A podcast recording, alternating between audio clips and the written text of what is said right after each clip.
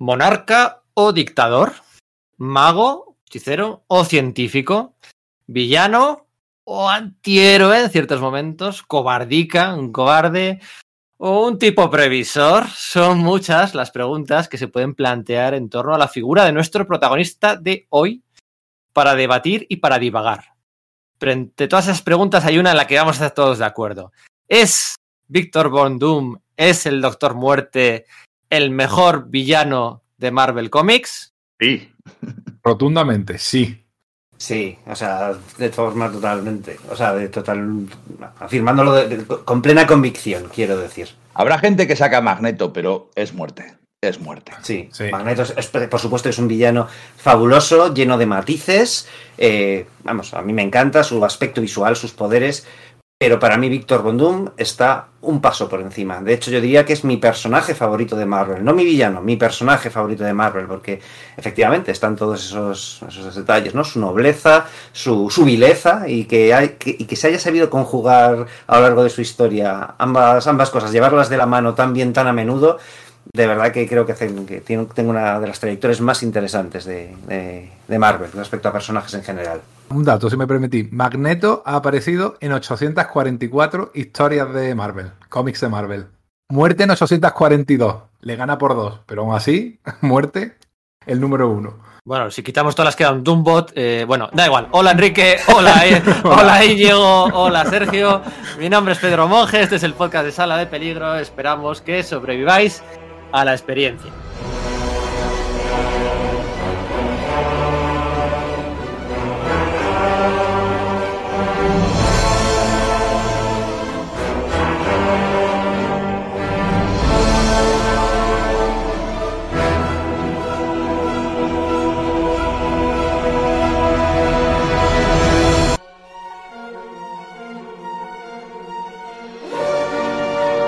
Sabe decirme eh, por qué estamos grabando este podcast?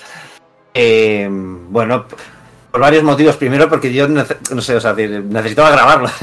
o sea, esto, se propuso ya hace tiempo, pero yo el, otro día fue como, sí, sí, hagamos esto, hagamos esto. No sé si lo habéis hecho para placerme o, o algo por el estilo, pero bueno, hay otro motivo más, ¿no? Y es, es el 60 aniversario del, del universo Marvel y de los Cuatro Fantásticos. Y no exactamente, porque pillaría el año que viene, pero de alguna manera el de su archinémesis, ¿no? El Doctor Muerte. Otra razón fue que teníamos un hueco para grabar y dijimos, venga, ¿qué hacemos? Pues, Doctor Muerte, ¿por qué no? Sí, sí, un podcast pre- preparado en cuatro horas, express, Sí, sí. eh, cuatro o cinco horas, ha sido Se, breve. se bueno. va a notar, no tendríamos que decirlo. Pero sí, bueno. sí, se va a notar, pero bueno, nos lo vamos a pasar bien, eso seguro, recordando nuestras historias favoritas del Doctor Muerte. ¿Cuáles son las vuestras? Si son muchas para elegir. Eh, yo lo clasifico, luego entraremos a definir su personalidad, sus grandes apariciones, que es lo que nos mola, ¿no? Yo suelo definir, suelo dividir sus apariciones en dos tipos. Una, que a mí son las que menos me gustan, en las que el Doctor Muerte busca ansioso el poder universal todopoderoso para tener y convertirse en ser imposible de vencer, que es lo que ha hecho mil veces. Si Galactus, que si Estela Plateada, que si el guantelete del infinito, que si Onslaught, que si no sé qué, que si no sé qué. Infinitas. Y luego hay otras historias, otro tipo de historias que no van de buscar el poder, que son las que más me gustan a mí. Eh, ¿Cuáles son las vuestras? ¿Qué historia diríais que es la vuestra favorita? Empezamos por Sergio, por ejemplo. Eh, mira, creo que casi voy a, voy a dejar mejor que habléis los demás, más que nada porque no sabría elegir. Entonces así descarto y no le piso a nadie la suya. No sé cómo decirte, porque es que de verdad me vuelvo loco. Yo, pues, mi historia favorita sería la primera en la que le conocí.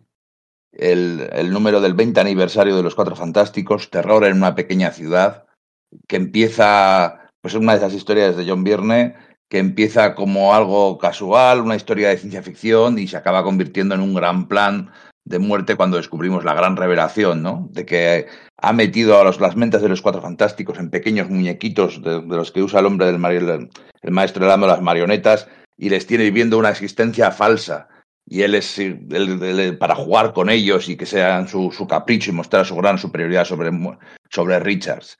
Eh, me pareció tan impresionante toda la historia y ese de dibujo, ese, ese muerto dibujado por Vierne, que para mí es el más chulo que hay, pues que desde entonces hasta ahora, Yo me voy a quedar con la miniserie de los Cuatro Fantásticos contra la Patrulla X. Porque consigue ahí Claremont eh, que aparezcan todas las facetas de muerte. el cabrón manipulador, que es lo que hace, manipular a su peor enemigo para que dude de sí mismo. Yo creo que es la historia en la que más machaca eh, muerte a, a Reed, lo que pasa que luego pues se repone. Pero sobre todo también tiene la parte de que eh, ayuda, ayuda a Kitty Pride, ayuda a la patrulla X, porque Kitty Pride había sido herida en, en la masacre mutante y se había quedado incorpórea y estaba a punto de, de disolverse. Y eh, Reed era incapaz de, salvarla y dijo, pues yo creo que muerte nos puede ayudar. Y efectivamente les ayuda, pero claro, su objetivo no es ayudar, su objetivo es humillar a, a Reed. O sea, trabaja en varios, en varios aspectos, también tocando a, los, compañeros, pero todo siempre es la misma idea. Reed Richards, su peor enemigo, lo tiene que humillar, no matarlo, ¿eh? No, yo creo que le tiene que dar igual matarlo, aunque lo ha intentado muchas veces. Lo que quiere es que reconozca que él es mejor. Pues me lanzo ya, eh, a riesgo de pisar la, la, tuya, Pedro. Yo quizás la historia con la que me quedaría de él sería Triunfo y Tormenta, la novela gráfica con Roger Stern y, Mike Miñola, donde ves resolver un cabo fundamental de la existencia de Doom, que venía de muy atrás, tan atrás que yo cuando leí desconocía esa faceta del personaje y, y es que me flipó, me, me volvió loco porque efectivamente vi esas cosas que ya conocía de muerte. Yo, mi primera historia del Doctor Muerte fue cuando robó los poderes a Estela Plateada y ahí solo veía su faceta vil, pero luego las siguientes apariciones que fui viendo a lo largo de años sí que empecé a ver que era bastante más eh, poliédrico de lo que de lo que parecía, cosa que bueno, pues para, para un niño que leía TVOs de superhéroes y tal, pues me, me, llamaba mucho la atención. Y ahí quizás sea donde, donde más me gusta. No lo sé, a mí sí me gustan las historias en las que busca el poder absoluto, al contrario que, que a ti, Pedro, pero, y ya hablaremos de ello, pero... Eh... A mí también, a mí la primera y la segunda, y si me apuras la tercera. Sí, bueno, quizás sí. Es, es, es, casi algo recurrente en él, ¿no? Pero efectivamente esta que quizás sea un poquito más personal, me, me, flipa. Y luego, claro, es que es la historia y es el, arte de Miñola, ¿no? O sea, son, son las dos cosas, ¿no? O sea, es, es una lectura unitaria, pues eso, fantástica y, y, creo que Roger Stern supo dejar, exponer muy bien cómo funcionaba ese personaje. A mí me gusta mucho, por ejemplo, el primer número de la saga de Impensable, de Mark Waid y Mike Waringo, ¿no? ¡Buah, gusta, chaval, qué buena! Me gusta muchísimo. Eh, hay una, una, historia una historia suya en el Marvel Comic Presents, en el número 100 del Marvel Comic Presents, ¿no? Qué pena que ese tipo de cabeceras ya no existan en, en la actualidad. Eh, a cargo de Howard McKee, fíjate, yo recomiendo un cómic de Howard McKee, y de Sam Keith, Sam Keith, en la que ya solo por las dos primeras páginas a mí me encanta y es el Doctor Muerte durmiendo por la noche eh, dentro de su armadura para eh, tirado en un colchón en el suelo, ¿no? Es todo lo que no te esperas de él, ¿no? Un monarca rodeado de lujos, tal, y duerme dentro de la, de la armadura por esa obsesión por la que nadie entre a su mente, nadie entre, no, no pueda ser eh, manipulado ni nada, ¿no? Me gusta esa obsesión que tiene por el control no sé por qué, me gusta tanto eso eh, y me fascina, pero si tuviera que quedarme con alguna, eh, repetiría mi recomendación de mi cómic favorito de los Cuatro Fantásticos, que está protagonizado por él y es ese número 352 de Walter Simonson, en el que pelea con Red Richards adelante y atrás en el tiempo, adelante y atrás en las páginas, adelante y atrás incluso en los números, y ya solo por la virguería, por el combate de egos, por la lucha de, física, por, la, por, los, gadgets que se utilizan ahí, eh, me encaja muy bien, ¿no? La rivalidad con, con Red Richards. Eh, así que nada, vamos a hacer un repaso pues, a sus eh, 40 sagas favoritas, ya lo veréis. Pero, ¿qué es lo que hace mmm, muerte al Doctor Muerte? Luego tengo un par de preguntas sorpresa que lanzaros, ¿eh? a ver el debate de dónde nos lleva. Pero, ¿qué es lo que, cómo lo definiríais, no? Eh, porque yo yo le considero un tanto cobarde, ¿no? Eso que tenga siempre tantos Doombots y que luego nunca acaba siendo él y que pues, es un recurso demasiado manido que al final eh, juega en su contra, ¿no? Es un cobarde, o sea, es continuamente está escondiéndose. No, bueno, cobarde. A ser precavido le llaman cobarde. Eh, sí, sí, tiene un punto, tiene un punto miserable.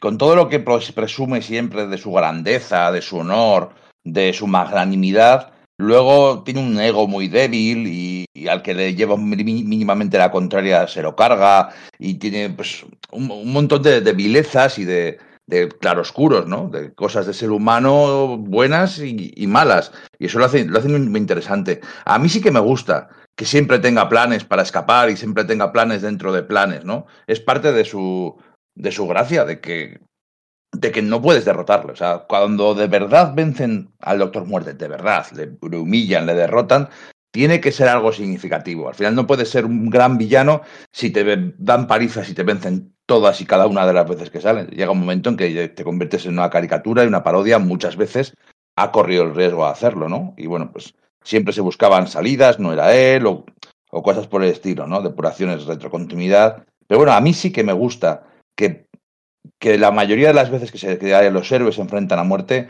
este huya, tenga inmunidad diplomática, no puedan tocarle, que, que, que, así que cuando realmente le derroten sea algo grande. A mí quizás lo que, lo que me gusta del personaje es eso, efectivamente, sí, que, que, se, que afloren sus facetas negativas en tercera instancia, ¿no? Quiero decir que a un nivel muy superficial el Doctor Doom es un villano, ¿no? Es el malo y ya está, ¿no? Así, eh, según lo, lo, lees en diagonal. Inmediatamente, en cuanto empiezas a, leer sus historias y sobre todo sus mejores historias, descubres que no es exactamente así, que hay una capa, un barniz de nobleza, de saber apreciar el arte, de, no sé, de, de, de cuestiones positivas, de honorabilidad, de mantener su palabra, pero luego hay un, una tercera capa detrás que te dice que esa segunda no es que sea mentira, sino que no se mantiene siempre. Entonces, si no se mantiene siempre, ah, es que en el fondo vale tanto como si no fuese totalmente falsa, ¿no? No es que... Y eso es lo que me gusta de él, no que sea siempre mentiroso, ni que sea siempre cobarde, ni que sea siempre vil, sino que a veces no puede evitar serlo. Y eso rompe esa nobleza que, él pretende eh, proyectar, ¿no? Y que parece que le que a sí mismo le legitima para cometer todos esos actos viles de esa primera instancia, ¿no? Creo que ese, ese juego es lo que más me atrae de, de, este personaje, aparte de, obviamente, pues su aspecto visual, no sé, yo la primera vez que le vi dije, bueno, esto es como un, un Darth Vader de, de TVO, ¿no? O sea, me, me sorprendió mucho la, la, pues eso, la, la, similitud gráfica, bueno, por lo menos para mí, niño, leyendo eso, pues en 1980, después de haber visto, pues eso, pues la Guerra de las Galaxias, que claro que la había visto, fue como, ala, ¿cómo mola? Mola tanto como el villano este que mola tanto de la Guerra de las, de las Galaxias, visualmente, ¿no? Y eso de que mezcle pues la tecnología con la magia negra, que es una cosa que no siempre se, se, abunda en ello, pero ya desde lo visual te lo dice, ¿no? Porque tienes armadura tecnológica, pero está cubierto de esos ropajes medievales en castillos, hay de una nación ficticia que parece que esté, pues, eh, si no en la Edad Media, por lo menos como mucho en el siglo XVIII o XIX, por un lado, junto a esas maravillas tecnológicas, ¿no? Entonces todo eso genera un, un, un aura a su alrededor que realmente me fascina. A ver, el traje de, de Doctor Muerte es cualquier cosa menos regio, ¿eh? Es un traje de bufón. O sea, ese, esa cosa que tiene que le cae sobre los hombros, realmente lo que más se parece al traje que tenía Crispin, el compañero de, del Capitán Trueno. sobre todo en su primera aparición, ¿no? ¿verdad? No lleva la capa. Sí, Entonces, sí. yo sé ahí lo Kirby qué idea tenía de cómo eran los ropajes medievales, porque estaba claro, claro. Vamos a ver, ¿dónde situamos el origen de este, de este hombre? Pues en, en la Europa Central, en un país imaginario, cuyo Latveria, como Lituania, Letonia, en fin, todos esos, todos esos países en, en, inglés pues tienen la misma raíz. Y, claro, pues para, para ellos y para el lector americano pues era una cosa muy exótica, muy medieval, muy de, eso, de reinado de, de, la Edad Media. Ellos tenían todavía que eran bastante recientes, de 14 o 15 años antes, pues la boda de, la reina Isabel de Inglaterra con, con, esos ropajes y con esas columnas y todo muy medieval y quieras que no, eso lo, lo, trasladaron de una manera u otra a la apariencia del Doctor Muerte. O sea que siempre me ha hecho gracia de todas maneras que Regio relativamente. Lo que pasa que luego la actitud, eh, cómo ponía Kirby, el, el lenguaje eh, de, gestual del de, Doctor Muerte era fabuloso. O sea, y daba idea de el ego que tiene, ¿eh? desde el primer momento el ego que tiene el Doctor Muerte, un ego que va parejo a un complejo de inferioridad eh, terrible respecto a, a Reed, respecto a que, a que, siempre está fracasando, respecto a, a, la herida en la cara, que sobre eso tendremos que hablar en algún momento. Si no, se no, tendremos que hablar, no, se habla ahora, se habla pues ahora. Venga, no, no, tendremos que hablar. ¿Qué, versi ¿Qué, versión nos quedamos? ¿En la que se quedó terriblemente desfigurado? Todas, ¿En la cuéntalo. que solamente tenía una cicatriz y luego le pusieron la máscara al rojo vivo a aquellos monjes que había por el Tíbet? Porque la verdad que el origen ha sido recontado varias veces, eso también hay que tenerlo presente. Digo, a mí me gusta más esa versión de que la auténtica cicatriz que tiene el Doctor Muerte es que Red Richards supo ver sus, cálculos equivocados y no él. Richards vio eso y, y dijo, intentó avisar y él no le hizo caso y cometió el error, fastidió su máquina para viajar al infierno. Entonces, me gusta mucho esa versión de que su cicatriz realmente no fuera gran cosa, y él, en su afán de, de buscar y el, poder y conseguir, se hace la armadura y se la pone todavía al rojo vivo en la cara. Y entonces él se automutila de verdad para ocultar la vergüenza ante, ante lo que le ha sucedido. No es la versión original, pero a mí la verdad es que es la que más me gusta. Yo diría hay varias cosas, ¿no? Que es que, eh, por un lado, está. Es, muy interesante lo que dices de la cicatriz emocional, porque te da una idea de que en el fondo, en el fondo, Muerte es consciente de que cuando Richards le avisó de, de, que sus cálculos eran erróneos y la máquina le, esta, le estalló por no hacerle caso, ese odio, esa proyección que tiene hacia Richards de no, no, lo que pasa es que tú manipulaste la máquina montándose una teoría conspiratoria, cualquier cosa menos aceptar que él es responsable de su propia desgracia, ¿no? Luego es eso, que también lo de la pequeña cicatriz, además de lo que dices, que en el fondo la cicatriz es, mental, abunda en otra cosa, y es que es un perfeccionista de narices y un ególatra y un, un presumido, ¿no? En realidad de mucho cuidado, porque en el momento en que su bellísima faz exótica quedó mínimamente mancillado por una, por una pequeña cicatriz en, en, la barbilla, bueno, en un lado de la cara, eh, ya, ya para él no valía. Tenía que ser perfecto o ya era deformidad, ¿no? Por eso, cuando luego se pone la, esa máscara incandescente, según la versión de Bern, eh, pues ya no le importa, porque es que no le importa perder su cara, él ya está, ya está otra cosa, su cara ya la ha perdido, ¿no? Eh, para, bueno, para, para abundar en, en, ello, también eh, hay que decir que eso, que la versión original propuesta por Jack Kirby y Stan Lee estaba totalmente deformado a partir de ese accidente en la, en la universidad. Pero luego, en los años 70, Jack Kirby se salió con, con, con una idea, lo, creo que lo expuso en la, en la primera Comic Con de San Diego, ahí en 1970, ¿no? Dijo que, que no, que en realidad debajo de esa máscara lo que a la gente le realizaba era eso, ver que cuando le veían, porque nunca se le veía la cara directamente, ¿no? Eh, era que no estaba deforme, sino que solamente tenía esa pequeña cicatriz, ¿no? Es luego John Byrne quien a, aúna las dos cosas, ¿no? Yo creo que ahí también Kirby estaba proyectando cosas suyas y de hecho pues dice, no, este personaje es un poco como un tío que conozco, que es muy inseguro de, de su talento y por eso tiene que estar aplastando a los demás y usurpando ideas de los demás. Yo creo que estaba lanzándole ahí un pues es una puya Jack Kirby de algún modo, ¿no? Pero me parece una idea, me parece que es una idea muy interesante y que además mezclada como hizo Bern, eh, pues ya funciona del todo, ¿no? Lo que has dicho, Enrique, de lo del, de lo del aspecto medieval de, de muerte y tal, eh, creo que, que no, es, que no es exacto, porque en el fondo lo de, lo de Latveria y todo esto, o sea, decir, lo de que sea monarca de Latveria y la importancia de Latveria como parte de, de, la idiosincrasia del Doctor Muerte, eh, es, o sea, viene dada a partir del anual 2 de, de los Cuatro Fantásticos. Cuando aparece por primera vez, bueno, pues el, el, tipo pues se dice, no, pues es un tío que le pasó esto, que se fue al Tíbet. A mí me parece que tiene muchas más reminiscencias de, pues de un viejo enemigo de, otro personaje de cómic anterior, ¿no? Que es Mandrake, el mago, si lo recordáis, pues tenía un archienemigo que era el Cobra, ¿no? Que tenía un origen muy similar y que de hecho también llevaba unos ropajes y una máscara metálica, que no era exactamente la misma eh, eh, máscara metálica, pero, pero sí que he recordado de algún modo. En esos momentos, pues ya Kirby y Stan Lee estaban aglutinando también viejas ideas para, para, hacer, para hacer cosas nuevas. Lo demás un montón de cosas. Podemos decir, bueno, pues eh, los poderes de, de Reed Richards pues son parecidos a los de Plastic y todo lo que quieras, ¿no? Y yo creo que esa idea sí que la cogieron de ahí. Porque creo que ese desarrollo posterior de, de, muerte, pues eso es posterior, no estaba en origen. Oye, este Doctor Muerte, que al final ya en el siglo nuevo pues ha acabado siendo incluso Iron Man, ¿no? Ha, ha, ingresado en los Vengadores de Mark Wade y tal, no sé qué, ¿no? Ese camino al antihéroe que ha tenido que recorrer, ¿no? Porque al final llega un momento en el que el número de veces que pueden destronarte de tu trono, que pueden destruir tu país o tu castillo, o qué tal, ya eso ya canta, ya no puedes hacerlo más veces. Este camino al antihéroe, mmm, la pregunta del millón. En el caso de un posible, un ficticio atentado a las Torres Gemelas de Nueva York por parte de un grupo islamista extremo en el que se destruyen las Torres Gemelas, ¿el Doctor Muerte lloraría o no lloraría ante tal atentado? No lloraría. Tampoco se reiría, ¿eh? Yo me lo imaginaría, sinceramente, con su gran copa en, en, su sillón regio mirando en una pantalla lo que está pasando con cara impertérrita. Sí, eh, como sopesando las, las implicaciones exacto, que eso va a tener. Eso ¿no? es. Pero sí, o sea, es un tío que, que, al que hemos visto lanzar con sus máquinas milagrosas, ¿no? Tornados sobre manifestaciones que había de su propio pueblo latveriano al que tanto dice amar, ¿no? Pues cogía eso, los barría y mataba a, a, unos cuantos cientos, o, o lanzando una, una, horda de robots eh, totalmente destructores sin, que, que, no podían ser parados sobre gente a la que pues quiere, ¿no? O, sea, o que supone, o que quiere de, una, de, un modo retorcido, ¿no?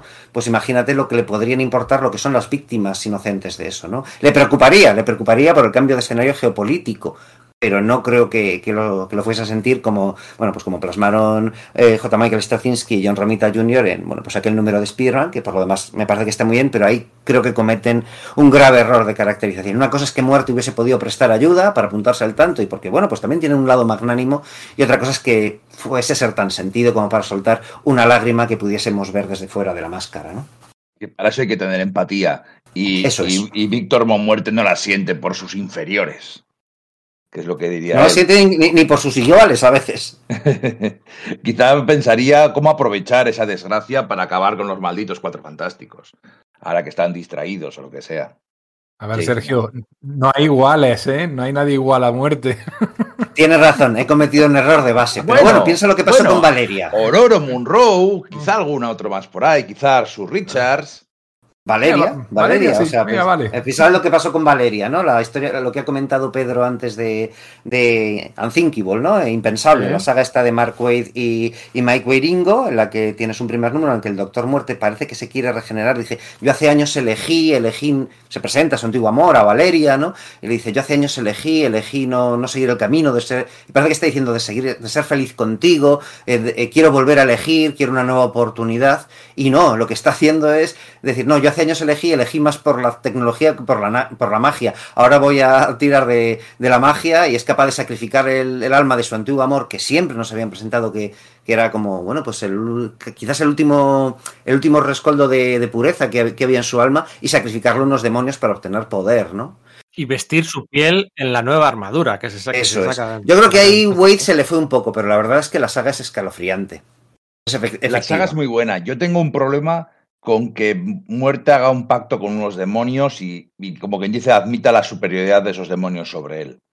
Eso bueno, es lo cuesta. que no hace, es lo que no hace y es lo que le lleva al problema hasta que eh, es lo que le, lo que resulta la, la resolución de la saga, el no admitir la superioridad de esos demonios, precisamente. En ese aspecto yo creo que sí que es consecuente, ¿vale? Ojo, un tema, Valeria por aquel entonces había salido en seis cómics Marvel, de los cuales dos o tres eran a modo de flashback. Sí. O sea, Valeria era un personaje, el gran amor del Doctor Muerte. Mm, Bueno, eh, porque nos lo contaban, pero, o sea, habíamos cogido cariño, muchos habían cogido cariño a un personaje al que posiblemente no hubieran visto nunca. No hubieran visto nunca, tiene mucho mérito eso. Por cierto, Valeria es, sabéis, ¿no? Es la nieta, ¿sabéis de quién es la nieta, no? Eh, ostras, pues no, no lo sé. No. Es la nieta de Boris. No, no lo sabía, no sabía que era la nieta de Boris. Uh -huh. Ostras, ¿cómo se me podía Boris. pasar una, una, O sea, flipo, eh, flipo. No, no, no lo sabía. Sí, sí, sí. Contad quién es Boris para que la gente no lo sepa. Claro, Boris es el como el sirviente leal anciano del Doctor Muerte, ¿no? Es también, digamos, como su Alfred, si, eh, si el Doctor Doom fuese, fuese Batman, ¿no? Es como su sirviente leal que está a su lado en el trono, que muchas veces es capaz de temperar la, la ira de, de, muerte, ¿no? Parece un tío bastante más benigno que, su señor. Y sí, bueno, pues siempre está a su lado, un, un, un tipo que, que, estuvo allí, bueno, pues desde que era niño, pues era amigo y creo que ayudante de su padre, Werner von Muerte, un, pues un médico rural cíngaro y bueno, Zingaro romaní, ¿no? Y, bueno, también conocía a la, a la madre, a, eh, a, Cintia, que se dedicaba en cambio a la brujería y como que le ayudó desde el principio en la, pues, un, una, escapa, una escapada que tuvo ahí Víctor von Muerte que casi le, por la que casi perece de, de, adolescente en la nieve, es Boris quien le saca, es siempre quien está a su lado suceda lo que suceda. Cuando le quitan el reino y le están torturando, él nunca ceja en su, en su empeño de, no, yo soy leal a este tipo, ¿no? Y no creo que sea solo por, por, eh, por, por, ese tema familiar de lo que de, de, la, de, la, relación que tuvo con sus padres, sino que creo que, que sí que ve esa, esos pozos de nobleza que hay en Víctor y trata permanentemente de, de limarlos para, para, para, que tire para, para adelante y bueno, siempre falla, ¿no? Por si a alguien no le suena, Boris es clavadito al abuelo de Heidi, ¿eh? Igual, lleva. Sí, la verdad es que es muy, toda, muy, muy Y parecido. siempre que sale, salía con un, con un farol en lo alto iluminando el camino. Deben de estar mal de bombilla en Latveria, pero la verdad que era un personaje muy, muy arquetípico, es verdad. El, el debuta, en el, debuta en el segundo anual, ¿no? Que porque el, Doctor Muerte aparece por primera vez en el número 5 de los Cuatro Fantásticos, pero no se cuenta su origen, no se cuenta nada. Es una primera aparición, pues a ver qué. Se cuenta aparte, se cuenta lo de que se, se llama Sí, Víctor. Von Muerte y de que, y que tuvo el accidente este, pero ni se cuenta que tuvo una relación estrecha con Reed Richards, ni lo de Latveria, ni nada de esto. Se cuenta como muy sumariamente. Y le dedican todo el segundo anual a ello, ¿no? Cuando los anuales verdaderamente eran, bueno, importantísimos, ¿no? A nivel de ventas, a nivel de dedicar, mm, reservar grandes trama- tramas a los anuales y el segundo anual de los Cuatro Fantásticos eh, es, bueno, es la aparición, el, el background de- del Doctor Muerte, ¿no? Son las dos primeras eh, apariciones importantísimas, ¿no? Luego, bueno, luego el Doctor Muerte, la primera vez que sale de la colección de los Cuatro Fantásticos es para aparecer creo que en el número 15 de Spider-Man. Bueno, poquito a poquito va a empezar haciendo cameos también fuera de la, de la serie de los 4F, ¿no? Así que la popularidad del personaje, bueno, fue para arriba, fue para arriba enseguida. Eh, otra de las preguntas que os quería hacer es, mm, como medición de éxito, muchas veces, ¿no? Se suele tener en cuenta mm, las copias que se hacen de ese personaje. ¿Creéis que hay copias del Doctor Muerte? ¿O ha sido imposible? ¿O ha sido algo bueno, que ni han intentado? ¿O, o ¿cómo, veis este tema? Una que es más famosa que él. Darth Vader. Hablaba, hablábamos antes de sí, que... bueno, yo hablaba en los cómics, ¿eh? pero bueno. Ah, sí. bueno, pero, pero Darth Vader tiene mucho y está muy inspirado en, en- en el Doctor Muerte. Claro, nosotros lo cono- nacimos después y lo, lo que decía Sergio, no cómo se parece el Doctor Muerte a Darth Vader. No, no, es al revés. George Lucas cogió mucho del Doctor Muerte para hacer a Darth Vader y se cuenta que Jack Kirby le tenía cierta ojeriza a Star Wars porque le habían copiado al malo. Yo diría que hay otros análogos más dentro del propio universo Marvel, pues tienes lo típico y evidente que no es que sea exactamente eso. Es, tan eso que, que, no lo es, ¿no? Que es lo de Christoph, ¿no? El, niño al que educa y del, del cual descarga una, una copia virtual de su, de su conciencia sobre su cerebro para que se imponga y el niño crea que es el propio Doctor Muerte y se ponga un exoesqueleto para que, bueno, pues como que le haga de doble cuando él no está, ¿no? Pero fuera de eso, hablando de análogos, pues en, DC hablaría de Lord Havoc, ¿no? El, tipo este de los extremistas, ¿no? Y luego, bueno, pues a- hemos mencionado al guionista Mark Waid y, y es que eso nos lleva inevitablemente a hablar de mar- maravillosa serie Empire, que básicamente es una idea de qué pasaría si el Doctor Muerte conquistase la Tierra. Algo que, bueno, pues ya ha pasado un par de ocasiones en el propio universo Marvel, pero que Mark Waid desarrolla un poco hasta sus últimas consecuencias con ese personaje análogo del Doctor Muerte que es Golgotha, ¿no? Eso es. Bueno, pues nada, vamos a repasar algunas de las de las historias que nos van a servir para reflexionar sobre la figura del Doctor Muerte, ¿no? Aparte de la primera aparición. Con máquinas en el tiempo, eh, ¿nos metemos a explicar la relación de muerte con ciertos viajeros temporales? O... Ah, uf, claro, es que es confusa, ¿no? Eso nos lleva al, al anual 2 este, en el que, bueno, pues eh, como el Doctor Muerte en su última aparición había desaparecido, eh, le, captura Ramatut del éter, digamos, ¿no? Ramatut, el viajero en el el faraón viajero en el tiempo, que se había dicho que, bueno, pues que él venía de un futuro y que probablemente fuese descendiente del Doctor Muerte a su vez. Luego John Byrne revisitaría eso, pero bueno. Y, bueno, pues ahí hay unos diálogos entre Ramatut y el Doctor Muerte un poco marcianos en las que llegan a conclusión de que a lo mejor incluso son la misma persona, cosa que no acaba de tener mucho sentido, ¿no? Pero luego, bueno, parece que la cosa se, se, acabó reconfigurando y lo que viene a ser es que Ramatut sí es un descendiente del Doctor Muerte, que luego se convertirá en Kang y luego en Immortus, ¿no? Por ejemplo. Y, también, bueno, pues una la versión eh, divergente de, de estos personajes, de Ramatut, eh, Kanji e Immortus, el Centurión Escarlata, que tiene pres- presencia principalmente en el universo alternativo del, del Escuadrón Supremo, pero que también ha aparecido en el, universo Marvel. De hecho, apareció originalmente en el universo Marvel, eh, el 616, quiero decir. Eh, bueno, pues también es una parte. Bueno, sería básicamente otra versión del mismo personaje, con lo cual, sí, el Doctor Muerte tiene mucha relación con los viajeros en el tiempo. Pero lo cierto es que su primera aparición utilizó una máquina del tiempo, ¿vale? Y los cuatro fantásticos se le incautaron.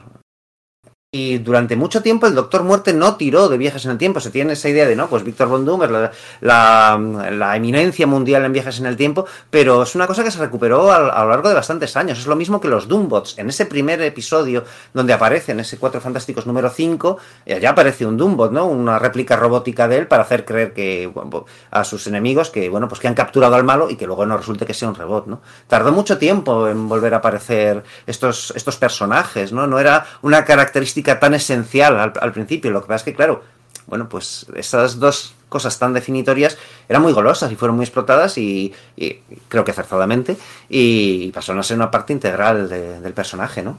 Eso se repite un poquitín en, en fa- facetas nuevas del personaje que luego no se vuelven a tocar, ¿no? En, no sé si es su segunda o su tercera aparición, eh, se encuentra con unos alienígenas que le enseñan la habilidad de cambiarse de cuerpos. Entonces viene, vuelve a la Tierra a enfrentarse a los Cuatro Fantásticos y se cambia con Red Richards, ¿no? Un poder mental que desarrolla, se puede cambiarse de cuerpo, que es una cosa muy Silver Age y que durante un montón de años no se, no se utilizó, pero claro, es un poder tremendo que, que debería olvidó tanto, es, es- es eso que dices, fue dejado tanto de lado que parece que el propio Stan Lee se le olvidó porque muy pronto hubo un crossover entre, que es uno de los primeros crossovers de Marvel, entre la serie de Daredevil y la de los Cuatro Fantásticos y el Doctor Muerte se, se intercambia la mente con, con Daredevil. Y no utiliza ese poder, utiliza una máquina o algo así, ahora no recuerdo, pero no utiliza ese poder, parece que Stan Lee se le había olvidado que ya le había otorgado esa capacidad en otro lado. ¿Ese fue el primer crossover Marvel o el de la Patrulla X con los Vengadores de, Neil La- de mm, Roy Thomas? Yo creo que eh, el primer crossover están, van al palo los dos, ese experimento de Deben estar muy cerquita y luego además con este tema de las fechas de publicación, creo que lo miré en su día y me quedé con la idea de que, el, de que este de Daredevil y los Cuatro Fantásticos fue el primero, pero que no podía determinarlo totalmente porque era tan cercano en el tiempo que, Vale. bueno, pues es que igual eh, esas fechas de publicación, de, bueno, como sabéis, eh, se- tiene fecha de portada tal, pero en realidad apareció el TV dos meses después. Ahora lo miraré en un segundo a ver si podemos esclarecerlo no, un poco más. Eh, de los cuatro fantásticos, la edad dorada, la edad de oro, la sé qué, ah, el culmen de la creatividad, los números 48, 49 y 50 de la colección se suele decir, ¿no? Con la llegada de Galactus, un poquito antes de la presentación de los, de los inhumanos, con Estela Plateada y tal, ¿no? Pero haciendo sándwich a esa etapa, a esos números 50, 10 números antes y 10 números después, el Doctor Muerte tiene eh, dos apariciones, dos, dos sagas pequeñitas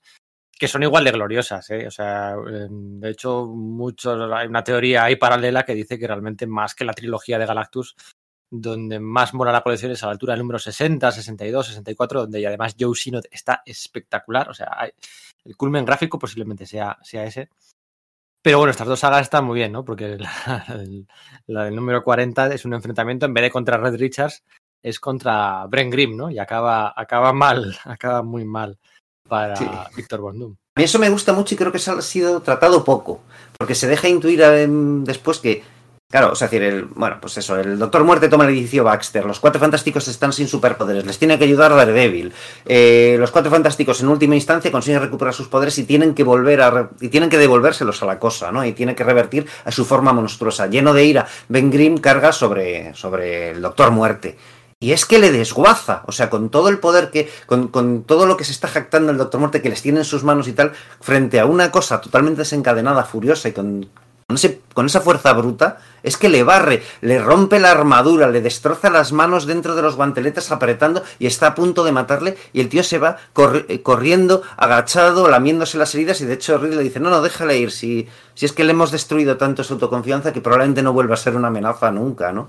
Y creo que esa idea de que el Doctor Muerte debería tener una especie como de pánico psicológico a Ben Grimm en vez de simplemente tratarle como si fuese una bestia, a veces se olvida. Pero el Doctor Muerte llegó a tenerle mucho miedo a él y de hecho en, la, en el anual este de la, de la boda de, de Sue Richards y de, de Reed Richards, ¿no? Pues él, él no, no aparece directamente, sino que está utilizando una máquina para influenciar a un montón de villanos a que sabo- saboteen la boda, ¿no? Y se dice, no, está recuperándose de las heridas y tal, pero es que en los originales de Jack Kirby, en los, ma- en los márgenes, ¿no? En lo que, no lo que acabo viendo la, eh, viendo la luz, que era, por supuesto que es el canon, ¿eh? O sea, si esto es, es decir, no considero canon lo que voy a decir, pero da una idea de, de cuáles son las intenciones de los creadores, ¿no? Lo que se miraba las manos y prácticamente parecía, lo que parecía decir es eso, que, que no se encontraba preparado, como abundando en ese tema de Oye, esa, esa cobardía de la que hablas, ¿no? Sí, ¿sabes dónde la. que he dicho? Ben Grimm casi le, casi le se carga, casi mata al Doctor Muerte. Da- ¿Sabes dónde sí mata la cosa al Doctor Muerte? ¿En qué cómic me acabo de acordar? En Invincible, eh, bueno, se la de impensable mismamente, el momento en que le parte el cuello, que parece un momento bestial, pero claro, como está con magia, el Doctor Muerte da la vuelta a su cabeza y la, y la reconfigura. Pero es una escena que a mí me impactó un montón. Pero hay un cómic en el que le mata. Ah, no caigo ahora. Un cómic, bueno, de, de- de los mejores cómics que ha publicado Marvel en, en- en toda su historia. O sea, es que me extraña que no os acordéis. No caigo ahora, tío. Me pillas en fuera de juego. Joder. El quinto Tierra número. X o así. El quinto número del ultimátum de Jeff Loeb y David Finch. Ay, sí. Joder, sí. Claro, con esas pistas no había forma de que lo. Sí, de que, va la nos cosa en medio de la nieve, llega allí al, al donde estaba refugiado y lo, y, y lo revienta, sí, sí. Espectacular. Sí, versiones alternativas de, de los personajes de principios del siglo XXI. la verdad es que, que las derrotas de muerte eran especialmente humillantes, ¿eh? Bueno, pero es que le derrota, que le hace zumo, hace zumo de hace zumo de, de naranja con el cerebro del Doctor Muerte, porque resulta Sí, que, Era el, que era el que estaba detrás de, bueno, pues de la manipulación de Magneto, de la De inversión la de, los muerte polos, de de la, Cíclope. sí, sí. de la muerte de la bruja escarlata, de la muerte, bueno, ahí moría todo el mundo, el ángel, la inundación aquella que había provocado todo aquello. eh, En el último, las últimas viñetas era Ben Grimm llegando ahí, eso dices tú, a la nieve del templo y se cargaba, vamos, de la forma más gore que permitía la- por aquel entonces el- la línea Ultimate, se cargaba. Yo creo que era, era interesante, era interesante, porque al final, joder, se, se trataba de empezar una nueva etapa en el universo Ultimatum, ¿no? En el universo Ultimate. eh, prescindiendo de, pues, de los grandes personajes, ¿no? De hasta entonces, ¿no? De mostrar que se podía contar historias nuevas y para contar historias nuevas te tienes que quitar los personajes anteriores. Pero bueno, después de este inciso mm, cómico, eh, que os traerá pesadillas a más de uno de los oyentes. eh, Claro, no, hemos venido aquí a terapia. ¿Cómo nos haces esto? Sí, bueno, eso era el de. No te líes, que eso era el de Vengadores. Eh, es verdad, ya, mezclo, ya mezclo. Me he liado, me he liado. ¿Ves cómo, que ves cómo no estoy curado? no estás curado, no estás curado. La, la consulta psicológica. ¿no? Que, bueno, la primera vez que le roba los poderes a Estela Plateada, ¿no? Eh, Eso es una pasada. Sí. Es que eso- Además, ¿cómo le engaña? O sea, que se aprovecha la ingenuidad de- del pobre Estela Plateada, llega allí y dice, mira, tal, me, si me ayudas porque creo que voy a... No sé si le contaba que iba a acabar con, con el hambre en el mundo, no sé, una, una pamema, y al pobre lo que hace es quitarle el poder, tío. Y ese, ese- esa viñeta... eh, tengo ya una idea para el icono, a ver si se la puedo arreglar. Encima de... eh, la, la tabla es bestial, es icónica. Es que además, eh, muerte con el poder de Estela Plateada. Diez números antes has visto la llegada de Galactus y sabes que eso. Eh, o sea, uno está leyendo y dice, "Jo, es que esto es el apocalipsis, esto es súper chungo.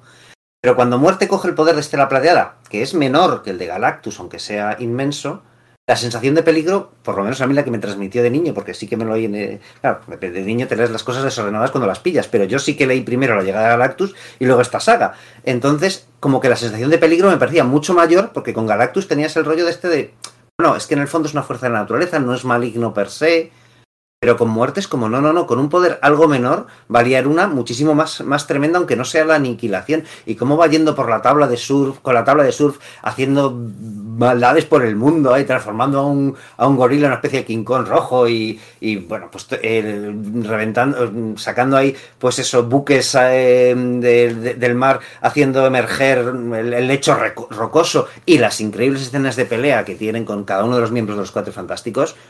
Vamos, yo es ahí donde conocí al Doctor Muerte y bueno, pues lo que dices, o sea, Kirby estaba gigantesco y Sinot estaba gigantesco y Lee estaba gigantesco con los, con los diálogos sí, también. Sí, sí, es que, es que parece, parece una. Es pata negra. O sea, es que parece que no estoy, que estoy criticando la llegada de Galactus.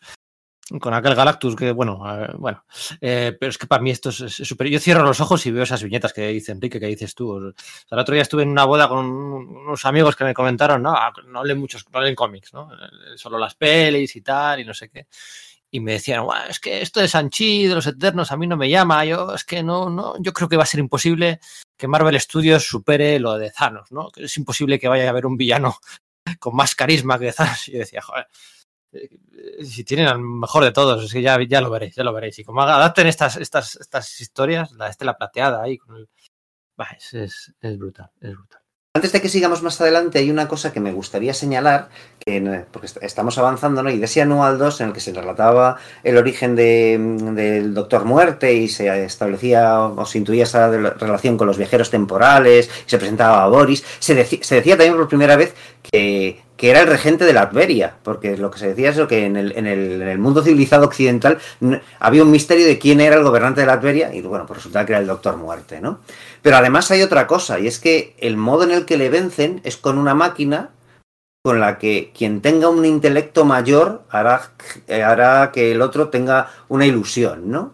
Y quien gana es Reed. O sea, digamos que Stanley y Kirby te demuestran empíricamente ahí que Reed sí es más inteligente que el Doctor Muerte, ¿no? Que es algo que, claro, cuando, cuando despierta de ese, de, ese estupor pensando que había vencido a los cuatro fantásticos y, y que y, descubre que es toda una ilusión, claro, de ese modo lanza esa batalla del edificio Baxter de la, de la que hemos hablado, lleno de ira, ¿no? Porque no es solamente que le hayan engañado, es que además, de nuevo, Víctor sabe que Reed es más inteligente y le quema, no puede vivir con ello. ¿Quién creaba esa máquina? Que, que no me acuerdo. Pues será el propio muerte, porque lo hace creo- Claro, si es que... Qué mal, ¿no? Derrotado por Claro, tu es propia que... máquina. Eso es, eso es. Entonces, claro, pues es, es lo que tiene también muerte, que es que ha, ha sufrido miles de, de derrotas. A ver, no puede ser de otro modo. Es decir, él es el villano y las colecciones son sobre los héroes. Entonces es lógico que siempre pierda. Ojo, ha habido alguna vez en la que no ha sido así, en la que el personaje ha llamado tanto a los, a los autores, tanto como a, como, como a los aficionados, como, como nos gusta a los aficionados, que le han dado sus parcelas en las que ha conquistado el mundo, ¿no? Y tienes, por ejemplo, ese Emperador Muerte, esa novela gráfica de los años 80, en la que, bueno, pues eh, se enfrentan principalmente contra él, bueno, pues los Vengadores, principalmente los, los Costa Oeste, y el tipo al final, lo que pasa es que ante el, el- la burocracia, lo aburrido que es el mundo utópico que ha creado, decide no seguir combatiendo. Con lo cual, digamos que te, una idea, o sea, como que ahí se glorifica al Sí, Doctor a mí Muerte, esa- ¿no? se, trata de, se trata de compensar, y se intenta como que compensar todas esas mil derrotas que ha tenido, ¿no? Sí, pero a mí esa abdicación, que me encaja muy bien con la psicología de, de Thanos, por ejemplo, no Sí. me encaja tanto en la de muerte. No, Sí. Ahí me chirría un poquito esa. Eh, ese, ese vértice, esa esquina del poliedro de personalidad de, de, de Sí, a mí tampoco me encaja. De hecho, eso, unos años antes, en la Espera, serie... eh, sí. eh, no vas a decir nada del dibujante de Emperador Muerte. Bob Hall, un Bob Hall bestial, bestial. Pero es que Bob Hall ya dibujó una saga muy parecida como 10 años antes. En la serie de los, de los campeones, que se cruzó con la de Super Villain Team Up, eh, hubo una historia en la que el Doctor Muerte lanzaba un gas que hacía que todo, que, que todo el mundo le obedeciese y estaba en la Casa Blanca y tal. Y de hecho, el único que libraba de ello era Magneto, porque decía que quería tener un rival para que eso fuese interesante, que ya te da una idea de... O sea, que digamos que por ahí sí que encajaría un poco esto con, con la novela gráfica de Emperador Muerte, ¿no? Y el Doctor Muerte, pues eso, controla a todo el mundo, está en la Casa Blanca, Jimmy Carter le, le, hace reverencias, Hulky es, es, su, es su guardia personal, los Vengadores también, y tienen que ir ir ahí, pues eso, Magneto, que es, que, que es el único que, es, que está libre, al, cual- al cual ha dejado para tener algo interesante que hacer, y, ma- y- y, bueno, pues los que Magneto ha ido liberando, en este caso son los campeones, más, bueno, pues la bestia de los Vengadores, ¿no?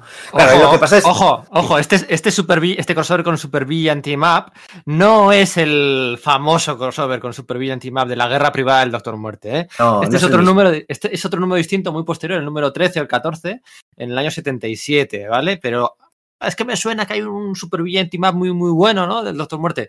Ese está muy bien, pero hay otro previo que es mejor. Hay otro previo que es mejor. Sí, sí, sí, sí, pero con todo a mí esta historia la leí de niño y me gustó un montón y además acababa del mismo modo que, bueno, que estaba, eh, que está lanzando Enrique, ¿no? Que, que le pasaba a muerte al final, que, eh, claro, él estaba protegido de su propio gas por su armadura, entonces en un momento dado se tiene que quitar la máscara porque el motorista fantasma se la pone el rojo vivo y tiene ese rollo de no, me vuelvo a quemar la cara y como con, la explosión que me la desfiguró se la quita y entonces inhala su propio gas y entonces entra en una paradoja de eh, he de obedecer a muerte, pero muerte sé yo, y muerte no da órdenes, y que se queda como con un estado como de, de pues eso, de, de bucle constante, ¿no?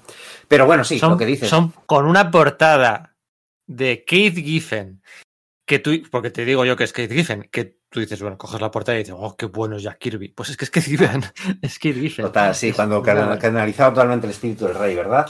Qué pasada, qué bueno era. Bueno, qué bueno es, pero qué bueno era. En el 77 ya era bueno.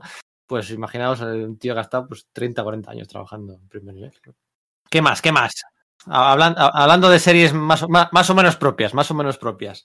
Eh, no podemos evitar hablar de las Astonishing Tales, ¿no? De, de- ese cambio de década entre el 69, el 70, el cambio de década entre los 60 y los 70, ya con Jack Kirby a punto de irse, ahí le dieron unos, unos huequecitos al Doctor Muerte en la cabecera de Astonishing Tales, que tú dices, bueno, pues pasará sin pena ni gloria, pero es que añade unas cositas a la mitología de- del personaje que a corto y a largo plazo van a calar, van a calar mucho, o sea, y para bien.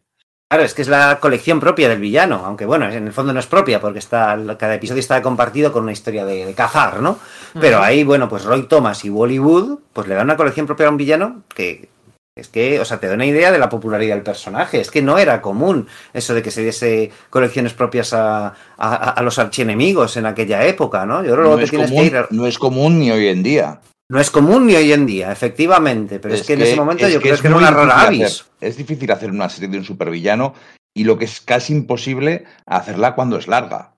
Porque, claro, los villanos al final van a perder.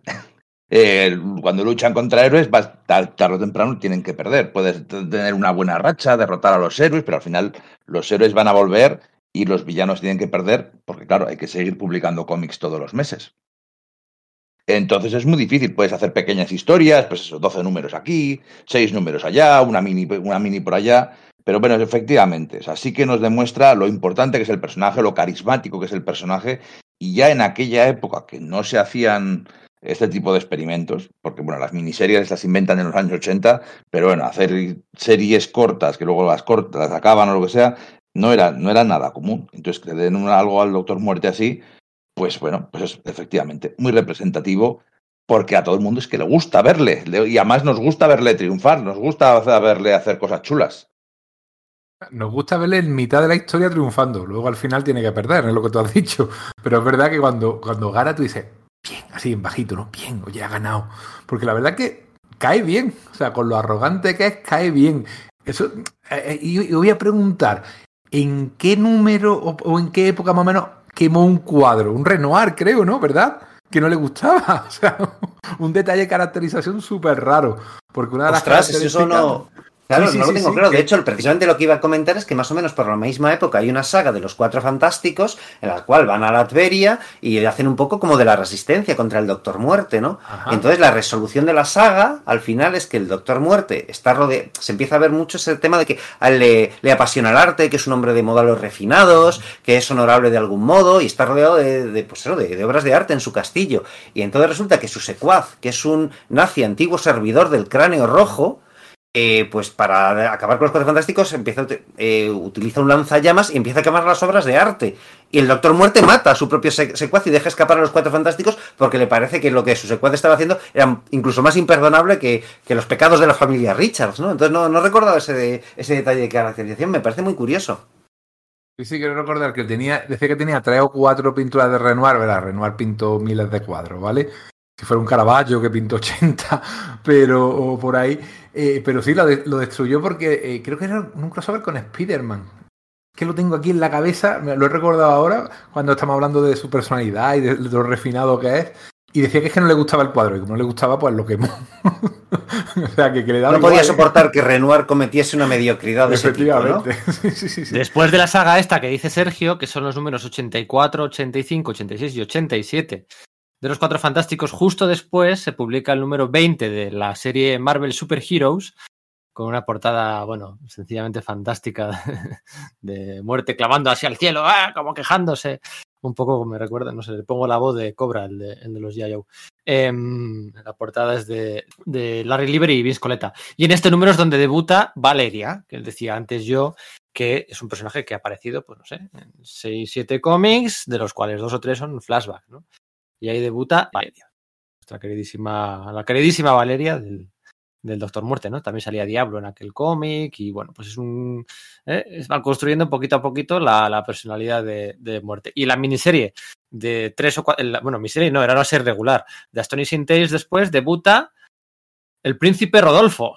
El antiguo, el, legítimo heredero del trono de la Tueria, ¿no? Que en un principio es como su, gran oponente, que parece un tipo así muy noble y está, pues eso, dirigiendo la resistencia, ¿no? Eso luego tendrá ciertas connotaciones después cuando, bueno, pues cuando John Byrne se haga con esto. Y aquí sí que, eh, querré no adelantarme, porque quiero ir, eh, porque si no se me va a ir el, el hilo y quiero comentar un par de cosas de Astonishing Tales, porque bueno, pues tienes ahí ese tema de que ah, lo que decíamos, ¿no? Que muerte duerme con, con su armadura puesta, por ejemplo, ¿no? Te da una idea de, de cómo funciona el personaje. Luego también hay una trama de un enemigo que es el Sin Cara, que resulta que es que es un alienígena de forma eh, arácnida, que luego más adelante será utilizado, pero sobre todo está la historia, que yo creo que es como mm, la, la gran historia del Doctor Muerte, ¿no? De la que hacía referencia cuando hablaba de Triunfo y Tormento, de esa novela gráfica de los años 80, que es en la que nos cuenta que una vez al año el Doctor Muerte, en un sótano de su castillo, libra un combate contra las fuerzas del, pues, infernales, porque ahí el, el- la membrana entre nuestro mundo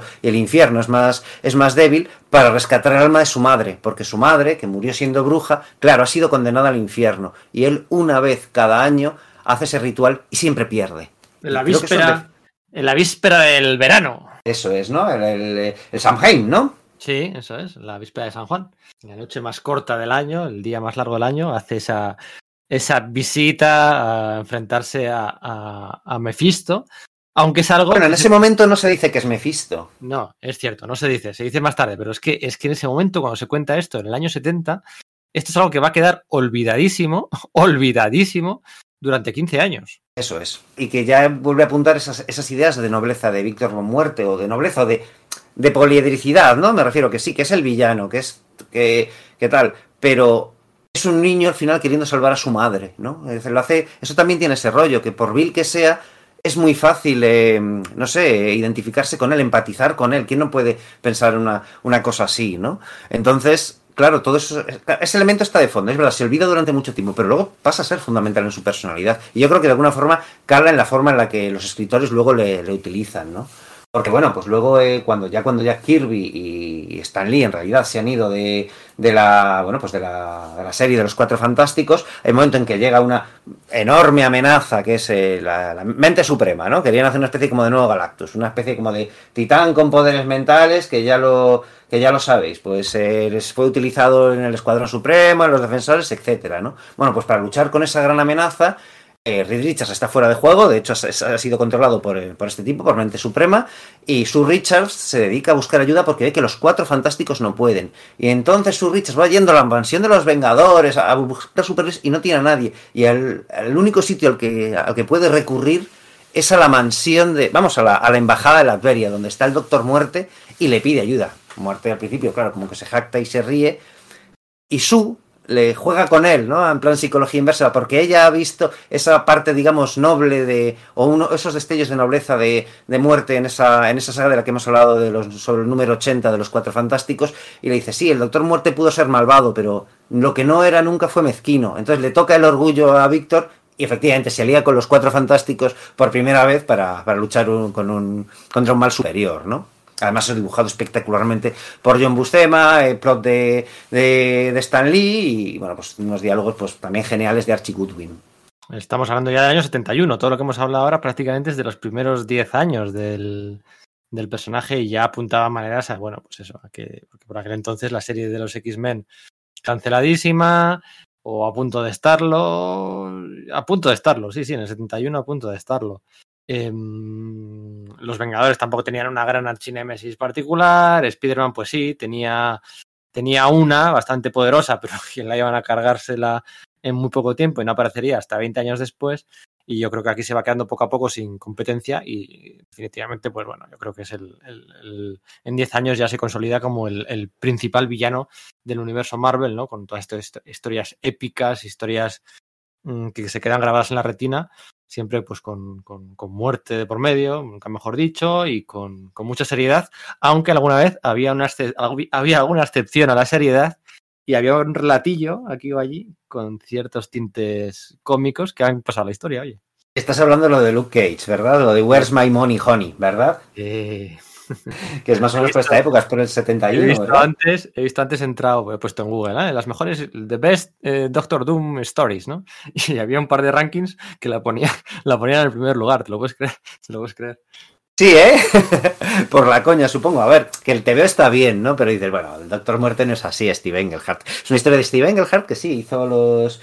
Eh, pues eso, hizo la serie de, de, Luke Cage, hay unos, unos numeritos. Y entonces, bueno, pues el Doctor Muerte lo que le pasa es que ha, se le han revelado uno de, algunos de sus robots y se han disfrazado de hombres, hombres afroamericanos, eh, han huido a Estados Unidos y están metidos en Harlem. Entonces, él no quiere tampoco entrar ahí a sangre y fuego, pues por, por temas de diplomacia y demás, así que contrata a Luke Cage para que acabe con ellos, o por, lo menos que se los tenga. Entonces, Luke Cage acaba el trabajo, destruye a los robots, no le acaba de gustar hacerlo, pero va a ello, y cuando vuelve a la embajada de Latveria a cobrar sus, ¿qué eran? No sé, 200 pavos, algo por el estilo, 200, 300 pavos, que no era una cantidad significativa de dinero para incluso para, para la inflación y la época, ¿no?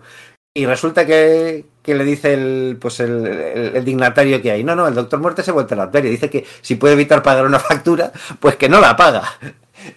que es como, pero bueno, Doctor Muerte, que es que tienes ahí como que una, una riqueza ingente y le vas a escamotear ahí unos, unos dólares a este, a, este, a este chaval afroamericano. Pues sí, efectivamente lo hace. Así que coge Luke Cage, se va donde los cuatro fantásticos, entra ahí como elefante en una cacharrería a pedir un, pues un poco plano, un fantasticar, e irse a la Latveria a reclamar sus 200 euros. Va para allá, se ve, o sea, se, se ve inmerso en, la, en el tema este de la resistencia contra muerte, que antiguamente estaba comandada por Rudolfo, que yo creo que por acá entonces ya estaba muerto, y entonces la comandaba el, Sin Cara, este que, que, digo que era un, un alienígena. Y se enfrenta a muerte, en un momento dado ve que el Sin... eh, eh, vamos, de hecho es capaz de romper la armadura del Doctor Muerte, que el propio Muerte está que no se lo cree, porque él mismo va diciendo, con esta armadura he vencido a la cosa, a la masa.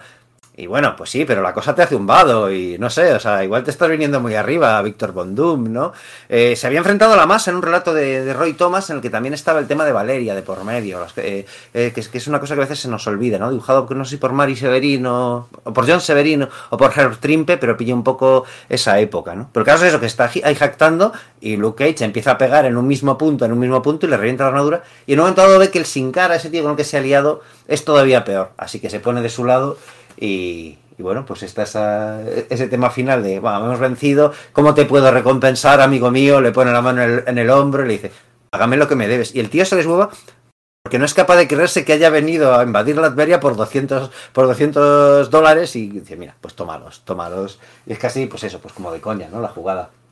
Esa historia que dices de- del Doctor Muerte con, con Hulk, sí, era de Herb Trimpe con entintado de Severin. Que poco eso después. eh, eh, sí, sí, por eso es que además cuando lo intentaba Severin es que parecía Severin.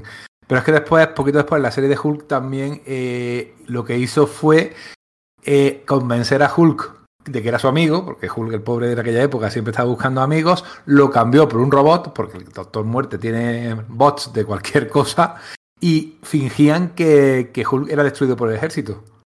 O sea, era una historia bastante, bastante curiosa, estaba chula y era, pues eso, Hulk. Sí. eh, es verdad lo que decís, es que parecía que era el único, el único eh, eh, villano que había, tío, porque iba saltando. Sí, el único serie villano común. Porque se había hecho con el mandarín precisamente con Hulk, que había saltado a, a- a la serie de, de la masa y, y a- y había tenido varios números, pero no, no sé qué tiene presencia verdaderamente, ¿no? Y protagonizaba desde el principio, ¿no? Lo de Super Villain Team Up, ¿no? Eh, Eso es, sí, eso es. Que era una serie, pues eso, con, protagonizada Pachas entre Namor y el Doctor Muerte, que bueno, pues. Namor estaba, venía recién estrenado su ese, ese traje, ¿no? Ir vestido de algún modo y no solamente con, con el espido verde este, ¿no? Y pues bueno, pues está con su... eh, en esa serie hay uno de los momentos más bajos de- del personaje, ¿eh? porque ejerce el derecho de pernada. Se presenta en la cabaña. de eso. Se presenta, ¿te acuerdas ahora? O sea, además lo decía Sí, en sí, francés, sí, du seigneur o algo así. Se presentaba en la cabaña de unos pobres campesinos que tenían una hija muy jovencita y muy mona. y La cogía, ellos decían que qué remedio, pero creo que llegaba Mortaja, se peleaban, le volvía los sabuesos de, de muerte contra muerte y lo tiraba por un barranco. O sea, otra, otra derrota humillante. O sea, que, que tus propios perros te ataquen y te caigas por un barranco, ¿no? O sea, no, no consumo el hecho eh, porque, pues, porque llegó eso, Mortaja, para, para evitarlo. Y era una historia eh, escrita por Steve Engelhardt. Que es curioso que yo creo que podríamos establecer una clasificación de, según el, el, el guionista, el concepto que tiene de... De, De muerte varía, ¿no? Eh, Y Engelhardt creo que no era muy partidario.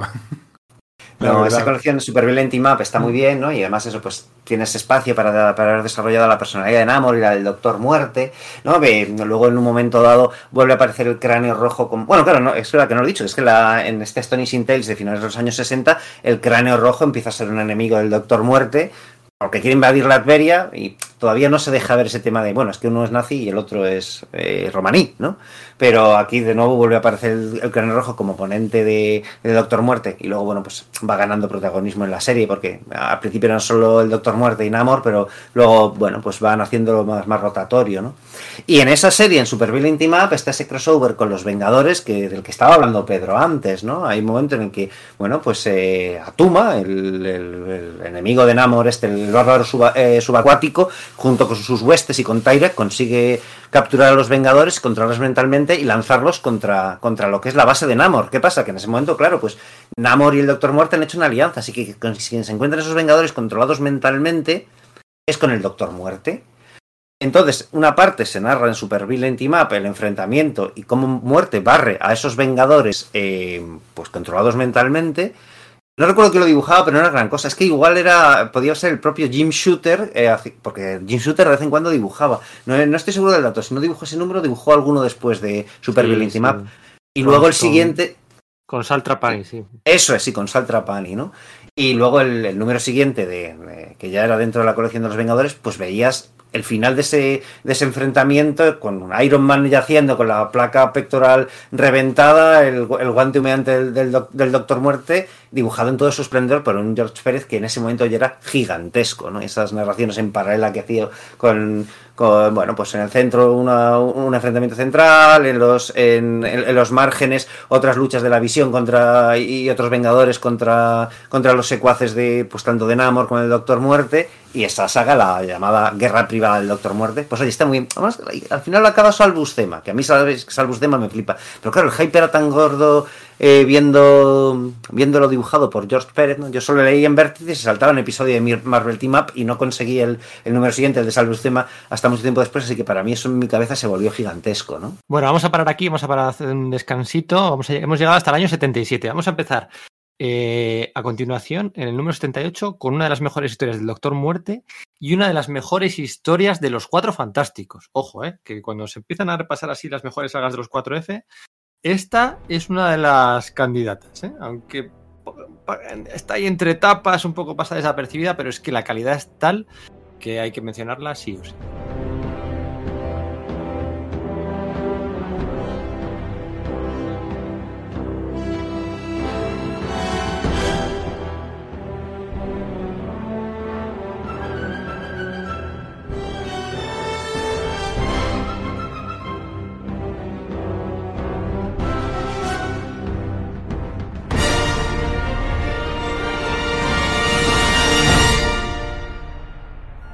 Bueno, pues efectivamente lo que, lo que decía Pedro, ¿no? Eh, hay una saga fantástica. Yo, el otro día, de hecho, ¿no? Hicimos ahí una pequeña encuesta de cuáles son tus sagas favoritas de los Cuatro Fantásticos y esta yo la puse muy alto. Quizás también hay un tema de... No me gusta llamarlo nostalgia porque efectivamente lo... nostalgia parece que sea casi una trampa o que añores esos tiempos porque los actuales no te gustan y no es tanto eso, sino el, esa capacidad que teníamos de quizás de saborear algo más o más intensamente por porque no, había, no tenías tanto que te haya saturado a lo largo de los años, ¿no? Pero esta saga la leí en, bueno, pues o sea, en los complementos de Spider-Man de Bruguera, que eran de los cuatro fantásticos, ¿no? Lo leías de forma fragmentada y lo que veías es que era totalmente desesperado, ¿verdad? Sí, sí, porque además es la historia arquetípica de los cuatro fantásticos, en la que los cuatro fantásticos se desunen. Eso es. Es como lo de, lo de siempre, lo de abandono no, los, no, cuatro, los cuatro fantásticos. ¿no? Pues o sea, se, va, se van los todo, cuatro. ¿no? Se, se disuelve. Una... Red Richards había perdido los poderes, Eso ¿no? Es. Eso es. De hecho, eh, creo que intentó tener un exoesqueleto en algún momento, pero aquello no, no funcionó, ¿verdad? Luego durante la, sí, la eso saga. Es. En, el, en, el, enfrentamiento contra los siete de Salem, sí que lleva una especie que debajo del traje lleva unos brazos mecánicos proyectables que para que, o sea, y los lleva debajo del traje como para que no se note que, que ha perdido los poderes. Pero Porque cuando un fantástico perdía los poderes siempre hay un exoesqueleto para ayudarle. Eso es, vamos, la cosa con, bueno, pues ya lo sabéis, el que luego utilizó Sharon Ventura, bueno, pues ya lo sabéis, ¿no? El caso es el que los cuatro fantásticos se, se, disuelven y se entra en la recta final del vamos hacia, hacia el aniversario. Ahí hay unos momentos eh, convulsos de cambios de guionista, Lane Wayne está, se tienen que ir, eh, y entra Mark Wolfman, ¿no? que había hecho un anual por ahí de los Cuatro Fantásticos. Y dice, bueno, pues yo lo que quiero es refundar los Cuatro Fantásticos, ¿no? Quiero que se vuelvan a unir, que, bueno, pues en el fondo era el, el plan original, tenemos una, una temporada separada para, para construir drama, ¿no? Entonces vas viendo historias pues sueltas de cada uno de ellos y algo extraño está pasando, ¿no? Hay una especie como de, de conspiración que no sabes bien quién está detrás, ¿no? Eh, hay números memorables, de hecho alguno no lo hace eh, no lo hace el propio Mark Wolfman, sino que lo guioniza Bill Mantlo, con esta saga en la que se resuelve eh, lo del villano aquel llamado Darkoth, que era pues es un, un demonio que en realidad era un cyborg creado por el Doctor Muerte, eh, unos, un, pues no sé, 20, 30 episodios antes, y en el que se cuenta que, bueno, pues que ese cyborg además era, había sido el mejor amigo de Den- Dengrim. Todo muy dramático y alguien de algún modo está interesado en, en que Reed Richards eh, recupere sus poderes. Y no sé muy bien qué es lo que está pasando. Hay una figura en las sombras, un delegado cuya, cuya cara le suena mucho a Reed, ¿no? Y bueno, ¿cuál es la sorpresa? Cuando lo que pasa es que ese delegado es el hijo del Doctor Muerte, o así lo presenta, ¿no? En realidad luego se descubre que es un clon que ha Clon, cultivado, ¿no? Ujú. Eso es, por eso le sonaba la cara a Reed, ¿no? Le había- claro, él conocía a Víctor de, de sus años de universidad, ¿no? Y es que el plan del Doctor Muerte básicamente es insuflar los poderes de los Cuatro Fantásticos sobre su clon, eh, llegar a la, a la ONU, eh, conquistar el mundo de una vez por todas, ¿no? Y de hecho, bueno, pues también se está esculpiendo una... Ha secuestrado a Alicia Masters para que le, le esculpa una, una estatua con su cara, ¿no? Es una, claro, una, una- algo que no, que no se acaba de ver. Pilla también como, como referencia al, pues eso, a ese hijo, ese clon con la cara intacta del Doctor Muerte. Y claro, Muerte tiene un problema. El de Reed Richards ha perdido, ha perdido los poderes, así que le obliga a que vuelva a realizar el viaje espacial que, que, que- que se los dio, ¿no? Atravesar ese cinturón de rayos cósmicos, etcétera, y que recupere su elasticidad. En medio se pega con el fantasma rojo, que estaba por ahí, pues, cola- eh, se había colado en la nave, se, se estrella, parece que ha muerto, pero no, Nick Furia le ha, recu- le ha- le ha rescatado, y Muerte decide que va a seguir con su plan, aunque claro, le, le pica, ¿no? Le pica que, que su gran enemigo no vaya a estar presente en su gran triunfo, ¿no? Es ¿Tú cómo recuerdas esos episodios? Es que, genial, es que estaba todo lo que es el Doctor Muerte, ¿eh? Qué bien Mark Wolfman coger a lo que es la esencia del personaje. Es decir, él tiene que ganar, pero él no puede ganar de cualquier manera. Tiene que ganarle a un enemigo que esté completo, un enemigo que, que no esté tullido. Entonces, para, para él lo primero era tener a, Reid, porque realmente su interés es Reid, es al resto de, los cuatro fantásticos los desprecia, tenerlo en plenas facultades, tanto físicas como mentales, para poder ganarle. Y la verdad que la parte esta de la, de la estatua, la grandilocuencia, el ego que tiene este, este hombre eh, es impresionante. Y se ve en esa parte, en ese subargumento, el que la pobre Alicia secuestrada, eso para que le haga especialista como es en hacer estatuas de superhéroes, para que le haga la estatua que demuestre a todo el mundo lo que es muerte. Aparece además Isorba, eh, un descendiente de, o familiar El de- hermano perdido. hermano era, ¿verdad? Eso, que sí, sí. tendrá importancia más adelante y de hecho eh, se convertirá en el, en el sucesor no deseado de, de muerte. O sea, ahí Eso esa, saga aquí- es magnífica. Aquí le, le ponemos una estatua a Keith Pollard, ¿no? Sí, Hombre, sí, sí, sí. Vamos, que, vamos que si la ponemos. Alternarse con George Pérez y, y mantener el, el nivel y, y ¿eh? Y- eso es, porque además al final Pérez ya no, ya no está ya, ya no está en la serie y es que apenas nota la diferencia, que es que eso es mucho decir y es que, ostras, o sea, esa recta final hacia el, hacia el número 200 es que es fabulosa. Marvel mantuvo mogollón de problemas porque quería que el enfrentamiento final, ese número 200, ese aniversario, tuviese más páginas, que, que hubiese espacio a respirar lo que tenía que ser el gran enfrentamiento entre Muerte y Reed Richards, ¿no? Porque claro, ya Reed Richards había recuperado los poderes, ¿no? Es que fíjate, Muerte como es, o sea, antes de devolver los poderes le tenía hipnotizado, le, le estaba, le, le estaba utilizando con el disfraz este de, del hombre invencible y tal, y es que no, no, no, quiere que recupere sus poderes para vencerle como tal y, y además eso, insuflar los, los, los poderes de los cuatro fantásticos sobre su clon, que claro, su clon cuando tiene, eh, obtiene los poderes, le pasa un poco lo mismo que al ex Luthor en All Star Superman y se vuelve bueno y se vuelve contra su padre y muerte tiene que matar a su propio a su propio hijo, ¿no? Es Sí. Se le ve ahí con toda la amargura, toda su mala leche. Además ya está totalmente eh, desquiciado el tío, ¿no? Cuando digo que lanza ese, ese tornado sobre una manifestación de inocentes latverianos que están reclamando democracia, ¿no? Liderados por Zorba, ¿no? Que es el líder de la resistencia, que se ha, que bueno, pues se ha, eh, se ha aliado con los cuatro fantásticos y tal. Y, bueno, pues eso, la historia final eh, metida en un laboratorio, un enfrentamiento físico súper potente con el- entre Reed Richards y el Doctor Muerte. Yo no creo que va- hayamos visto otro enfrentamiento de ese calibre hasta ese... Simonson. Eso, Simonson, ¿no? Porque es que además dice, vale, eso ya se ha hecho, pues voy a aplicarle ese tema de, de narrativa y tal, ¿no? Bueno, pues Pero- es que ahí, joder, es- Aquí Mark, Mark Wolfman tuvo que pelear mucho con Jim Shooter para que le dejara hacer el número del doble de páginas coincidiendo es. con el número 200. Ujú. Y Jim Shooter le decía que no, que no, que no, que no, porque claro, el doble de páginas era también casi el doble de precio, ¿no? En vez de los 35 centavos habituales, eran 60 centavos los que costó esto. Pensaban que se la iban a pegar, que iban a vender nada, que los lectores no lo iban a querer. Eh, bueno, Mark Wolfman se salió con la suya porque Jim Shooter acababa de llegar a ser editor en jefe. O sea, yo estoy seguro que dos años después eh, Jim Shooter no, no, no cede tan Hubiese cedido, ¿verdad? No, no, no. O sea, estaba recién, recién llegado, ¿no? Sucediendo a Archie Goodwin. Y le dejaron. Fue un exitazo de ventas impresionante. O sea, vendieron. mm, costaba el doble, pues vendieron. No el doble, sino cuatro o cinco veces más. Fue un exitazo de ventas, el número 200 de los Cuatro Fantásticos. Y al año siguiente, cuando Mark Wolfman y, de nuevo, Keith Pollard le dijeron a Jim Shooter, oye, vamos a hacer otro número 200, porque estaban haciendo la serie de Spider-Man. Vamos a hacer otro número 200. ¿Qué te parece si hacemos el número doble de página? Sí, sí, sí, sí, sí, claro, claro, Sí, sí, sí, sí, sí. Es, es muy buena idea, es muy buena idea, Mar. Buena idea, buena idea. Sí, ahí se dieron cuenta que, bueno, pues que los especiales vendían más, que tal, que no sé qué. Estamos hablando todavía de los años 70, ¿eh? 78, ¿eh? El número 200, ¿eh? Antes de las primeras miniseries de Contest of Champions, de los primeros Maxi-series, ¿eh? Las primeras tecnitas así comerciales para...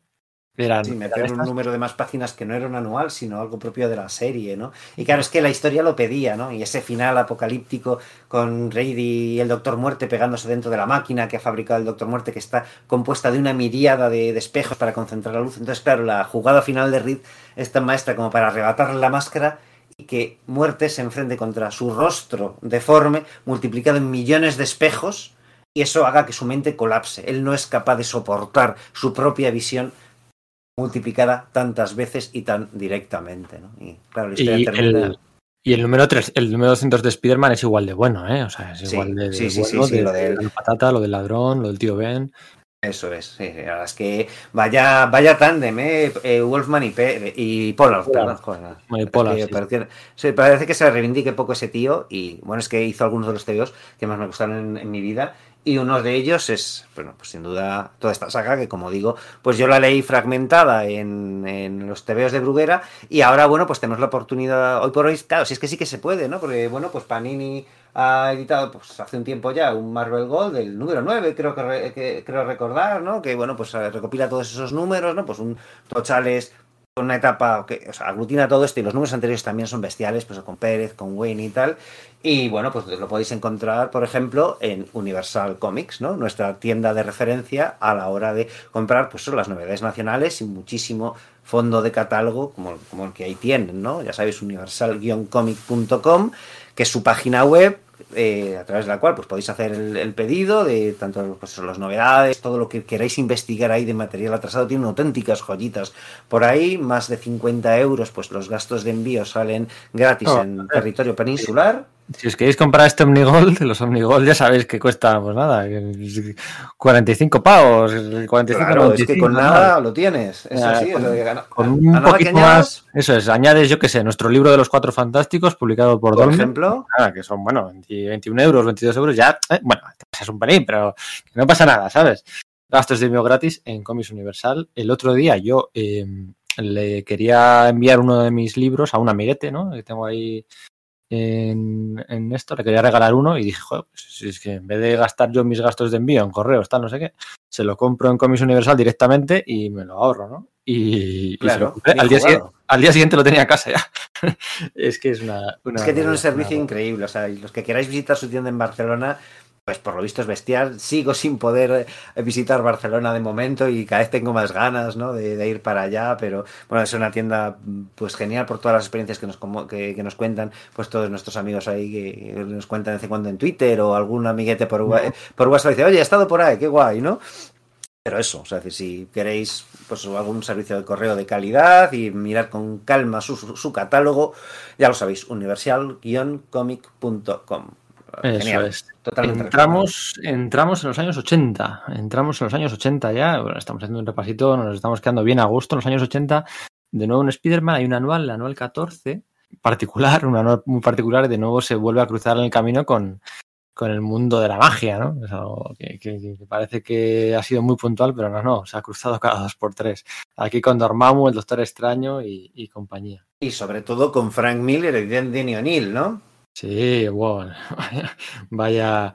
¿Cuántos qué hizo Frank Miller en Marvel de Spearman? ¿Hizo uno o dos anuales? Yo creo que hizo dos, ¿no? Porque también está ese del Castigador, ¿no? Con el Doctor Octopus, que creo que entintaba Klaus Johnson, y este del que estamos hablando creo que lo entintaba Terry Austin. Además le daba un rollo como de grabado medieval que veías al Doctor muerto en su castillo con su lacayo que estaban preparando eso, la noche del vuelco siniestro, aliado con Dormammu, cambiaría, retroalteraría la realidad ellos saldrían triunfantes y esas partes como de, textos de apoyo puestas como pergaminos con, una rotulación antigua y tal pues, pues es que es, un TVO para, es autoconclusivo del todo, con el Doctor Extraño de pues de invitado especial y, tiene una, una, coña particular, que es que hay un momento en que los, eh, pues eso, Peter Parker y está en, en un concierto ahí en, bueno, pues eso, en Manhattan y tal, y va a haber una banda llamada Metralla, ¿no? Swapnel.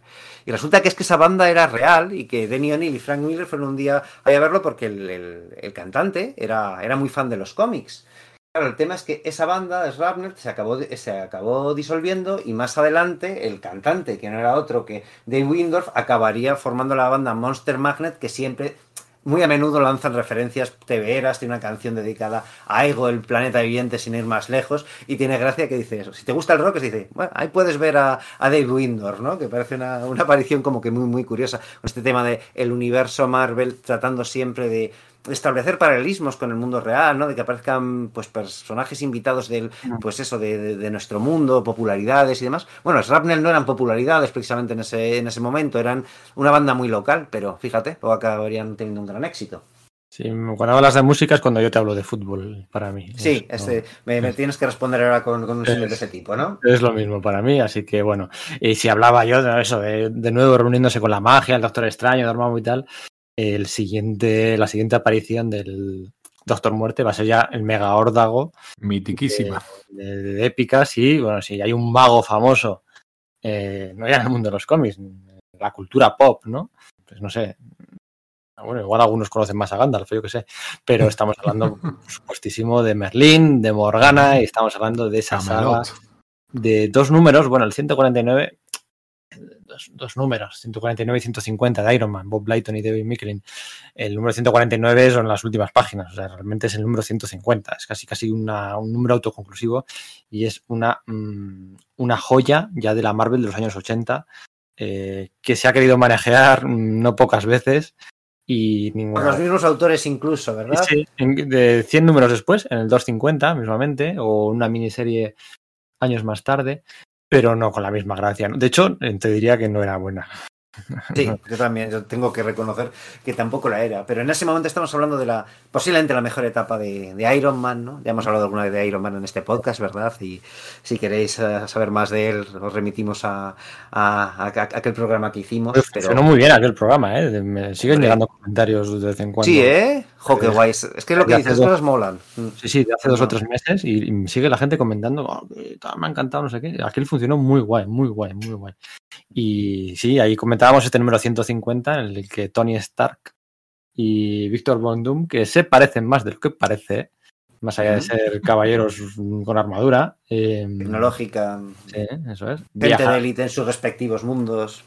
Un ego exacerbado. Big controls. Eh, hay paralelismos. Sí, sí, sí. Viajan al pasado uh, forzosamente a los tiempos de, bueno, de, de, del rey Arturo, ¿no? Bueno, además tiene el tema de que, claro, por supuesto, Iron Man como buen héroe se alinea con el rey Arturo y el Doctor Muerte como buen villano, aunque luego, bueno, pues tiene un pequeño giro por las necesidades, eh, se alinea pues con, con, los malos de la saga, ¿no? Con Morgan Le Fay, que, bueno, pues ya sabemos que más adelante sería utilizada de vez en cuando por, por, por, ese programa que hemos grabado hace un tiempo y que del que todavía me estoy recuperando, ¿verdad? Por, por ese autor, no, no vamos a nombrarle ahora si es Según Bendy se supone se convertían en amantes. así, claramente, en follamigos. Sí, sí, sí, sí es que es tal cual. Y así quedarían. Y ella se encabrona porque se da cuenta que lo está, lo está, utiliz la está utilizando. ¿eh? Sí. A mí, a mí ese cómic me encanta. De hecho, he estado dudando a la hora de, de poner mi historia favorita de muerte, precisamente este, el viaje a Camelot porque, joder, es que además parece tan lógico que el Doctor Muerte y Iron Man sean enemigos naturales y sin embargo hasta entonces no habían desarrollado esa relación. Y aquí está muy bien, cómo se reflejan el uno en el otro, cómo Muerte eh, consigue respetar a Iron Man. Eh, vemos sus pensamientos interiores y dice, joder, pues este tío sí que es inteligente, sí que eh, es un, es un... Más aún, es que él, él, no sabe que es Tony Stark, piensa que es un lacayo. Y le sorprende, claro, eso para Doom, que es un tío tan elitista, le sorprende que, un la, que quien cree que es un lacayo, pues, pues sea, sea tan competente como para ayudarle a, a, volver a montar una máquina del tiempo con, con las piezas que tienen, ¿no? Qué sencilla, bueno, el dibujo de John Romita Jr. Es, es, impresionante. Qué sencilla es la portada y qué bien funciona. O sea, un tío, o sea, Iron Man enfrente de, del Doctor Muerte, con todavía llevaban aquellos discos, uno en la rodilla, otro en la cintura. Sí. que, que, guardaban ahí dentro. Pero funciona, la, la, la, portada funciona estupendamente. O sea, es sencillísima más no poder, un fundido negro de fondo y no hay más. Y es una de las portadas más clásicas de, de Marvel de todos los tiempos. Y yo me acuerdo que eso, que como ya digo, en la guerra privada del Doctor Muerte, la, primera viñeta que yo me encontré era eso, con, Doom, que con su guantelete humeante y Iron Man en el suelo, ¿no? Era como, ah, se me ha hurtado este enfrentamiento, porque ya digo que tardé tiempo en verlo y sí que tenía muchas ganas de ver eso, porque Iron Man, pues cuando era muy pequeñito yo, pues era mi superhéroe favorito y claro, el Doctor Muerte desde el principio fue mi villano favorito. Y efectivamente veía esos paralelismos como, tío, es que es como de cajón. Estos tíos tienen que ser enemigos. Estos tíos tienen que tener algún tipo de relación, ¿no? Y bueno, pues aquí. Pues no Hablando del cómic en sí, ¿cómo volvían al presente? ¿Construían otra máquina del tiempo? Y eso es, o sea, sí. decir, eh, llega un punto en que ven que no, que no tal y se ponen con ello, ¿no? Y tienen, tienen que unir sus tecnologías, desactivan sus escudos, tienen que confiar el uno en el otro, no solo trabajar juntos, sino confiar en, en el otro que no se van a traicionar para pues re, reconectar con la corriente temporal del presente y poder volver, algo así. Bueno, no chachara, pero te veo que queda bien. Pues sí, un clásico. Oye, ¿os parece bien que hagamos aquí otra pausa y ya, pues, eh, vamos, en años 80 y sobre todo vamos a hablar de John Byrne, vamos a hablar de... ¿Vamos a hablar de Arcade? Sí. Pues sí, habrá que mencionarle, ¿no? Si hemos mencionado lo de, lo de Luke Cage. Claro, y, de esa, y de esa cerilla. Y... La cerilla famosa de Chris Claremont y de John Byrne. Ay, ay, ay, la cola que, que, trajo con el Doctor Muerte y sus desarrollos Qué manera ¿eh? de picarse por eso. Hay que ver, ¿eh? Vamos a hablar del Todopoderoso, vamos a hablar, pues no sé, de, de, de, un poquito más de Bob Hall, vamos a hablar de Mike Mignola dibujando demonios infernales uh -huh. años antes de hacerlo famoso por ello, vamos a hablar de, yo qué sé, Walter Simonson otra vez, del guantelete de la guerra del infinito y... Y, y la chicardilla. Y la chicardilla. Bueno,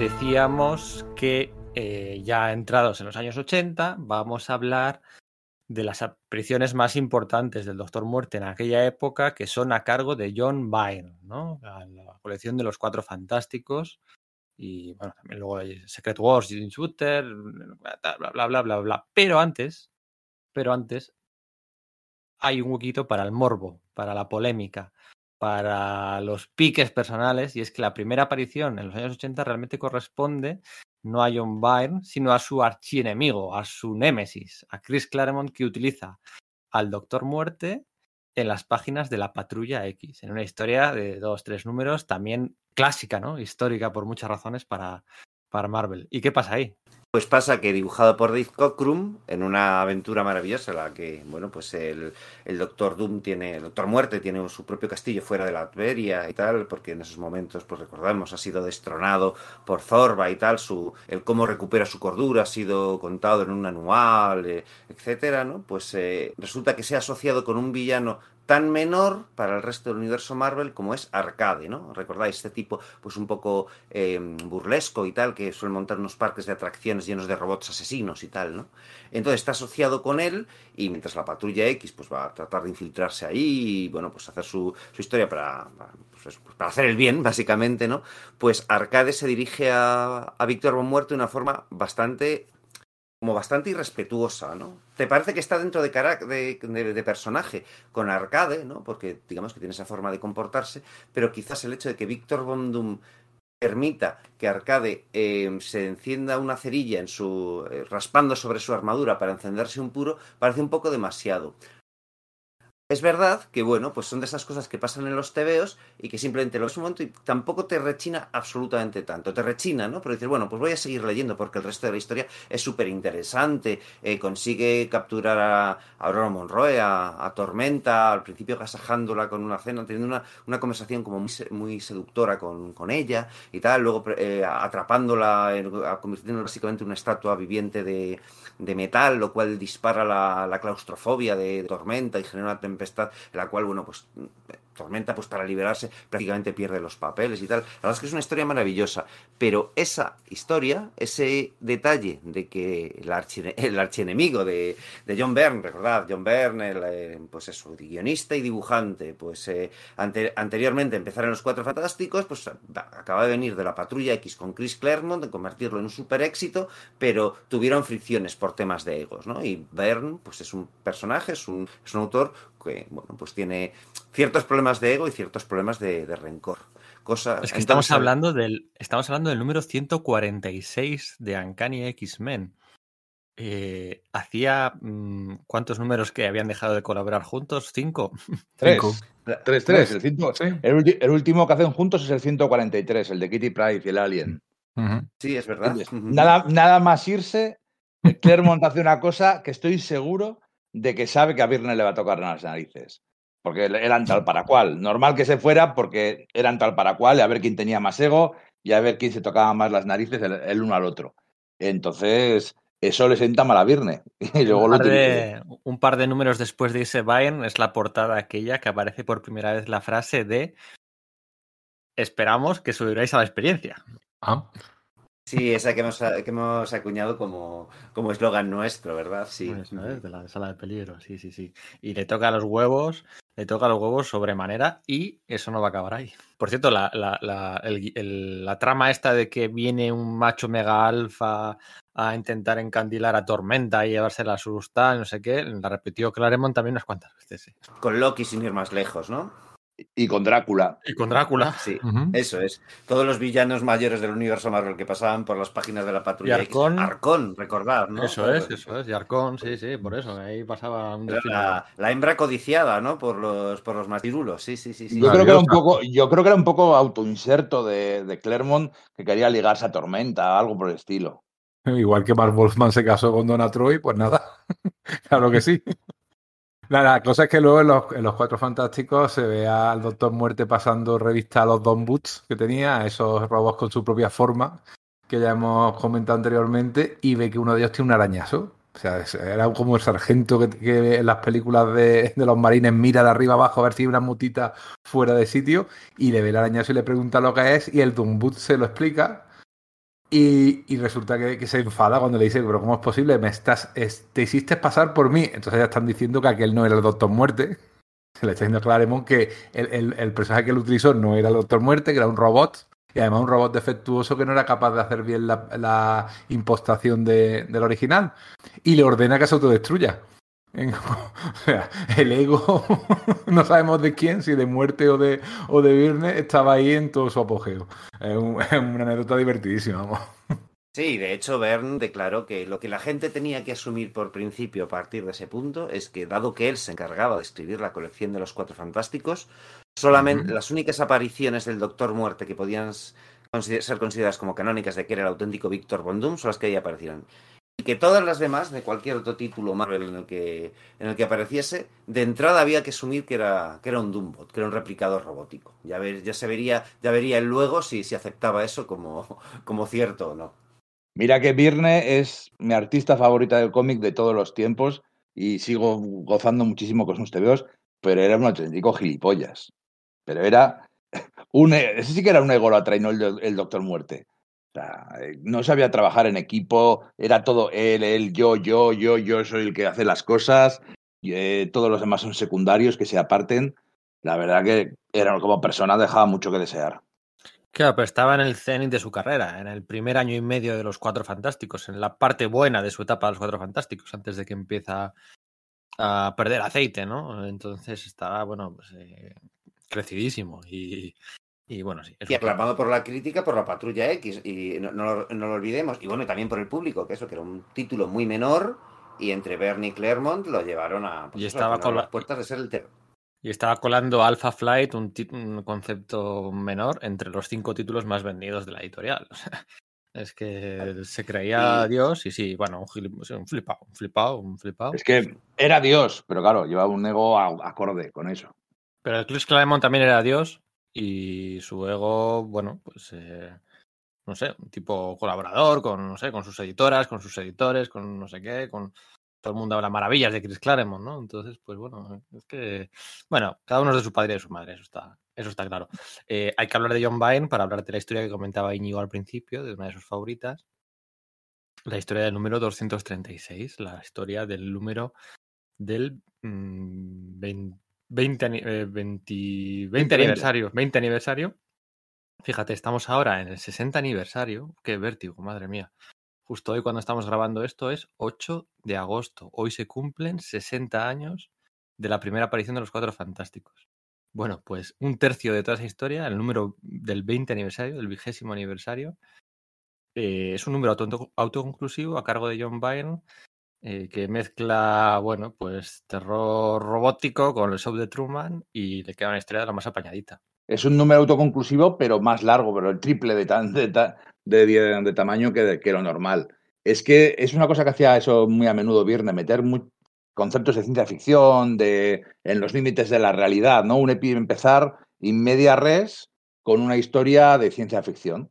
Y entonces esto lo que empieza es con los Cuatro Fantásticos viviendo una vida alternativa viviendo como hubieran vivido de no ser de no haber conseguido sus poderes en un pueblecito. La, ben Grimm está casado con Alicia, los cuatro fantásticos tienen a. O Mr. Fantástico y, y Sue Storm tienen a Franklin, él es profesor universitario, y entonces descubren que esa vida es falsa. Han sido dominados por el amo de las marionetas y sus esencias, sus mentes, se han metido dentro de pequeños miniaturas. El pueblo en el que viven no es más que un diorama, un gran diorama que hay en una habitación que muerte domina como, como un gigante entre, entre pequeños insectos, ¿no? Eh, una vez más, quiere demostrar que Red es un insecto, no es nada para él, y quiere torturarle y jugar con ellos.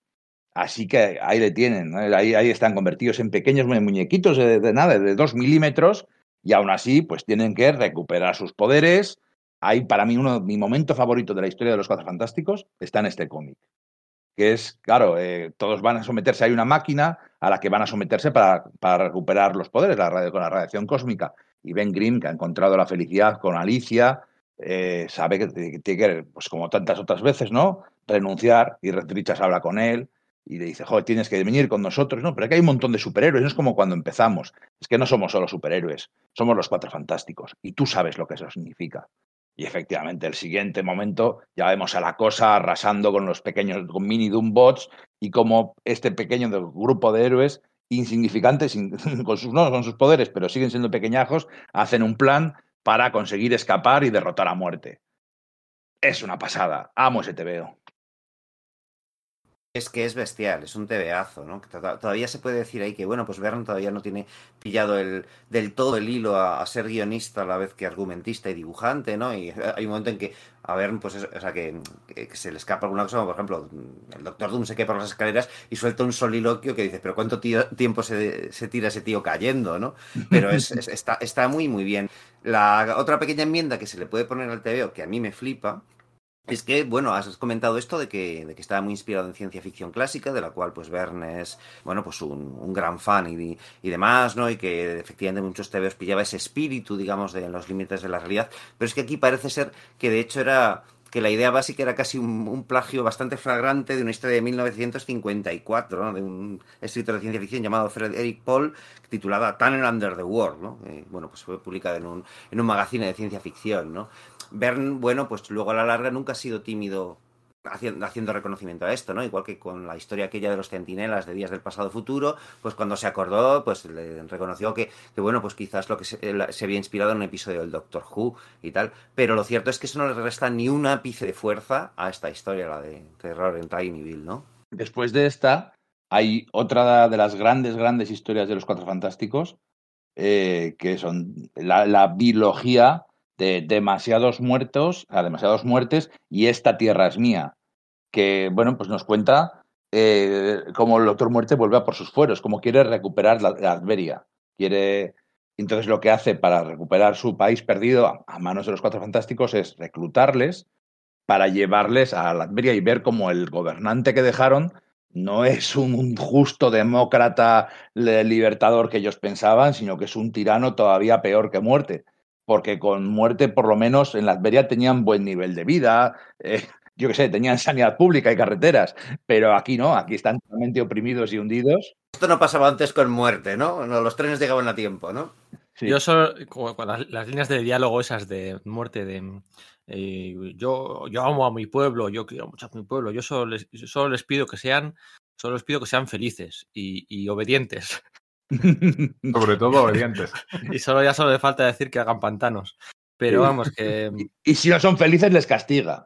eso es, eso es. Entonces es una relación curiosa ¿eh? entre la del pueblo. Y, y realmente ves que el pueblo, eh, convenientemente en este caso, eh, ama al Doctor Muerte, pues encima de todas las cosas, mm, no, pero sí por encima de Zorba, ¿no? Que era el hermanastro, tal, que no sé qué estaba, que estaba por aquel entonces al El poder. hermano pequeño de Rudolfo, ¿no? Rodolfo, sí. Entonces, eh, bueno, pues eh, viven en un. el- donde les prometió elecciones libres, pues eh, hay una dictadura, eh, hay una inflación terrible, hay un, bueno, un servilismo opresivo y es una situación malísima. De ¿no? queda, pues, de todo. Eso es. Entonces, cuando ven, cuando ven que, que- vuelve el Doctor Muerte, ay, nada, tal, ay, nuestro señor, nuestro amo, nuestro tal, tal, todos súper contentos. Y el primero que se encuentra con el Doctor Muerte es un personaje que debuta aquí en el número 247 de Los Cuatro Fantásticos, que llega para quedarse. No sé si los lectores en aquel momento, incluso los autores cuando, cre- cuando crearon a este personaje, pensaban que iba a tener tanto recorrido, ¿no? Pero al final, bueno, pues eh, llegó para quedarse. Estamos hablando de Christoph, ¿no? El, el- el otro Doctor Muerte, ¿no? O sí, el otro. o- Claro, es que. eh, Christoph Bernard. Sí, que era un niño cabezón, como todos los que dibujaba Virne. O sea, que nunca sabía dibujar niño, la verdad que era muy pequeño, pero sí, es curioso. Porque era un niño que había sido sus padres asesinados por Sorba. Me llama mucho la atención de, esa saga lo que habéis comentado de que efectivamente eh, hay, villanos peores o dictadores peores que, muerte. Y, que los luchadores por la libertad, como parecía que era Zorba, pues resulta que se convierte en dictadores todavía peor que aquel al cual derrocan. No, sé el mensaje que quería dar Virne exactamente, pero parece que era ese. Y sí, aparece ahí Christoph como un niño pequeño. Y la verdad que tiene biografía, porque de ser un niño pequeño, en unos pocos números ya empezó a hacerse mayorzote. O sea, era un, crecimiento bastante bastante curioso el que ha tenido este personaje, por ejemplo, por encima del, de, del, del propio Franklin. Eso, pero que, Aquí- vamos, ta- tal y como lo dibujaba, parecía que tenía la misma edad. Aquí lo que dices de que Zorba mata a sus padres, bueno, o sea, aquí uno de los em, robots de Zorda Sí. mata a la madre de Christoph justo mm, dos viñetas después de que el Doctor Muerte jura protegerla a ella y al hijo, ¿no? Vale, cierto. y la- le mata ahí, o sea, al mo- al momento, ¿no? La promesa ya Mm. incumplida va a empezar. Y entonces dice el Doctor Muerte que jurará proteger, educar y tal, no sé qué, al pequeño Christoph, porque, bueno, ha sido incapaz de impedir que su madre muera delante de sus narices, ¿no? O sea, es un... Vamos, que es potente, no, no es algo ahí que, va, no, mató a sus padres, no, no, no, es realmente potente, una de las, además, eh, la, la doble página con la que empieza el cómic es, yo la tengo grabada, ¿no? Con los Cuatro Fantásticos y, y el Doctor Muerte ahí en la las, ru- las ruinas de Doomstar. Sí. Bueno, sí, sí, sí. Empieza con una primera splash page de solo muerte, levantando los brazos diciendo esta tierra es mía, y luego la doble splash page Sí, del, Doctor sí, sí. Muerte y los Cuatro Fantásticos y toda la ciudad en ruinas. Eso. Una dinámica muy Kirby, ¿no? Lo de empezar con una splash page y luego cuando la pasas puedes ver la doble, Oh. que es quizás más De hecho, impactante, viendo lo que sí. está viendo el personaje y por lo que, por lo que está viendo la primera, ¿no? Mm. Sí, sí, Esto- yo la doble, la doble en la que me refiero es, Sí. bueno, es, es- es puro, puro John Byrne, ¿no? Perfecto. Y ya en la siguiente página, pues debuta Christoph y, y la madre en la siguiente, ¿no? Va todo muy rápido, ¿eh? es un cómic en el va todo muy rápido, hay tiempo para flashbacks, hay tiempo para, para explorar, ¿no? Los cuatro fantásticos todavía están en shock. Es que, es que le quieren, de verdad. es que tanto como el lector, casi, ¿no? O sea, funciona muy, muy bien. Aquí John Byrne está, está brillante. Es que es la primera vez que se ve tan claramente, se subraya tanto el tema del sentido del honor, de las partes buenas del, de la psique de, de, Doom, ¿no? Porque, claro, hasta, hasta ese momento siempre había parecido que todo eso de que le preocupaba el pueblo latveriano era totalmente pues patraña, ¿no? Y que era como él se veía a sí mismo, pero que el pueblo latveriano no paraba de sufrir bajo su yugo. Y aquí ves cuando vemos cuando de, los autores deciden por, por primera vez, John Byrne decide por primera vez decir, no, es que quizás haya parte de verdad en eso, ¿no? Y meter a los cuatro fantásticos en un brete moral complejo porque tienen que levantarse contra su antiguo aliado, contra Zorba, que no olvidemos que, que les había ayudado a luchar contra muerte en esa recta final hacia el número 200 de la que hablábamos hace un rato, de Mark Wolfman Keith Pollard, ¿no? Sí. Como, como comentario, una pequeña anécdota personal. Hace, yo creo que lo contado alguna otra vez en el podcast, hace algunos años estuve en Estados Unidos y había en una tienda había un montón de grapas americanas de hace tiempo. Entonces me compré cómics que me gustan a mí mucho. No quise comprarme cómics que no tenía. Me compré eh, uno de los Vengadores contra Nefaria, el número 100 de Conan, el 236 de los Cuatro Fantásticos, el del terror en la Tierra del Pollo Pequeño, y estos dos números, Demasiados Muertos y Esta Tierra es Mía. Me los compré en grapa americana. Y es una cosa que a mí me hacía, también me compré la llegada de Galactus.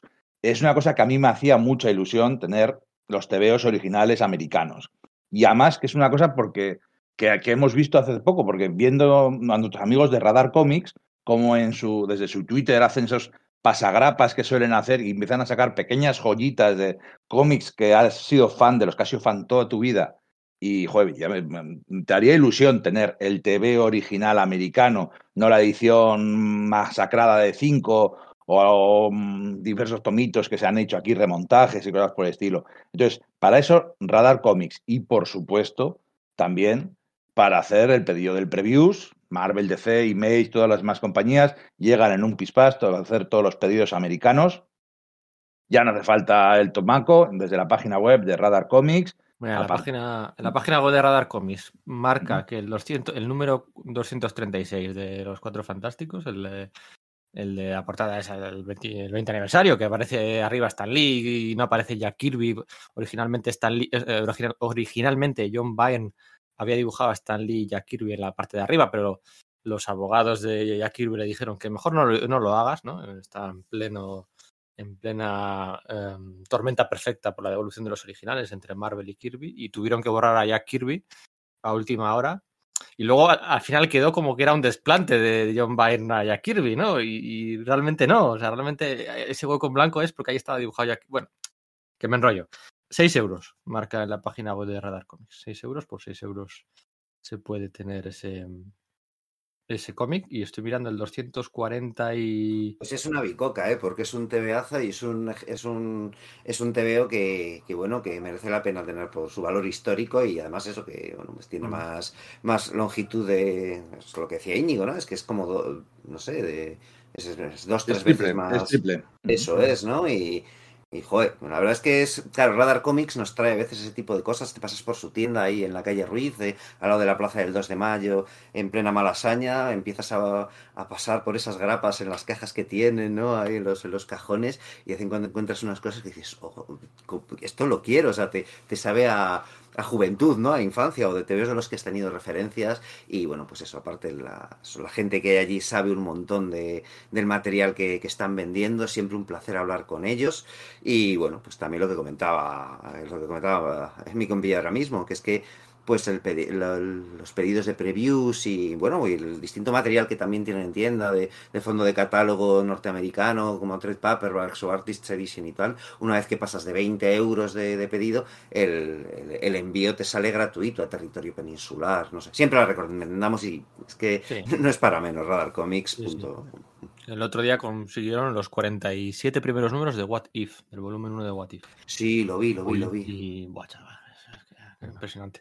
Bueno, mira, y para eh, el año que viene se ha anunciado hace unos días un omnibus, de, se llama el libro de muerte, de Book of Doom, que recoge los mejores momentos, la historia, lo que estamos contando nosotros, pero en los TV ahí ordenados cronológicamente y es una cosita que, que Radar Comics va a tener en cuanto salga. Creo que va a salir pues para el 60 aniversario del personaje, que es el año que viene, porque claro, salió para el eh, justo en abril del 62, la fecha, pues justito, justito, sí señor. ¿Eh? Seguro va a ser un tomo muy, muy, muy chulo. Sí, ha sido interesante. 1336 páginas. Ahí lo tienes. Es que ha sido, ha sido, interesante. 1336 a 125 dólares. Y sale el 12 de abril, efectivamente, coincidiendo exactamente con el 60 aniversario del personaje. Sí, ha sido curioso eso, elaborar nuestra lista de los, de los momentos cumbre del Doctor Muerte y luego, pues eso, como que de repente ver que parecía este Omnibus y decir, ahí va, pues cuánto hemos acertado, ¿no? ¿Cuánto no? Ha sido, ha tenido cierta gracia esto, sí.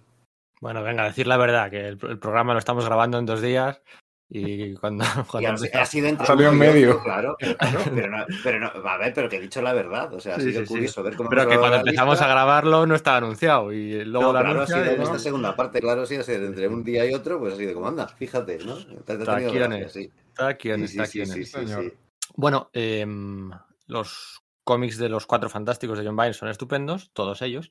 Hay un cómic de los Cuatro Fantásticos de John Byrne que no salen los Cuatro Fantásticos. Hasta cositas, detalles de esos menores o mayores, mm, propuestas gráficas distintas, ¿no? Aquel cómic en apaisado. John Byrne tenía muchas cosas, muchas cosas que, que, que en su día realmente fueron originales. Y hacer un cómic de los Cuatro Fantásticos en el que no salían los Cuatro Fantásticos, pues en su día fue bastante novedoso. No, no, no, recuerdo si fue polémico como tal, pero fue muy novedoso, ¿no? Y, y en muchos artículos se, se, resalta que este número 258, ya antes, justo, justo ya es la parte final de la etapa John Byrne que a mí me gusta. Luego ya sí que, bueno, luego ya sí que va a cuesta abajo, sin frenos y, y no hay quien esto. Es opinión personal, claro. Este número 258 es una joyita en el que Opinión solo... personal que, que no nos representa a los demás. Que claro, quede claro. Sí, no, no, por supuesto, no. sí, yo creo que la decadencia empieza más tarde, sí. Eh...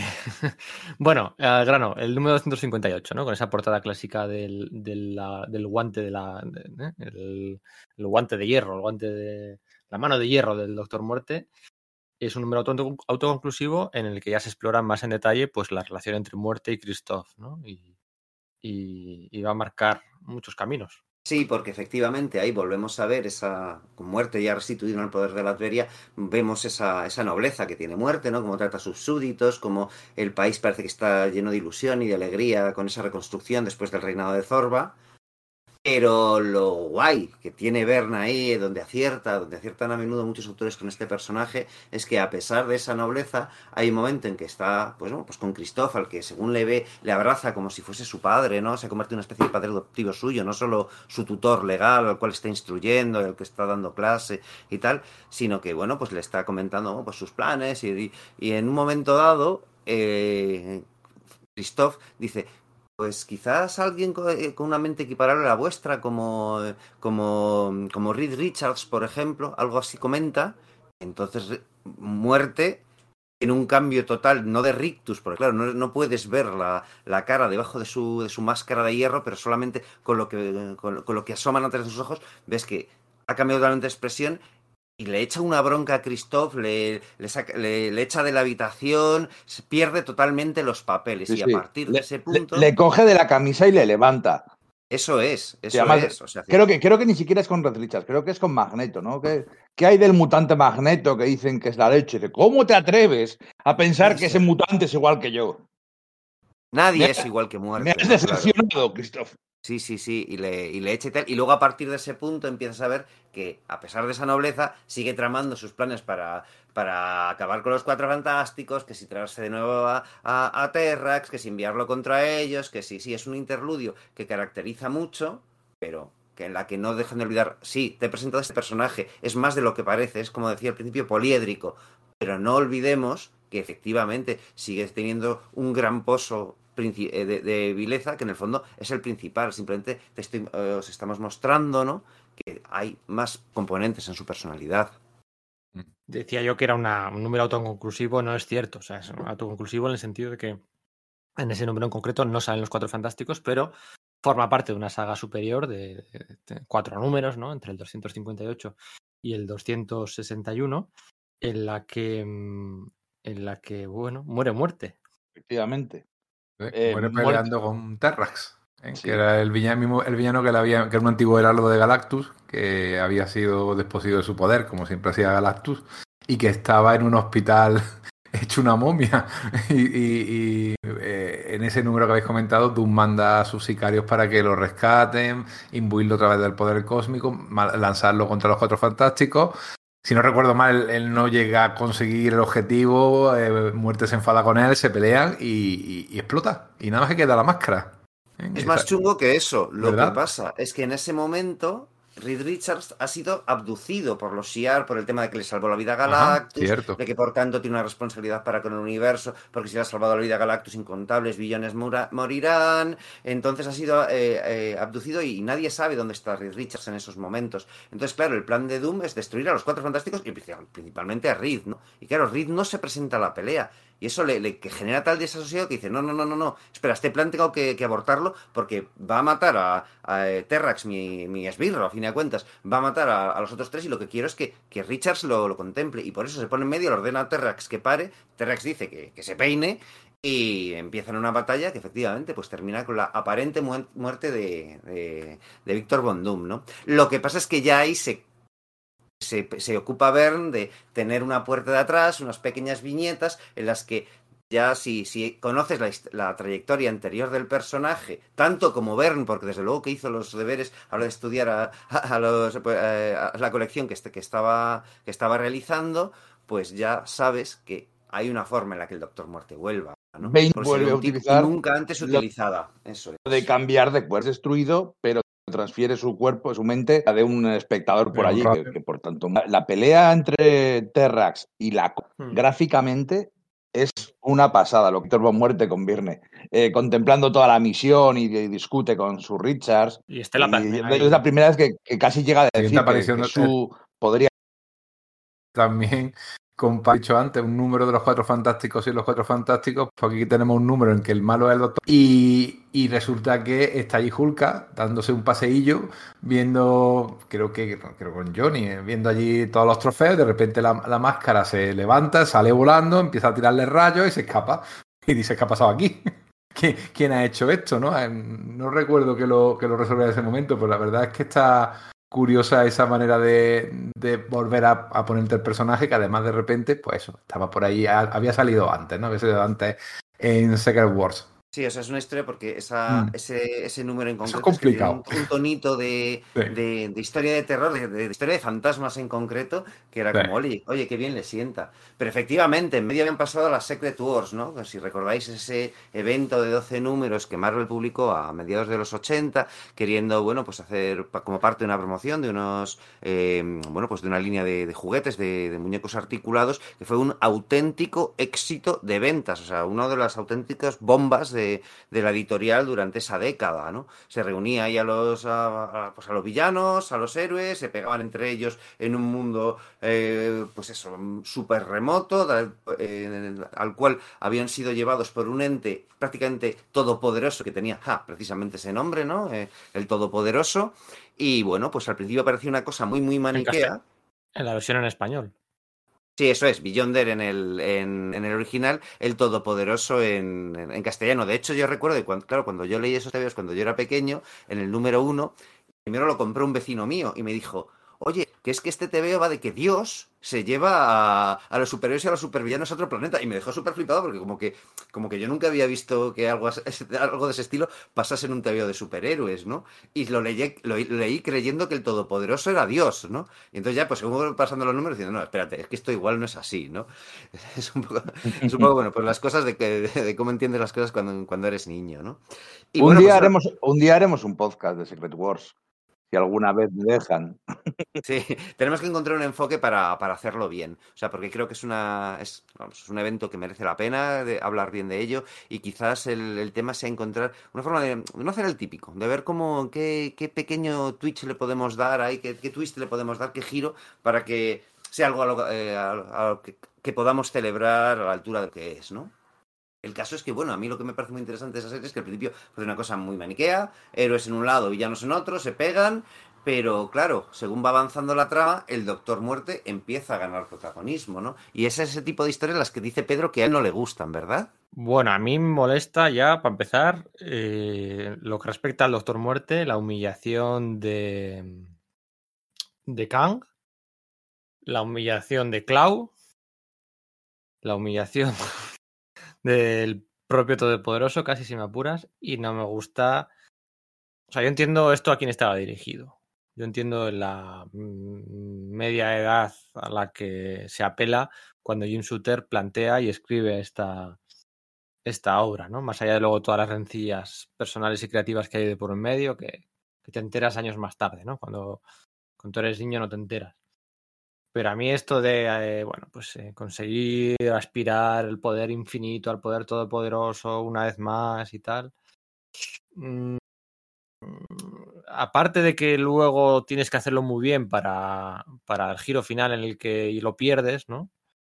Porque claro, estás siempre consiguiéndolo. eh, es pasable, pero es que estás siempre perdiéndolo. También ya es que es- o sea, son las dos cosas, ¿sabes? Y aquí, bueno, aquí no me molesta del todo. Aquí no me molesta del todo porque es el Pedro Monje de 9, 10 años el que está hablando, ¿no?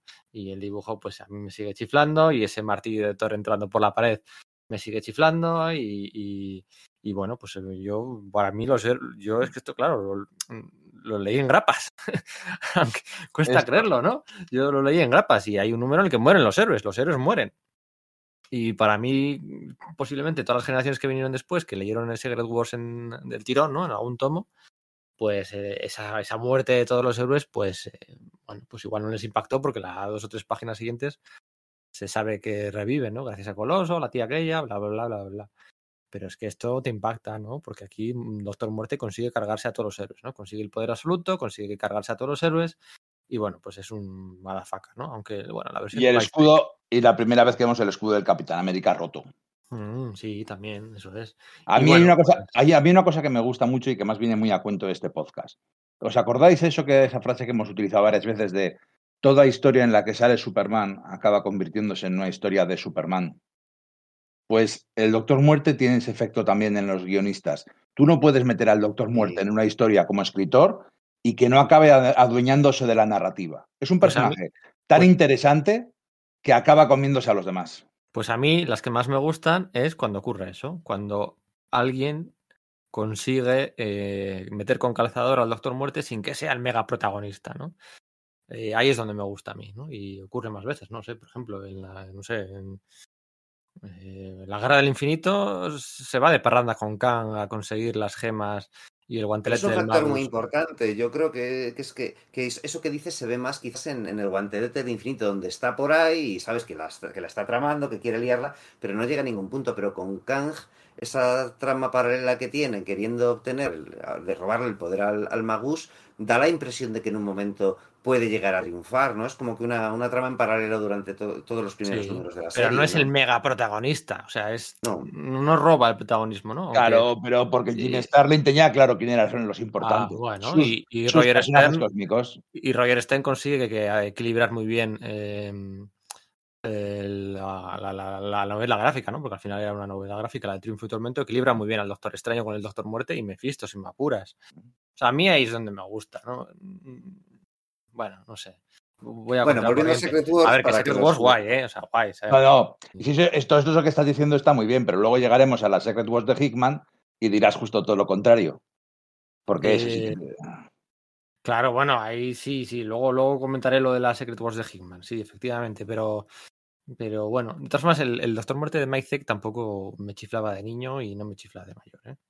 En general es que Mike Zeck yo creo que, que no hace ahí su mejor trabajo, ¿no? O sea, creo que es algo, una forma, pues, polite de decirlo, ¿no? Es un autor, pues, increíble, pero aquí en Secret Wars, pues, las fechas de entrega, todas las veces que tuvo que dibujar, eh, pues, de hecho, hubo varios feelings en Secret Wars. Pero bueno, yendo estrictamente al tema del Doctor Muerte, por si alguien no se ha leído Secret Wars, ¿no? Que los oyentes lo tengan claro, lo que sucede es que el Doctor Muerte, mientras que todo el, los- el resto de héroes y villanos están pegándose entre sí, eh, pues no saben muy bien por qué, los villanos sí, porque el Todopoderoso les ha prometido un premio, los héroes porque tienen que pararles. El Doctor Muerte está haciendo planes a su bola.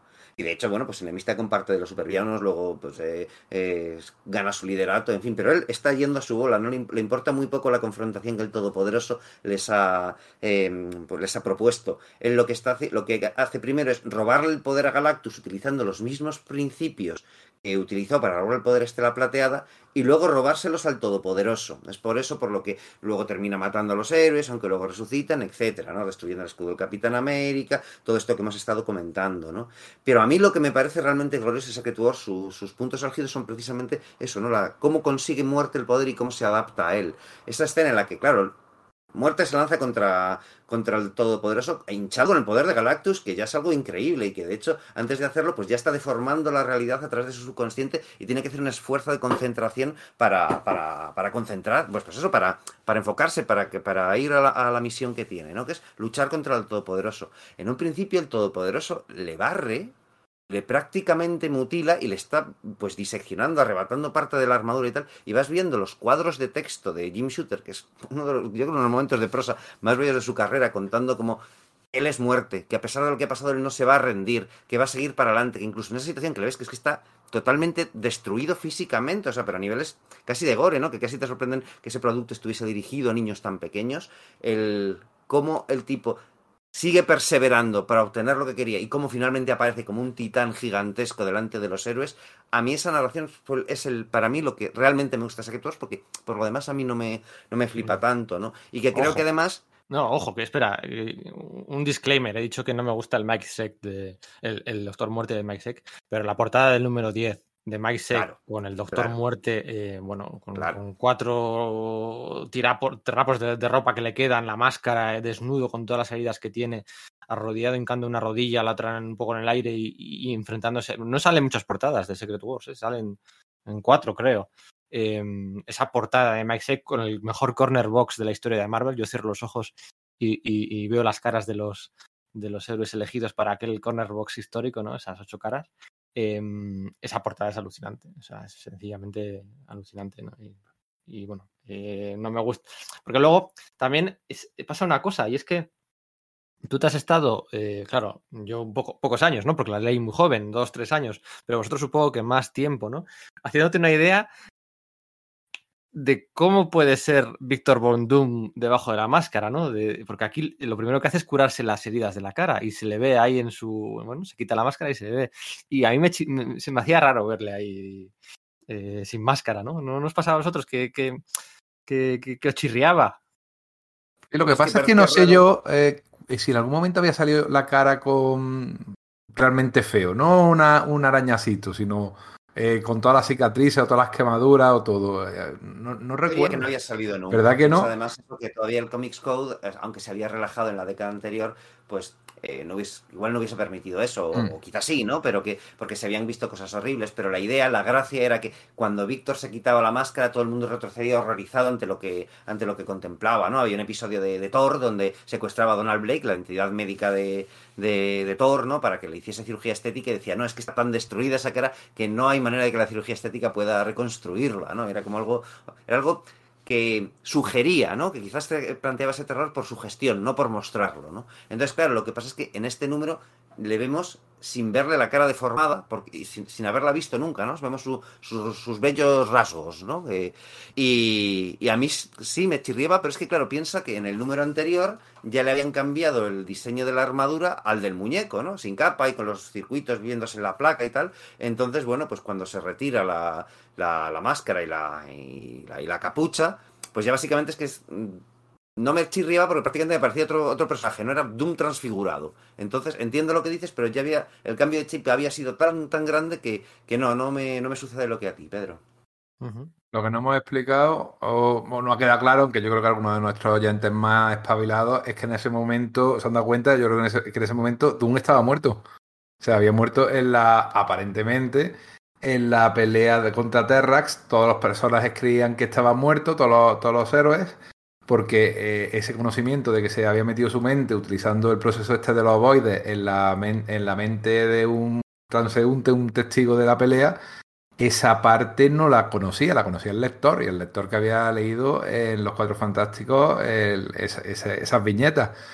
Eh, entonces, claro, había que explicar dónde salía ese Doctor Muerte. ¿Eh? Y lo, hicieron más adelante, coincidiendo con, con Secret Wars 2, diciendo que venía del futuro, del futuro de la Secret Wars. El, todo por eso se lo había traído para que participara. Que es bastante curioso. Lo que no sé es si Shooter realmente ¿Era consciente? ¿Le daba igual explicarlo? ¿O le daba igual para fastidiar a, a Virne? Eso ya se me escapa, esa, esa intrahistoria. Yo diría que simplemente el Doctor Muerte tenía que salir. Era, Claro. parte de, era parte de la historia, Suter había decidido y bueno, que ya lo arregle Virne en su serie cuando sea. Porque claro, a Suter le gustaba escribir sobre eh, enemigos superpoderosos en sus Vengadores. Los Vengadores siempre se pegaban con Gravitón, con Ultron, con Nefaria, con eh, Korvac, contra seres cósmicos megapoderosos hasta llegar a esta historia en la que ya no puede ir más allá. Ya no hay ningún ser más poderoso que el Todopoderoso. Entonces es eh, la obsesión de, de Suter y la obsesión del ego de Suter. Hablábamos del ego de Virne, pero el ego de Suter también rivaliza con el de muerte. Aquí está en Claro, yo creo que esa, es esa colisión de egos lo que propicia luego la, la explicación, ¿no? Yo creo que eso está ahí y no sé qué pasaría por la mente de Shooter, pero lo que sí que tengo claro es que un tiempo después, cuando Bern explica por fin qué es lo que pasa con el Doctor Muerte, en el fondo ya su relación con Shooter se ha deterior- deteriorado porque se va muy bien al principio, ¿eh? pero ya en ese punto no, y cuando más adelante dice, bueno, aquí hay una, de hecho planta el todopoderoso, aquí hay una paradoja, que hay algo que es que no ha podido ser, el Doctor Muerte no ha podido estar en Secret Wars. Entonces, ¿qué dice el todopoderoso? Pues es que le traje del futuro, pues eso también es una paradoja porque entonces significa que ahora tendría que estar vivo, ¿no? Y bueno, pues efectivamente, pues el, eh, porque si no el, universo colapsaría, ¿no? Eh, Porque bueno, pues tenemos claro cómo funcionan los viajes al, pasado creando realidades divergentes, pero quizás con el futuro no sea lo mismo, ¿no? Y a mí me da la impresión de que eso era una metida en el ojo de, de Shooter por parte de Ver, ¿no? No sé hasta qué punto. Pues yo creo que cuando, cuando Secret Wars se publica, el, ellos siguen teniendo buena, buena relación, pero para Secret Wars 2 ya no.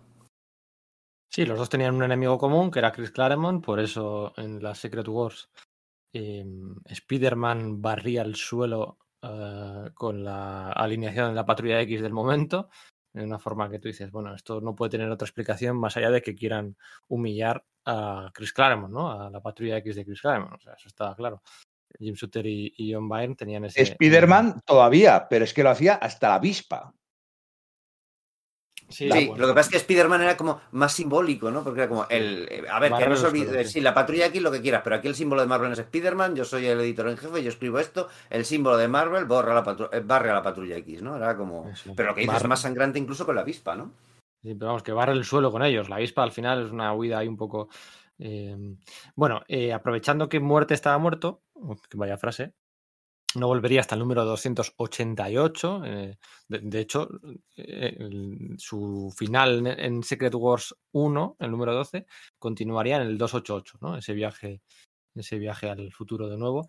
Eh, aprovechando que estaba muerto en uno de los números previos, lo que hace John Byrne, en, John Byrne es eh, digievolucionar a Christoph, ¿no? El número 278 convierten a Christoph uh, en el nuevo Doctor Muerte, ¿no? Las pautas cerebrales, la, la, la, la, asunción de que, de que, bueno, de que, de que Christoph llega un momento en el que él se cree que es el Doctor Muerte original, ¿vale? El Doctor Muerte original. Seguía siendo un chavalín, eh, pero es el Doctor Muerte original y se lo cree por completo, ¿no? Y eso, pues, con el paso del tiempo va a dar lugar a algunas tramas interesantes y alguna otra un poquito así, un poco ridícula.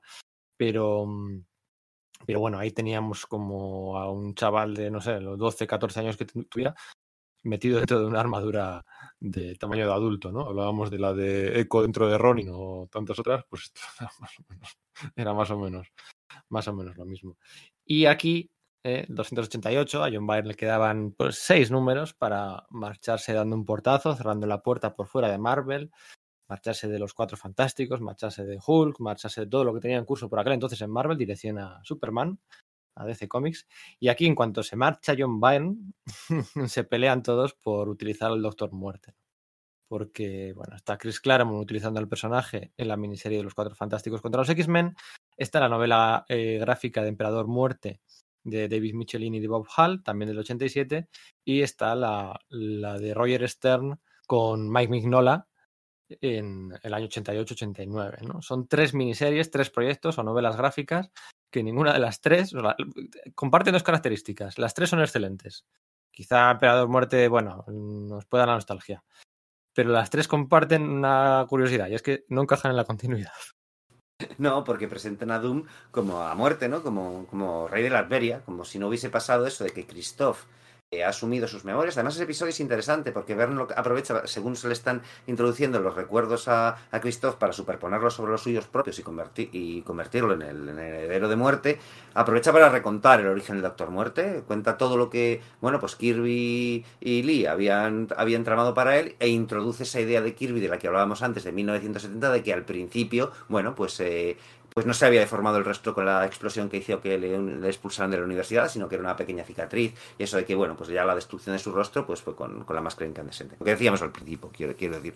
Pero sí que es un número interesante porque te hace, o sea, te, te muestra eso, su, su, homenaje a Kirby, que por otro lado lo denostaba con el tema de, no, no, yo es que soy un hombre de empresa y Jack no puede estar pidiendo los originales eh, a posteriori y tal, y, bueno, pues eh, sin embargo, por otro lado, tenías esquizofrenia de, viñetas que son prácticamente eh, idénticas a las de Kirby, pero quizás puestas desde un ángulo ligeramente girado y en la que, bueno, pues vuelves a tener una retrospectiva de lo que es el, el personaje, ¿no? Y bueno, reutiliza un plan antiguo también de esos números primigenios de los Cuatro Fantásticos, etcétera, ¿no? Pero efectivamente es lo que dice Pedro, esas tres obras posteriores son excelentes todas. Ah, yo sigo diciendo que Emperador Muerte lo es, a mí me sigue flipando ese TV veo, eh, no lo leí ya de tan pequeño, o sea, decir, yo ya era pues adolescente en ese momento, no era un niño, ¿no? Y la verdad es que me gusta, me sigue gustando mucho, ¿no?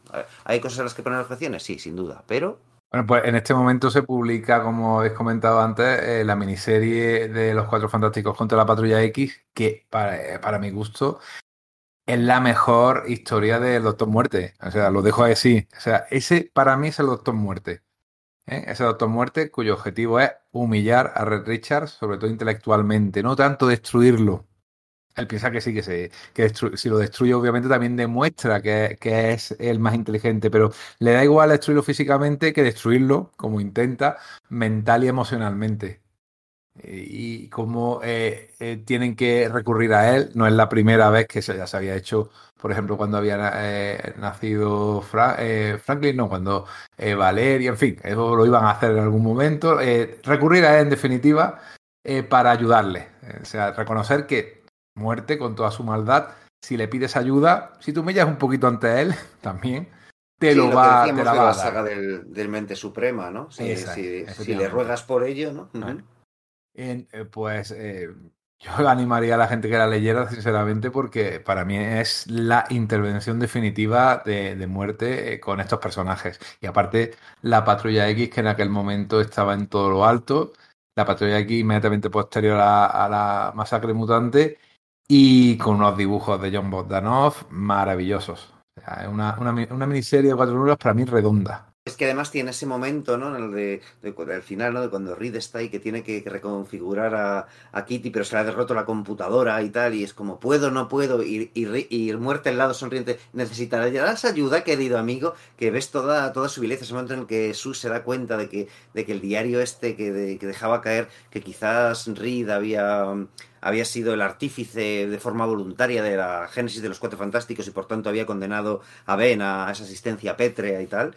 Eh, pero en su dice, no, no puedo decírselo. De lo que se trata es de que él pues eh, coja fuerzas por sí mismo, ¿no? Que, que, tenga fe en sí mismo, que mire dentro de sí mismo y, y, funcione, ¿no? Y muerte al lado, dando la jodita, ¿no? Como tratando de ser civilizado, de, bueno, aquí estoy comportándome como un aliado, pero ese aire, esa sutileza, es que está muy, muy bien y, y efectivamente quizás Claremont no estuvo tan adecuado cuando lo utilizó en esos números de la Patrulla X, que a mí me encantan, por otro lado, pero aquí en Fantastic Four vs. X-Men es bestial. Y por otro lado, en Triunfo y Tormento, la novela gráfica de Roger Stern y Mike Mignola, me, me gusta más todavía. Porque, joder, es que Mignola eh, no es el Mignola de Hellboy, pero ya le queda muy poquito, muy poquito. Ha hecho unas cuantas obras de superhéroes y ha ido cambiando su estilo, dejando atrás el, el su dibujante más convencional para acercarse más a ese Mignola impresionista de los claros y los oscuros que conocemos. Entonces, claro, aquí es una historia que, que, al lado, que va al lado mágico de muerte, ¿no? Que, que, muchas veces se olvida, que muchas veces siempre nos centramos en el constructor de máquinas, de máquinas del tiempo, de constructor de robots, el enemigo de los cuatro fantásticos, y aquí nos volvemos a centrar en esa historia de la que hablamos al principio, de que la madre de muerte está en el infierno y una vez al año él intenta saltar el infierno para liberarla. Y esta vez, pues muerte por fin tiene que reconocer que él solo no va a poder hacerlo y busca al hechicero supremo, y le busca un poco para, para aprender de él, pero para también aprovecharse, porque por supuesto no podía ir de cara, no podía ser un pedir ayuda normal o un humillarse, algo así no es, no es digno de muerte, sino que tiene que haber un plan dentro de otro plan. Incluso a mí me gusta mucho el, el final de esta historia, no la voy a decir, pero sí que tiene un giro trágico que es lo que para mí aún eleva más la obra. Es, es, una lectura muy, muy, muy recomendable. Mignola está genial, Stern está brutal. Ya había demostrado que sabía dominar al, al Doctor Extraño como nadie. Y aquí, joder, pues que es que los clava a los dos y clava a las dos esas, esas historias que, corren los dos por el infierno. Que, Mignola y el infierno, pues ¿qué más quieres? Es curioso porque la serie de los Cuatro Fantásticos, un poquito antes, había habido una saga en la que el Doctor Muerte se había plantado en el edificio Baxter o la Torre de las Cuatro Libertades, ya ni me acuerdo, pidiendo a los Cuatro Fantásticos que le prestaran a Franklin Richards, tal cual, ¿eh? Para precisamente eso, ¿no? Para ir al infierno a enfrentarse a, a Mephisto, si no recuerdo mal. Y le, oh, prestadme a vuestro hijo, que yo os lo devolveré sano salvo por mi honor, por no sé qué, podéis confiar en mí y tal, no sé qué y le dicen que no, que no les va a prestar el, al niño, o le van a prestar al niño para que vaya a pelearse con Mephisto. Y como no se lo dejan, pues se lo roba. y ahí que van, esto no, no, me acuerdo ahora, fue en la miniserie aquella de Mephisto versus. ¿Dónde fue Mephisto aquella? versus cuatro héroes, sí, que era, está dibujado con, sí. por John Buscema. Bueno, que era Mephisto contra cuatro héroes, se llamó aquí en España, pero no sé cuál es el título original, pero era Mephisto contra cuatro grupos de héroes, ¿no? Sí, Eso estaba escrito por Milgrom, ¿no? Eh, sí, y, pero que está muy bien ese TVO, ¿eh? O sea, que sí, no a mí me sorprendió muy gratamente. Sí, sí, sí. sí. Pero además, los, y los requiebros de Mephisto para llegar de un sitio sí. a otro y de otro a uno para obtener lo que quiere, que está relacionado con la etapa de, de Thor de Simonson y tal. Hombre, yo entiendo que, que, Muerte pidiese ayuda a los Cuatro Fantásticos precisamente pidiéndoles a Franklin. Después de todo, Franklin era quien había disipado a, y destruido a Mephisto en una aparición anterior de, ¿Sí? digamos, de, de, la etapa de Bern, ¿no? Que con, se cabrea y pum, lo, lo, lo, destruye. Claro, Mephisto es el mal, es el demonio del universo Marvel y no puede morir eternamente, se reconfigurará, ¿no? Pero bueno, pues hasta cierto punto lo entiendes. Claro, también entiendes a Reed y a, y Sue cuando le dicen, no, no, en tus manos voy a dejar a este niño. Fíjate lo que pasó con Christoph, ¿no? Y bueno, algo más de Emperador Muerte, o seguimos ya a los años 90, ¿eh? ¿Os parece bien que entremos en los años 90? Eh, por todo lo alto, ¿no? Aquí ya. Aquí ya pasa una cosa, ¿no? Y es que nos plantamos en el año 91, justo el Ecuador de donde estamos ahora, ¿no? Los 30 primeros años quedan por detrás y les quedan por delante 30 años de historias para vivir y hacernos disfrutar. Eh, y aquí pasa una cosa, ¿no? Se produce el, ya definitivamente, yo creo que el, el, sorpaso, ¿no? Se produce el sorpaso del Doctor Muerte a los propios Cuatro Fantásticos, ¿no? Porque lo comentábamos en el podcast que dedicamos en su día a esta etapa post-Vine. Y es que los Cuatro Fantásticos van a perder poco a poco su, su magia, su, su carisma, su, su, su, su, presencia principal dentro del universo Marvel, ¿no?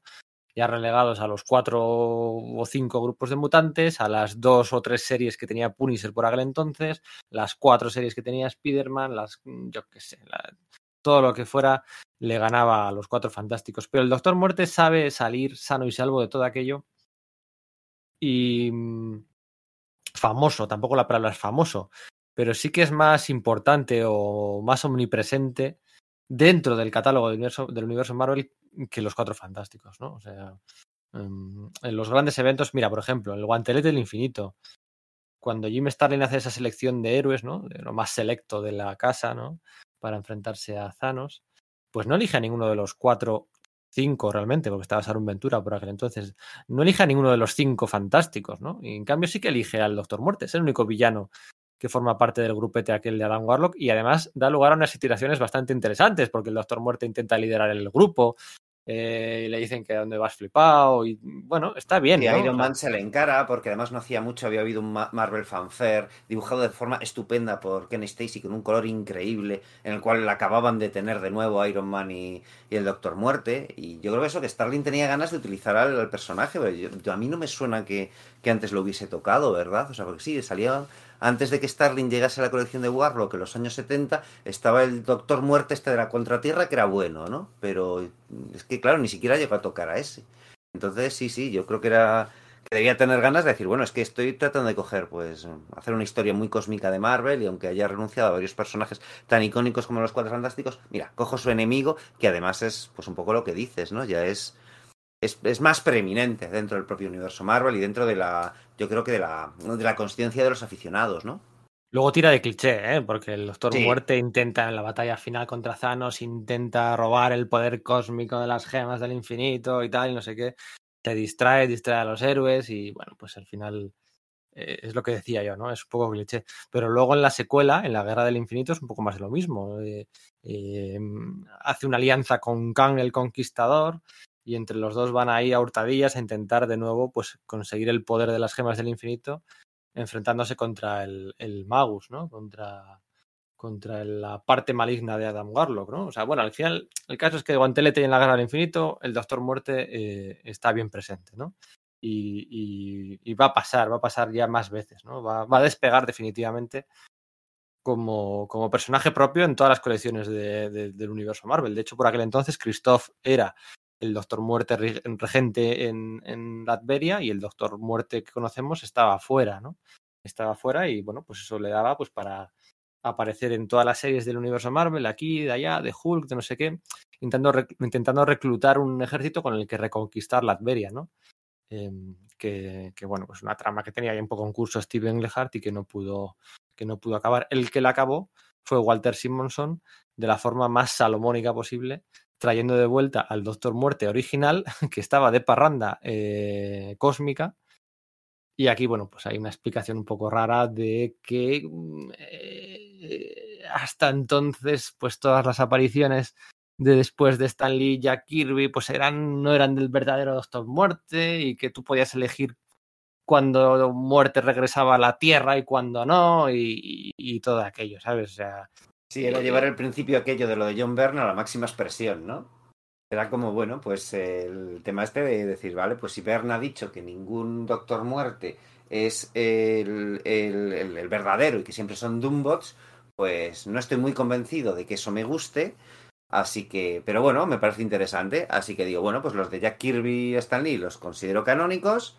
Y todos los demás, pues pueden serlo o no serlo, que elija el lector de algún modo, ¿no? Y eso lleva, pues eso, pues a ese número del que ya hablamos en este podcast que, que, de- que decimos, que dedicamos hace un tiempo a, a los cuatro fantásticos post-Bern, ¿no? De, que, bueno, pues el Doctor Muerte y Reed Richards tienen ese nuevo combate definitivo entre ellos que está narrado de esta forma tan peculiar por Walt Simonson utilizando aprovechando ese tema de que bueno pues eh, los viajes en el tiempo eh, mezclarlo con la narrativa y como final digamos de esa saga lo que queda es que bueno pues el Doctor Muerte o quizás un Doombot porque claro eso ya eh, Walt Simonson te lo te, arroja la duda ya para el resto de, de su- de sus apariciones vuelve a ser gobernante de Latveria habiéndose quitado de medio Christoph Si esa pelea dentro de Doctor Muerte y, Red, eh, tan maravillosamente narrada, Red Richards, tan estupenda ese número, probablemente esté en el top 3, que si queréis luego lo podemos establecer, porque más adelante hay otra que,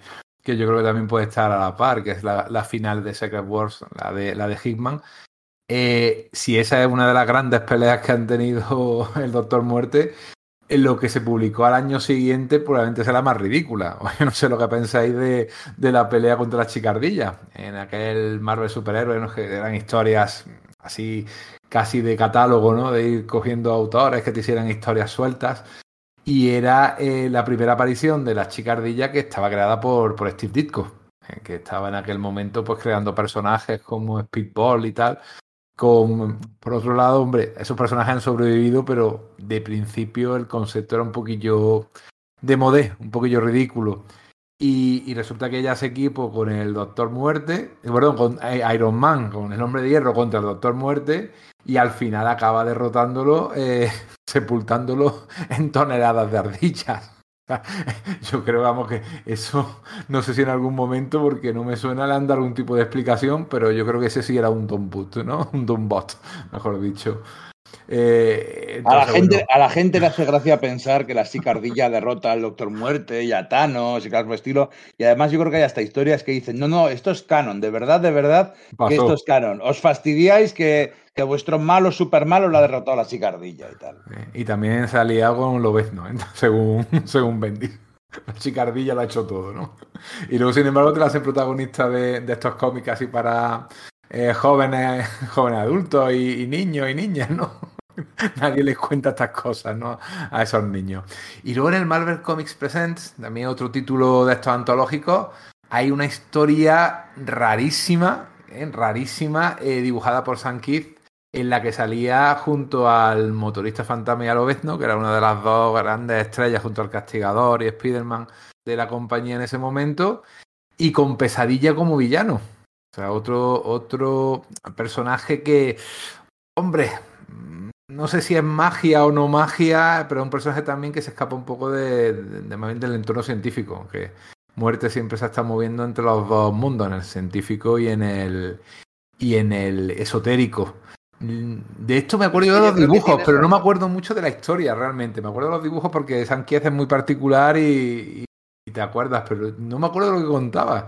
No me ha dado tiempo Pero a está muy bien, ¿eh? Y es que es lo que dices, o sea, decir que yo creo que una vez abierto, abierta esa espita de, de Triunfo y Tormento con, con Mephisto, eh, se empieza a dar más cancha a ese rollo de que el Doctor Muerte, pues oye, es que también puede tirar de magia negra, que era que estaba desde el principio en sus orígenes, ¿no? Pero efectivamente solo habíamos visto la faceta tecnológica principalmente, y bueno, que igual podías pensar, no, es que en el fondo su, su que tecnología es así de avanzada porque hace trampa haciendo la microcircuitería y utiliza conjuros combinados con, con ciencia para que sus máquinas funcionen, lo que quieras, pero efectivamente la, la relación con muerte, con ese aspecto, pues lo que decíamos, ¿no? Tan gótico, tan...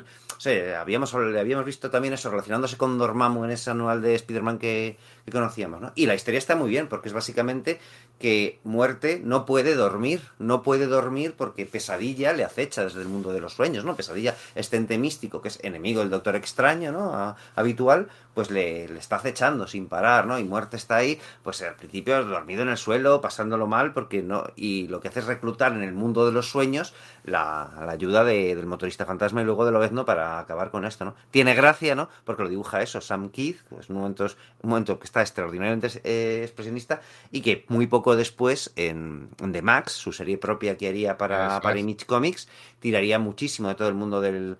todo el rollo del, del mundo de los sueños, del tiempo sueño de los aborígenes y tal.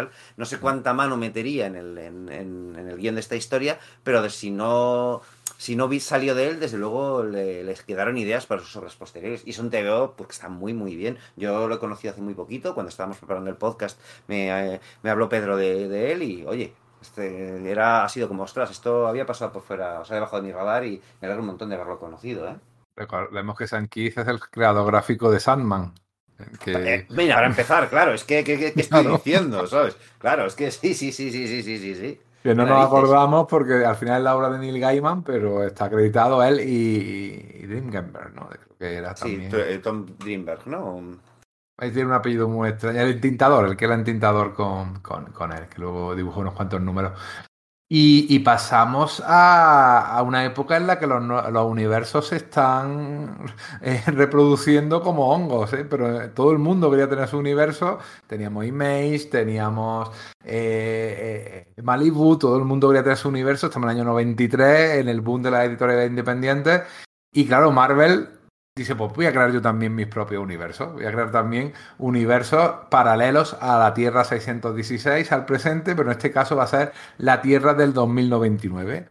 Es decir, dentro de un siglo y pico, cómo va a ser eh, la Tierra del universo Marvel. Realmente luego oficialmente se supone la Tierra 928, porque es un futuro... Mmm, alternativo posible. Se vendió, sí, claro, claro. Aquello, aquello, se vendió como este es el futuro. Sí, sí, efectivamente. Marvel, efectivamente. Porque, era, porque, originalmente era una idea de Stan Lee, que iba a haber dibujado John Byrne y tal. John Byrne mm. se largó. Qué como siempre. Eso es, y reutilizó conceptos para su 2112 y sus, y sus Next Men, pero claro, la idea que cayó ahí, lo que tú dices, ¿no? Es que en el momento en que las, los universos ficticios de superhéroes, que también le dedicamos un podcast hace algún tiempo, que, oye, sí. pues me lo pasé muy bien grabándolo, pues eh, proliferaban como setas. Y dijo, Marvel, ¿qué narices? Pues venga, a por, a por otro, uno que mezclaba la sensibilidad cyberpunk con, con la cronología Marvel, ¿no? ¿Y qué y pasaba ahí? Esto está, estaba muy chulo porque era un mundo cyberpunk, era un mundo Ujú. cyberpunk en el que las grandes corporaciones dominan a las personas eh, normales que viven en la miseria, en el que los ciberimplantes y la internet, bueno, internet, la red de redes en la que todo el mundo por realidad virtual está conectado. O sea, era tiraba mucho de Neuromante, de Will, de Gibson, del cyberpunk más clásico, mezclado con un mundo en el que los superhéroes que conocíamos habían caído, ¿no? Eran viejas leyendas, como la leyenda de Spider-Man, los mutantes, y entonces empiezan a aflorar pues diversos personajes inspirados, pero que además no son ellos. O sea, son, hay un chico Miguel Ojara que consigue poderes y se convierte en el Spider-Man del 2099, hay otros mutantes, hay un tío que se llama Punisher, pero no tiene nada que ver con Frank Castle. Y entonces aparece el primer personaje que teóricamente es el mismo personaje de, de nuestra época, que es el Doctor Muerte en el 2099. Y es un movimiento muy inteligente porque le dan su propia serie, es él, es el protagonista y por primera vez nos el, el guionista y, los, los los- y el público se siente libre de apoyarle. Sí, Porque es así. es así, él es un mundo tiránico, va a Suratberia, que está dominada por corporaciones que tienen aplastadas a la gente, entonces, ¿qué quieres tú? ¿Que esos trajeados sigan operando, a- a- a- aplastando a la gente? ¿O que Víctor Von Muerte se alce de sus cenizas y recupere Latveria y libere el mundo? Pues, pues claro. Es que está claro. Es muy claro. artúrico, Sí, sí, ¿eh? Lo del rey que vuelve para salvar a, Sí, a- a la Sí, Tierra. sí, sí. Fi- Fijaos a qué personajes cogieron para hacer esto del, del 2099, que duró 3-4 años. A Spider-Man, al motorista fantasma, al castigador, o sea, a los tres de los cuatro grandes personajes en aquel momento, los que más vendían. Y al Doctor Muerte. Bueno, también había un Ravager por ahí, un personaje un poco raruno, que era el único realmente original. una creación de Stan Lee. De Yo creo que era una, una, pues, un- pues es una, sí. una merced que le hacían emprender. Bueno, pues sí, Y, claro, el- claro que y le el vamos a- guionista que empezó la serie, que hizo un montón de números, más de la mitad de la serie, era John Francis Moore, que era un colaborador habitual de Howard Checking. De hecho, le coescribió American Flag eh, con, con él. Y el dibujante, un dibujante que a Íñigo, por lo menos, a Íñigo y a Sergio, sobre todo, le encanta, que es Pat Broderick. Sí, yo tengo debilidad por ese tío. Soy consciente de todas sus debilidades eh, con anatomía, con perspectiva y tal. Mm. Pero reconocí de pequeño el Capitán Marvel, le seguía en el Capitán Atom y tal. Y sí, me gusta un montón, me gusta un montón ese tío. Claro, todo el mundo recuerda el Spider-Man de 2099, ¿no? Este Miguel Ojara que, que comentaba antes Íñigo, que era el personaje así que más gustoso lo estaba Peter Davey en su momento álgido como guionista, pero realmente este Spider-Man tuvo 46 números su serie y la del Doctor Muerte fueron 44, o sea que le fue casi a la par. Y era la serie en la que se movían las cosas en ese universo, en esa tierra. Los grandes cambios de, escenario pasaban en la serie de Doctor Muerte. La gran duda, lo ha comentado Íñigo, es si era o no era eh, el Doctor Muerte, realmente. Aparentemente lo era, él decía que lo era. Lo que pasa que en la primera pelea que tiene con el tirano que, que gobierna en Las Verias, como su armadura está obsoleta, pierde. Y el otro, el enemigo, le arranca la máscara y se ve que no tiene ningún tipo de cicatriz y que es un tío bastante joven, más joven de lo que sería e incluso el Doctor Muerte del presente del universo 616. Esto realmente no se sabe si es verdad o no, que si es el Doctor Muerte y por qué es más joven y por qué, hasta que no toma la serie eh, Warren Ellis, en uno de sus primeros trabajos para, para Marvel.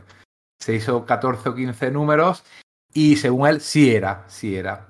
Lo que pasa es que había sido traicionado por una amante que tenía, eh, se había sufrido un, un terrible accidente que le había desfigurado todo el cuerpo, lo metían en unos baños regenerativos y entonces resulta que se, que se volvía más joven y encima las cicatrices que tenía y las que le había, eh, los daños que le había creado ese accidente, pues eh, se recuperaba. Lo que pasa es que llegaba amnésico y eso realmente no lo recordaba hasta que no lo contó eh, Warren Ellis.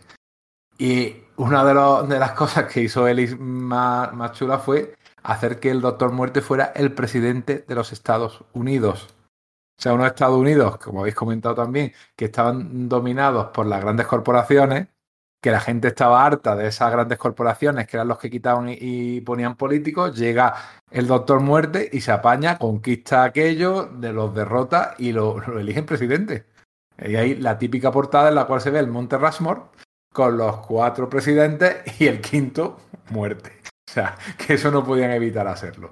Y la verdad que el número de cómo conquista Estados Unidos mola un montón, ¿eh? Cuando Eh, entra en la Casa Blanca, sí, los textos que tiene y tal. Es que, a ver, Warren Ellis en ese momento era lo más lejano a una estrella, ¿no? Estaba muy, muy a mucha distancia todavía de, de cuando empezaría a ser conocido, pues eso, por, por Transmetropolitan, por Authority, eh, por Planetary y tal.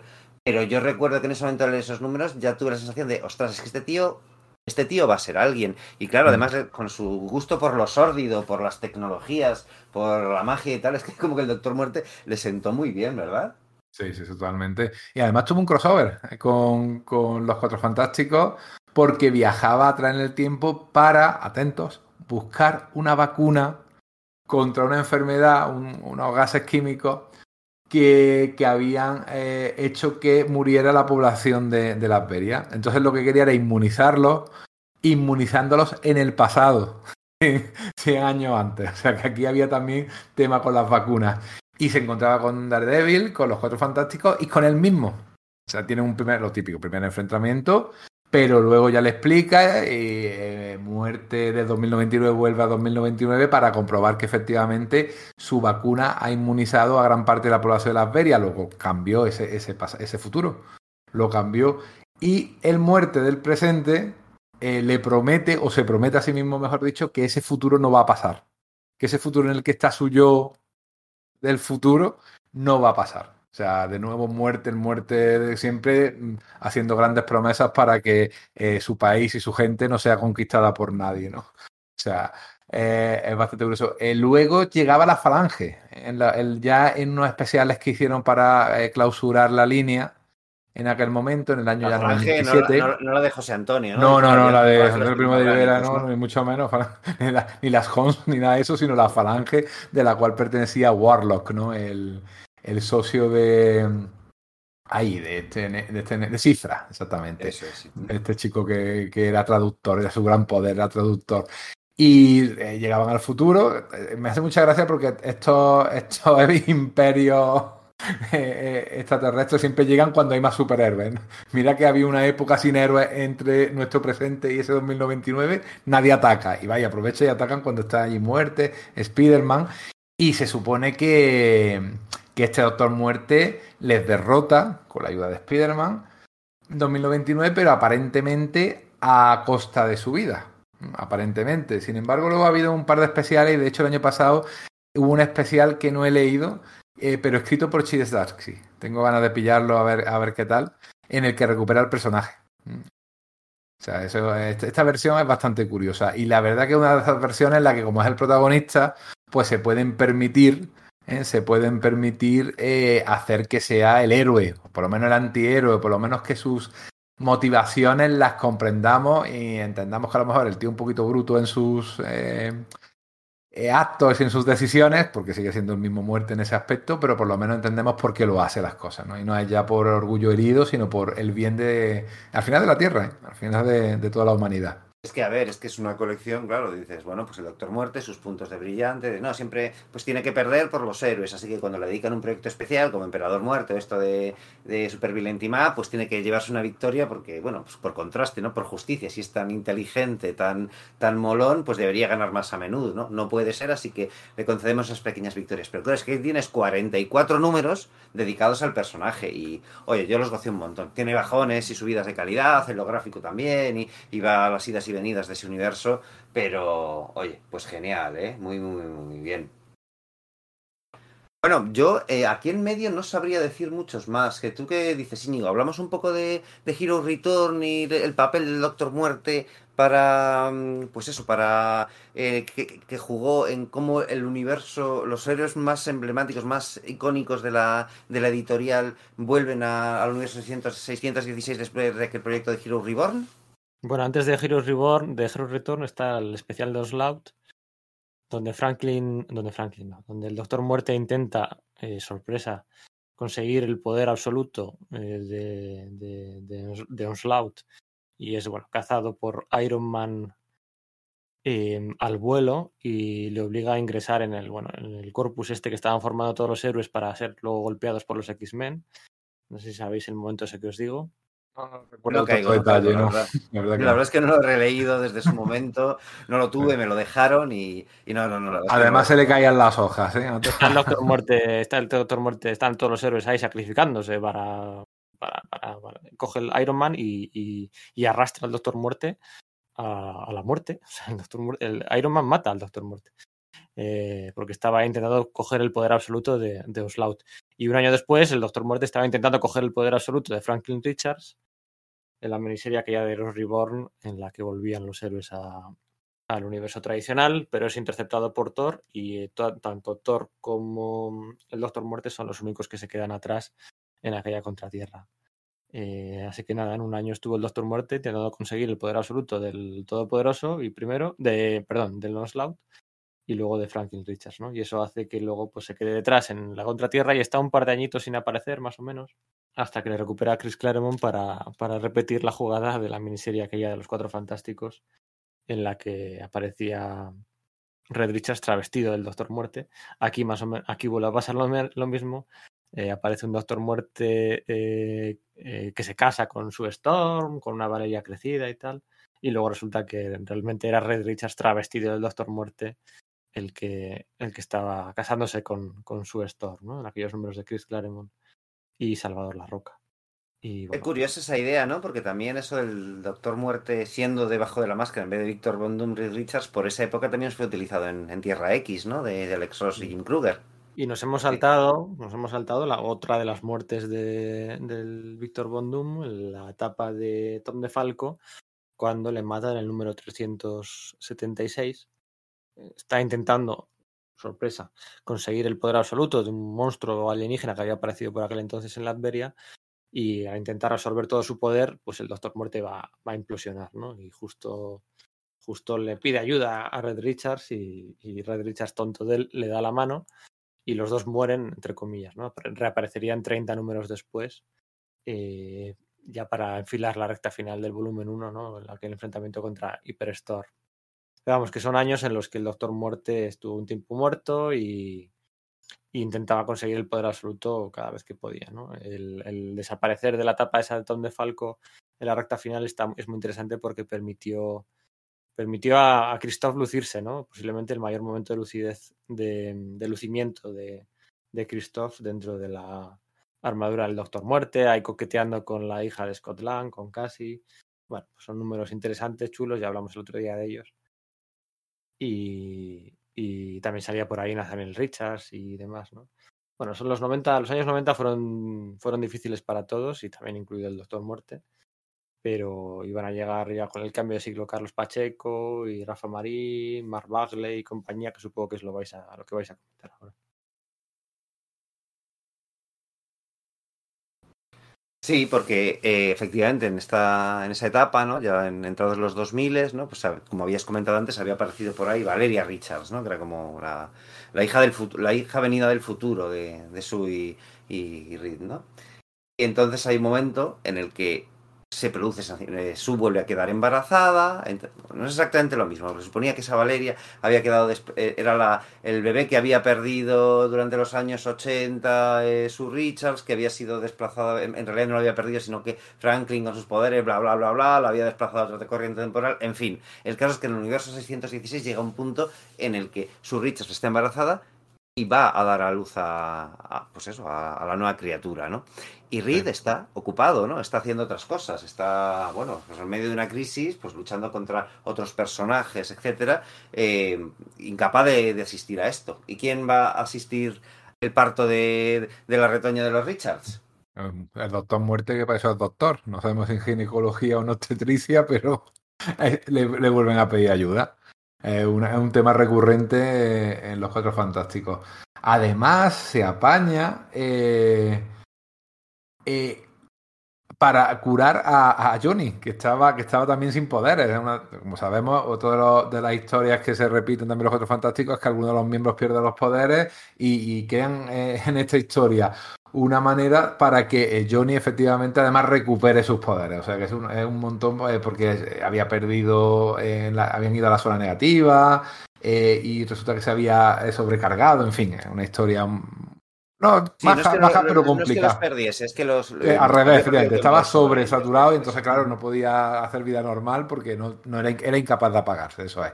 Entonces aprovecha esas energías que tiene eh, eh, Johnny. Claro, esto es reminiscente de la etapa de John Byrne donde, y de, también del de Lee Kirby, donde aprovechan para que naciera eh, el, el niño, Franklin, aprovechan el- la vara esta cósmica que tenía Anilus con energía de la zona negativa. Entonces es una reminiscencia de esto. Luego lo volvieron a intentar en la época de Viernes, que fue cuando cambiaron los colores de los, de los uniformes, convirtiéndolos en negativos de los uniformes que tenían.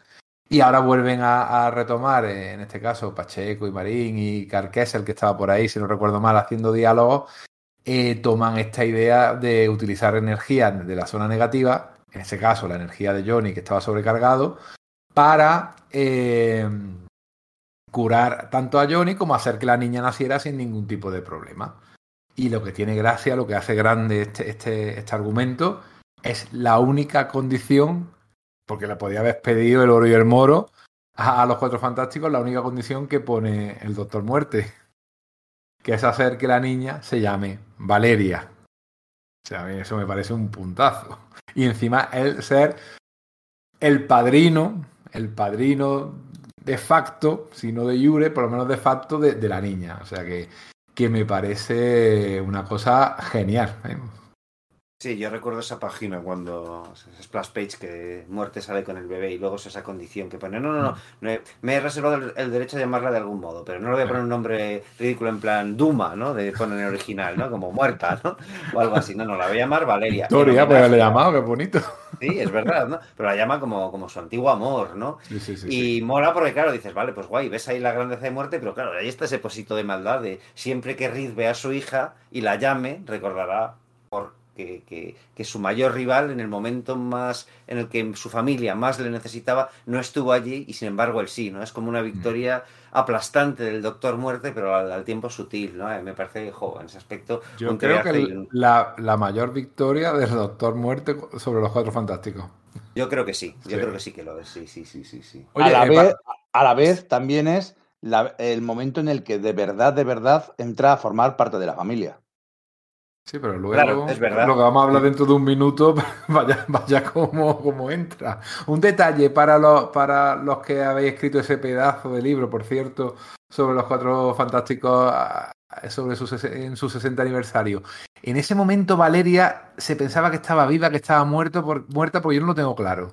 O simplemente era un recuerdo. Valeria, en ese momento yo creo que había desaparecido simplemente. ¿no? sí, No había. Eso es que sí, se Vale. pensaba que estaba, que, bueno, pues que estaba viva, pero que bueno, pues que se había perdido en, o sea, en, en la continuidad en general, ¿no? No se había vuelto a hacer referencia a ese personaje en muchísimo tiempo, en muchísimo, muchísimo, muchísimo Y, tiempo. y es lo que dice Íñigo, que en este momento es cuando eh, Muerte consigue el derecho de formar parte de la familia. Lo que no sé si él realmente quiere formar parte de esa familia o quiere quitarle la familia a... Sí, es lo que luego pasa en Secret Wars, la de Hickman, le quiere quitar la familia a, Richards, porque es lo que le falta realmente. Gente que los quiera, al final es su orgullo y buscar a alguien que les quiera. De todas formas, la siguiente gran historia de- del personaje, si no hay nada de por medio que, no, que no recuerde, ya la escribió Mark Waid con Mike lo- a los lápices, que es impensable. Y lo que hace al principio, ahí... Uf, es de Clive Barker, ¿eh? O sea, vaya Uf, tela. pero a ver, mm, ya que el otro día discutimos mucho sobre el tema de la continuidad, cuando estuvimos hablando de Bendis, y dijimos, vale, a lo mejor no la continuidad histórica en el sentido de que te están diciendo que estos personajes se han conocido de antes, ese tipo de detalles, sino el hecho de la coherencia, ¿no? Continuidad como coherencia. ¿No es demasiado incoherente, aunque sea un pasote, lo que hace Mark Waid con el personaje? Yo estoy de acuerdo contigo. O sea, es un TVO que me encanta. O sea, me gusta, pero muchísimo, ¿eh? De verdad. Eh, y además que eso, que bueno, que es muerte siempre tiene un, un hálito de vileza, eh, por muy. Por, mucho que, que, que- gire, digamos, eh, que, el, objeto que es su personal lo gires y puedes ver cosas brillantes, ¿no? Pero esto la verdad es que era como. Era tan flipante leerlo que como- se- según lo hacías no te, no te lo planteabas, pero una vez pasado el tiempo decías, es que es demasiado incluso para lo que haría él, ¿no? Porque ¿qué es lo que hace? Pues coge eh, y hace un, un acuerdo con un trío de demonios. Es decir, este Doctor Muerte vuelve a sus. eh, parece que se da cuenta de que, el de que siempre que vaya a tratar con Red Richards va a fracasar desde el punto de vista científico, así que aprovecha su otra gran faceta, que es la de ser un gran mago. Incluso en ocasiones casi un candidato a ser el hechicero supremo, porque nadie ha dicho nunca que el hechicero supremo tenga que ser necesariamente buena persona. O sea, y se le ha nombrado cuando el Doctor Extraño eh, ha, ha ido buscando algún tipo de, de sucesor o, o sea, Sí, o sea, Roger comentar Stern tema. trató eso, ¿verdad? Efectivamente, y luego también en la época, en, cuando Bendis eh, taca- toca, perdón, el mismo tema y el elegido es el doctor el Jericho, eh, doc- eh, Dram, sin embargo nombra también al doctor Muerte como una posible reemplazo suyo, ¿eh? no, no, no se corta, sino porque sí tiene conocimiento lo, lo suficiente como para por lo menos intentarlo y, y ser el, el nuevo hechicero supremo. Y aquí hace efectivamente un acuerdo con unos demonios para conseguir poder mágico supremo, pero a cambio, como buenos demonios que son, le piden que tiene que sacrificar aquello que más quiera. Y aquello que más quiere es Valeria. Por eso te preguntaba antes si Valeria eh, estaba muerta aparentemente o simplemente estaba olvidada, porque la Valeria que sale además es bastante mayor. Se ve así como Sí, arrugadita, curioso ¿verdad? Claro, claro, o sea, Valeria pues suponía que era un amor de juventud del Doctor Sí. Muerte, ¿no? Entonces, Entonces, bueno, pues se le había también es mayor. Claro, es que Claro. es lo, tí- lo- lo típico del tiempo Marvel, ¿no? Pues, pero sí, sí que es verdad que, que se la ve bastante anciana, ¿no? De hecho, ese primer número de Impensable es maravilloso porque todo el tiempo Mark Waid está jugando a que el espectador, a que el lector, eh, bueno, esto es un spoiler, ¿no? Pero de verdad que, que merece la- mucho la pena el, el, el, el TVO, ¿eh? A pesar de eso, si nuestros oyentes lo están planteando, porque está dando la impresión de que él quiere cambiar, ¿no? Que, bueno, pues se ha puesto una... No va con su armadura, va con una máscara que, con facciones humanas que simplemente, pues, eh, camuflan su deformidad, es amable con la gente en el hotel, y lo que está planteándose es, hace años hice una elección y quiero volver a elegir, quiero elegir lo que no... Lo, eh, aquello con lo que, que no tomé en ese momento. Entonces, pues eso ha, ha localizado a Valeria y parece que quiere redimirse, convertirse en una buena persona, eh, eh, volver con ella, que Valeria le dé una, una oportunidad, ¿no? Y no, claro, el- la lección que quiere volver a hacer es, en vez de magia, en vez de ciencia, magia. Y para ello sacrifica a la propia Valeria a estos, a estos demonios y se hace una armadura de piel con su piel. O sea, una cosa que dices, pero tronco.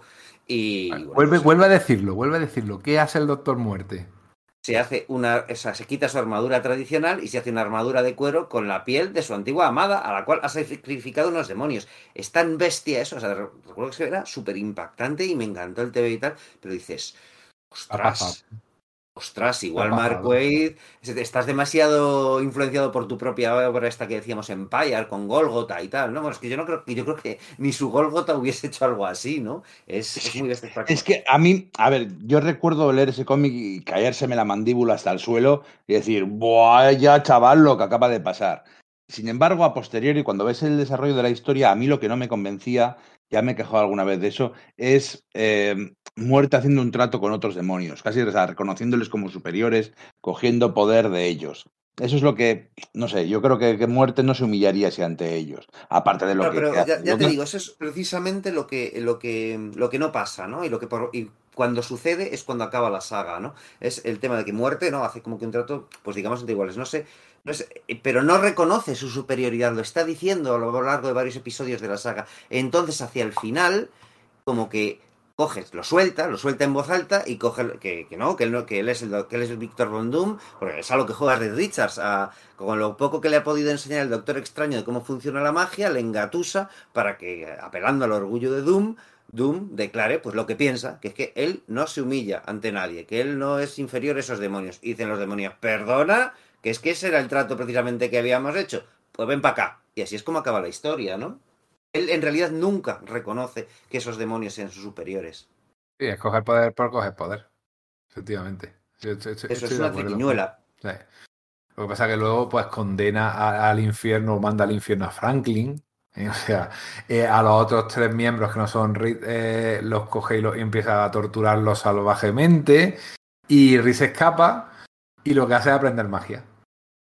Lo que pasa es que su cerebro eh, analítico no es capaz de aprender la magia. O sea, la historia es de verdad de las mejores de, los cuatro fantásticos que he leído. Yo nunca, a pesar de que a mí este Doctor Muerte no se me sale de personaje. Era lo que comentábamos hace un rato. Eh, hace un rato que cada eh, escritor tiene su idea del Doctor Muerte. Y la de Wade era la de hacerlo un auténtico, vamos, mm, malvado, pero malvado. O sea, lo que hace ahí, cómo acaba la saga. Además, acaba de una manera incluso bastante poética, ¿no? Lo que hace con Reed. Que antes de, de, de que Reed lo manda al infierno, porque es lo que hace al final, Reed aprende magia, tiene que aceptando que no es que no es digno. Es una cosa también muy, muy de arco de personaje. Reed increíblemente tiene un arco de personaje porque es un personaje Tiene muy que que hay cosas que su Efectivamente. intelecto no va a poder eh, eh, comprender. Y entonces cuando renuncia a eso es cuando consigue dominar la magia. Una cosa estupendamente bien contada por Wade y lo que hace el Doctor Muerte antes de irse es dejarle desfigurada a media cara. De manera que es incapaz de, eh, esa, eh, con sus poderes elásticos, quitarse esa, de- esa deformidad. Sino que le deja ahí como si estuviera eso, unos arañazos con unos dedos eh, eh, al, rojo vivo, podemos decir. ¿no? Y se tira bastante tiempo con, con la cara así. Eh, Reed, ese recuerdo, y sin embargo no se pone una máscara, si no recuerdo mal. Por tanto, ahí tenemos también una, una manera de eh, hacer por oposición como es uno, Red Richards, y como es otro, el Doctor Muerte. O sea, no, no, es de lo mejorcito, de lo mejorcito que, que se ha escrito sobre Doctor Muerte, o, por lo menos de los mejores enfrentamientos con el personaje. Pero repito, ahí mi pega es que mm, él va demasiado eh, ido de vuelta. Bueno, pues eh, claro, tenemos a, Doctor Muerte una vez más fuera de juego y Reed sabe que va a volver. O sea, lo tiene eh, súper claro. Además, había también esta, subtrama en la cual los Cuatro Fantásticos se van a la Adveria a, a hombre, donde está Doom, pues primero a controlar todo lo que tenía allí en el castillo y también a ayudar a los lasberianos que nos quieren. ¿eh? Pero bueno, eso es otra historia que está, que está, muy, eh, está muy bien también. La idea que tiene Riz, sabiendo que en algún momento el Doctor Muerte va a volver del infierno, es quedarse atrapado con él en una dimensión de, de, bolsillo eh, para que para él controlarlo. Es decir, un, universo de bolsillo en el que estaría nada más que él y eh, muerte. Él se quiere sacrificar porque sabe que en algún momento va a volver y prefiere tenerlo a la vista que no que aparezca en cualquier momento. Pero claro, no lo iban a dejar. El resto de la familia no le iba a dejar hacer eso. Así que eh, lo que hacen es que lo vuelven a, mandar al infierno y, ya está. Simplemente era eso. Es cierto que en esta saga, o un poquito antes, había muerto eh, Ben, pero utiliza precisamente la misma máquina que el Doctor Muerte había creado para viajar al cielo, la utilizan para eh, que Ben vuelva a la vida. Y creo que es el momento de los más bonitos que tiene la, la colección, ¿no? Que es cuando conocen a, a, Dios. ¿Qué facciones tiene Dios ahí?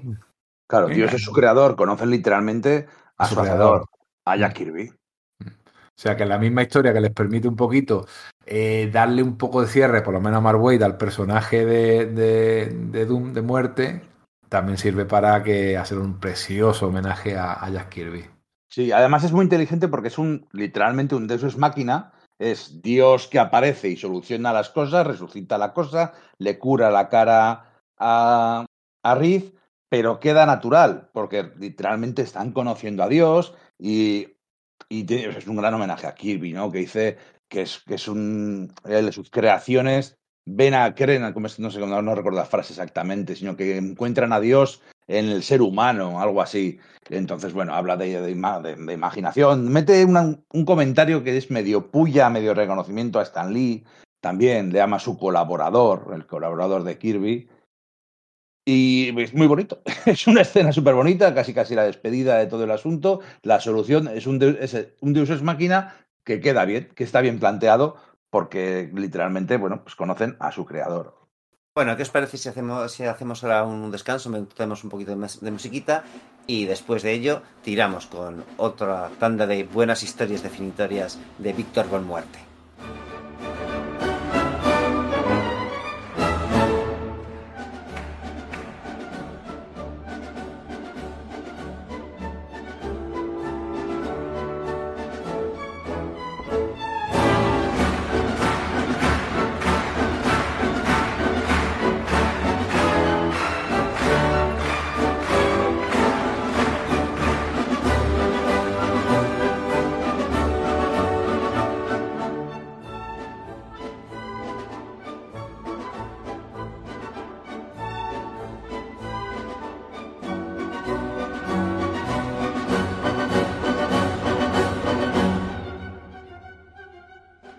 pues tras este buen descanso que nos hemos pegado y en este ratito que os hemos puesto música, pues eh, vamos a retomar esta... Feliz año, ¿eh? Feliz año nuevo, eso es. ¿Cuánto tiempo sin veros, eh?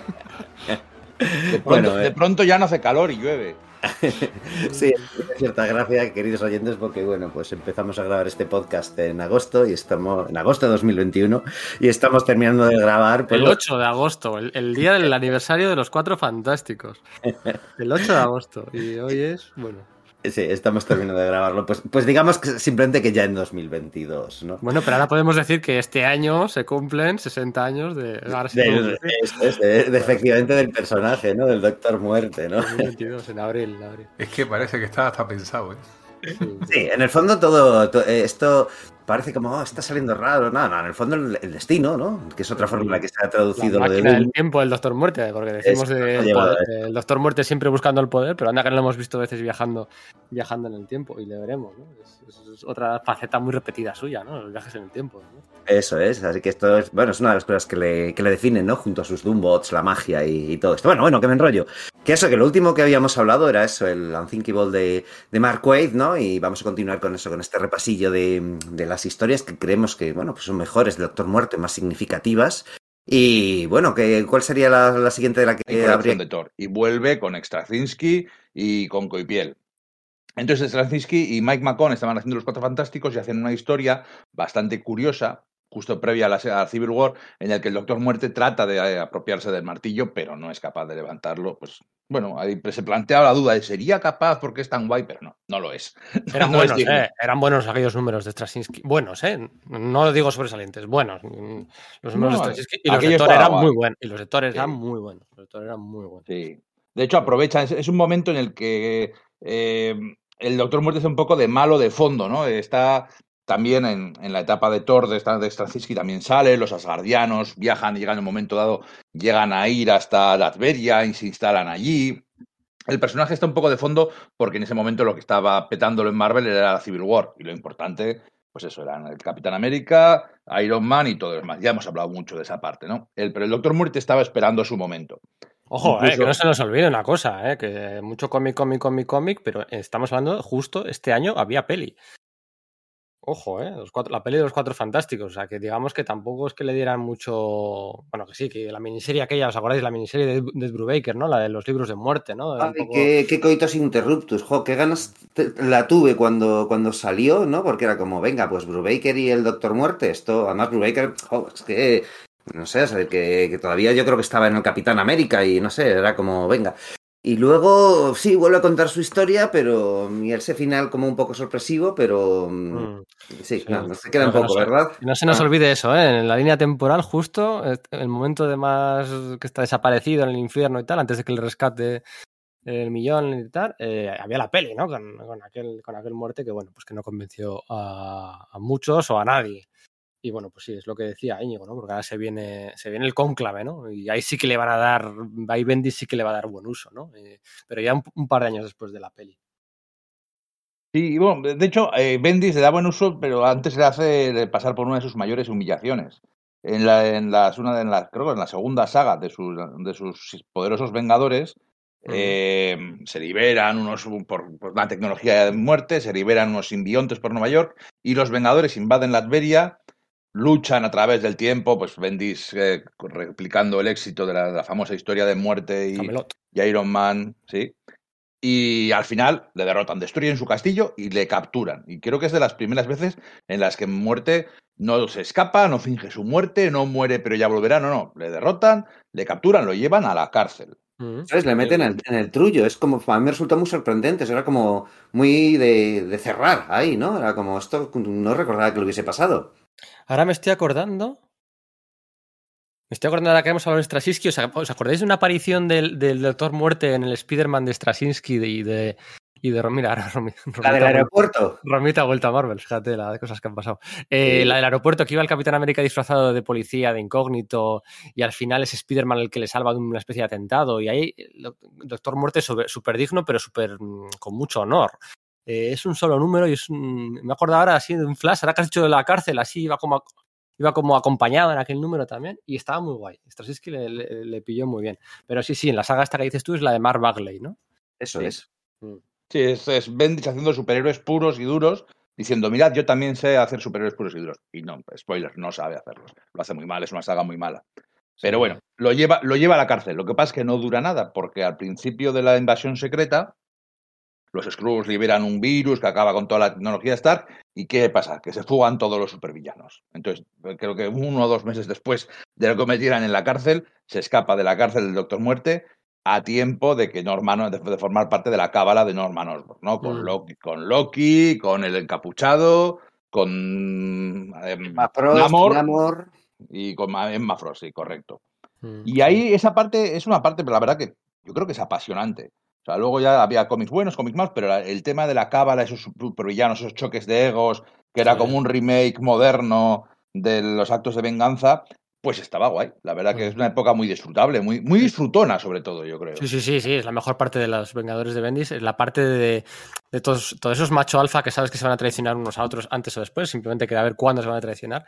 Y el arranque de los poderosos, de los Vengadores Oscuros, de la serie que dibuja que hace con Maggie Deodato, eh, está muy bien, ¿no? Porque eh, ahí regresa él a su, a su, a la Adveria, ¿no? Al castillo destruido que habíamos visto en la saga esa de los simbiontes, de los nuevos, de los poderosos Vengadores, y ahí regresa y ahí tiene unos problemas con Morgana Le Fay, que vuelve del pasado para derrotarle, pero ahí se produce una especie de bloque temporal raro, viaja al pasado, Morgan, eh, eh, Norman Osborn viaja al pasado con el Doctor Muerte y se enfrentan con ella, la medio matan, pero, pero resulta que no se puede matar y, y es una historia contada a dos bandas bastante chula, otra vez de nuevo con Camelot, otra vez de nuevo con Morgana, con, con qué pasará con el vigía, el vigía, el vigía y tal, no sé qué.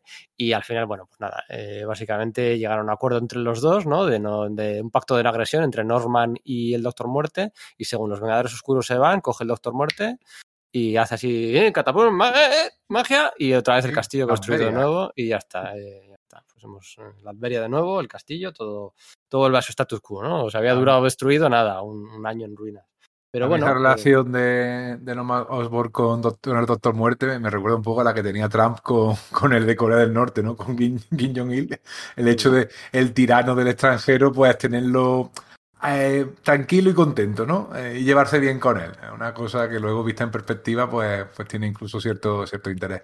Profético. Pero sí, casi, casi profético, porque estamos hablando de cómics que son del 2006, 2007, básicamente, sí, ¿no? Sí, sí, sí. Claro. Sí. Sí, igual algo, algo, algo después, pero vamos, que Mm. no, desde luego antes del 2010. No recuerdo exactamente las fechas, ¿no? Mm, sí, Mm, Invasión porque enseguida vino- 2007, sí. Porque enseguida vino ya Milar y toda esta historia del Marqués de Muerte, ¿no? Este, este muerte como Death, no muerte como Doom, porque eso siempre es un poco confuso cuando vemos la traducción. ¿no? Claro. El, Sí, amo de Death, muerte, ¿no? Sí, el amo de muerte, ¿no? Que decían que, que hay una portada que te queda muy, porque dices, ¿esto, esto qué pasa aquí? Que ves a, a muerte, a Doctor Doom, arrodillándose delante de alguien en una sombra y por detrás los cuatro fantásticos muy sorprendidos con dibujos de Brian Hitch. Y a mí la verdad que esto me parece un poco más Milar eh, haciendo lo que él suele hacer, es decir, mostrarte las cosas por comparación. Es decir, ¿cómo tiene que ser de malo este tío cuando hasta el Doctor Muerte se arrodilla delante de él, ¿no? Cuando realmente luego es un villano bastante endeble. Bueno, vamos a contarlo bien, vamos a contarlo Venga, bien cuenta. porque esto es el mayor upgrade de poder que ha tenido el Doctor Muerte, o sea, Mark Millar siempre, ¿no? Grandilocuente, al Sí. máximo, la, de- la historia definitiva, la historia ultimate, algo que, que- que- que luego es muy difícil de continuar. ¿Qué pasa? Que se presenta el Marqués de la Muerte, un villano sacado de la manga, súper todopoderoso, que tiene un secuaz ahí, que no me acuerdo el nombre, que se llamaba del Minion aquel, y lo que hacen es, eh, bueno, pues eh, medio matan al Doctor Muerte y lo que hacen es mandarlo 50 millones de años al pasado. Donde no hay tecnología, donde no hay nada, ¿no? 50 millones de años al pasado. ¿Y qué ocurre? Pues que el Doctor Muerte, con sus eh, recursos, lo que consigue es sobrevivir a todos estos años y va acumulando poder, ¿no? Va acumulando poder y va acumulando poder, va acumulando poder. En paralelo llega al presente, va acumulando poder. En paralelo a las otras apariciones que, estaba- que habíamos leído ya. Había, siempre, había habido dos muertes durante todo el tiempo. El muerte de, de siempre y luego estaba en segundo plano acumulando poder, va acumulando poder, va acumulando poder y se disfraza Ese que venía desde del Pleistoceno, ¿no? eso es, el del Pleistoceno, y se disfraza o le engaña al Marqués de la Muerte y se disfraza de su minion. De El minion. aprendiz, creo que El era el nombre. Eso Mm. es. Entonces, el propio muerte este, está ya eh, eh, con, con, una, bueno, inmortal, eterno, con no sé cuántos años, con no sé cuánto poder acumulado y tal, y justo después de tal, mata al Marqués de la Muerte y se desvela que es él, des, que sabía tal, no sé qué, que había estado ahí engañándole y tal. Es, o sea, es como súper grandioso, súper tal, súper... Pero claro, eh, eh, un tío que se había reconstruido todas las moléculas de su cuerpo, había incrementado tus... Eso, ¿Eso en qué queda? Vale, ahora, vale, el, el muerte que conocíamos había muerto, había bajado el pasado. Ahora hay un muerte nuevo. El muerte nuevo este es súper poderoso. Marmila, Brian Hitch. Brian Hitch se arrepiente de esta etapa, por cierto. Eh, ¿Qué hacemos con esto ahora? ¿Qué hace? O sea, ahora no es, el, no es el muerte que teníamos siempre, ahora es un muerte que es mega todopoderoso, eterno, inmortal, que ha sobrevivido millones de años. Que, y, y, y, claro, pues es una herencia que es muy difícil de manejar. ¿Y, y qué, qué, es lo que pasa? Pues que todo el mundo ha obviado eso, ha obviado. El tirón, sí. Y, lo entiendo, y lo entiendo, mira, lo entiendo. Porque, es que no es manejable el personaje a partir de ese punto. Es cierto que te genera una historia que está. Oh, a mí me gustó en su día, o sea, soy ese tío, ¿vale? Pero también sí. soy fan de, de Miller y de Hitch, ¿no? Pero es que es como, vale, a partir de ese punto, ¿qué haces con el personaje? Bueno, pues lo que haces es nada, ignorarlo, ¿no? Es lo que, es lo que han hecho, ¿no? O sea, que hasta entonces había habido otro Doctor Muerte, este, este Doctor sombra. Muerte en la sombra, esperando, acumulando poder, oh. eh, siendo servicial con el Marqués de la Muerte, solo por poder darle luego un golpe final y de, de verdad, o sea, sumiso simplemente con, conspirando para tu sí, no, minuto de gloria. Para con lo que sabemos de él, ¿verdad? Mm, Más de Ultimate que del universo tradicional. Una historia no es lo que menos me gustó de la etapa de, de, de y Brian Haight, la boda aquella de la cosa, la muerte de tía Petunia, absurda, más no poder, que luego Dan Slot ha borrado, por cierto. Eh, se cargó a la tía Petunia simplemente por, por impactar, por, por, por, impactar a la. Y esto, pues también es que es muy grandioso, no, no, quizá no lo entendamos, quizá no lo entendamos, pero bueno, eh, eh, es lo que hay, es que es Mark Millar, es, es así él. Sí. Hay otra historia que más, más o menos va por la misma época, que es, eh, bueno, ya sabes que yo no la soporto, a ti te gusta, que es lo de, lo de los jóvenes vengadores de Heimberg y... Hmm. y sí, la, la, segunda, la cruzada de los y niños. Y Jimmy sí. Jimmy. La cruzada de los niños en la que se revela que, que bueno, que es como un poco todo un lavado de cara para decir que la culpa de que la bruja escarlata se volviera loca y fuera superpoderosa era el Doctor Muerte, que Jodalcón se había acostado con un Dumbot y para recuperar a, al hombre hormiga muerto, bueno, un poco, un poco chapuda ya, para mí es un cómic muy es malo. un poco, malo. tiene algunas cosas malas, otras me gustan. La parte de Wanda es, no es que fuera culpa del Doctor Muerte, que también, pero es que era como una especie de que se descubre que había una fuerza nueva, que era la fuerza de la vida, ¿no? Que la, la, fuerza, la fuerza de la vida se llamaba así, que había invadido el cuerpo de, de, de Wanda, pues como la fuerza Fénix había invadido el cuerpo de, de Jean Grey, como la de Trigón había invadido a Raven, como la de no sé qué había invadido, bueno, pues la historia que hemos visto tantas veces, ¿no? De, de, mm. de la, la superheroína mega volviéndose oscura, sí, superpoderosa. ¿no? La misma Wanda con Catón, ¿no? En Noches de Bundagore. Eso es, por ejemplo, o posteriormente en actos después de actos, bueno, da igual. Eh, sí. Y sí, ahí estaban muertes, se enamoraban de verdad, estaban a punto de casarse. Y bueno, es para el muerte yo creo que es más una historia de pie de página y en cambio para los jóvenes vengadores sí que es importante. Sí que es imp Pero ahí había unas páginas al final, cuando muerte adquiere el poder absoluto otra vez. Otra vez. Eh, que se volvía grande, eh, por aquel entonces vestía de blanco, si no recuerdo mal, uh -huh, se volvía grande y se enfrentaban con él la Patrulla X y los Vengadores en una doble página que recordaba mucho a la Secret Wars, ¿no?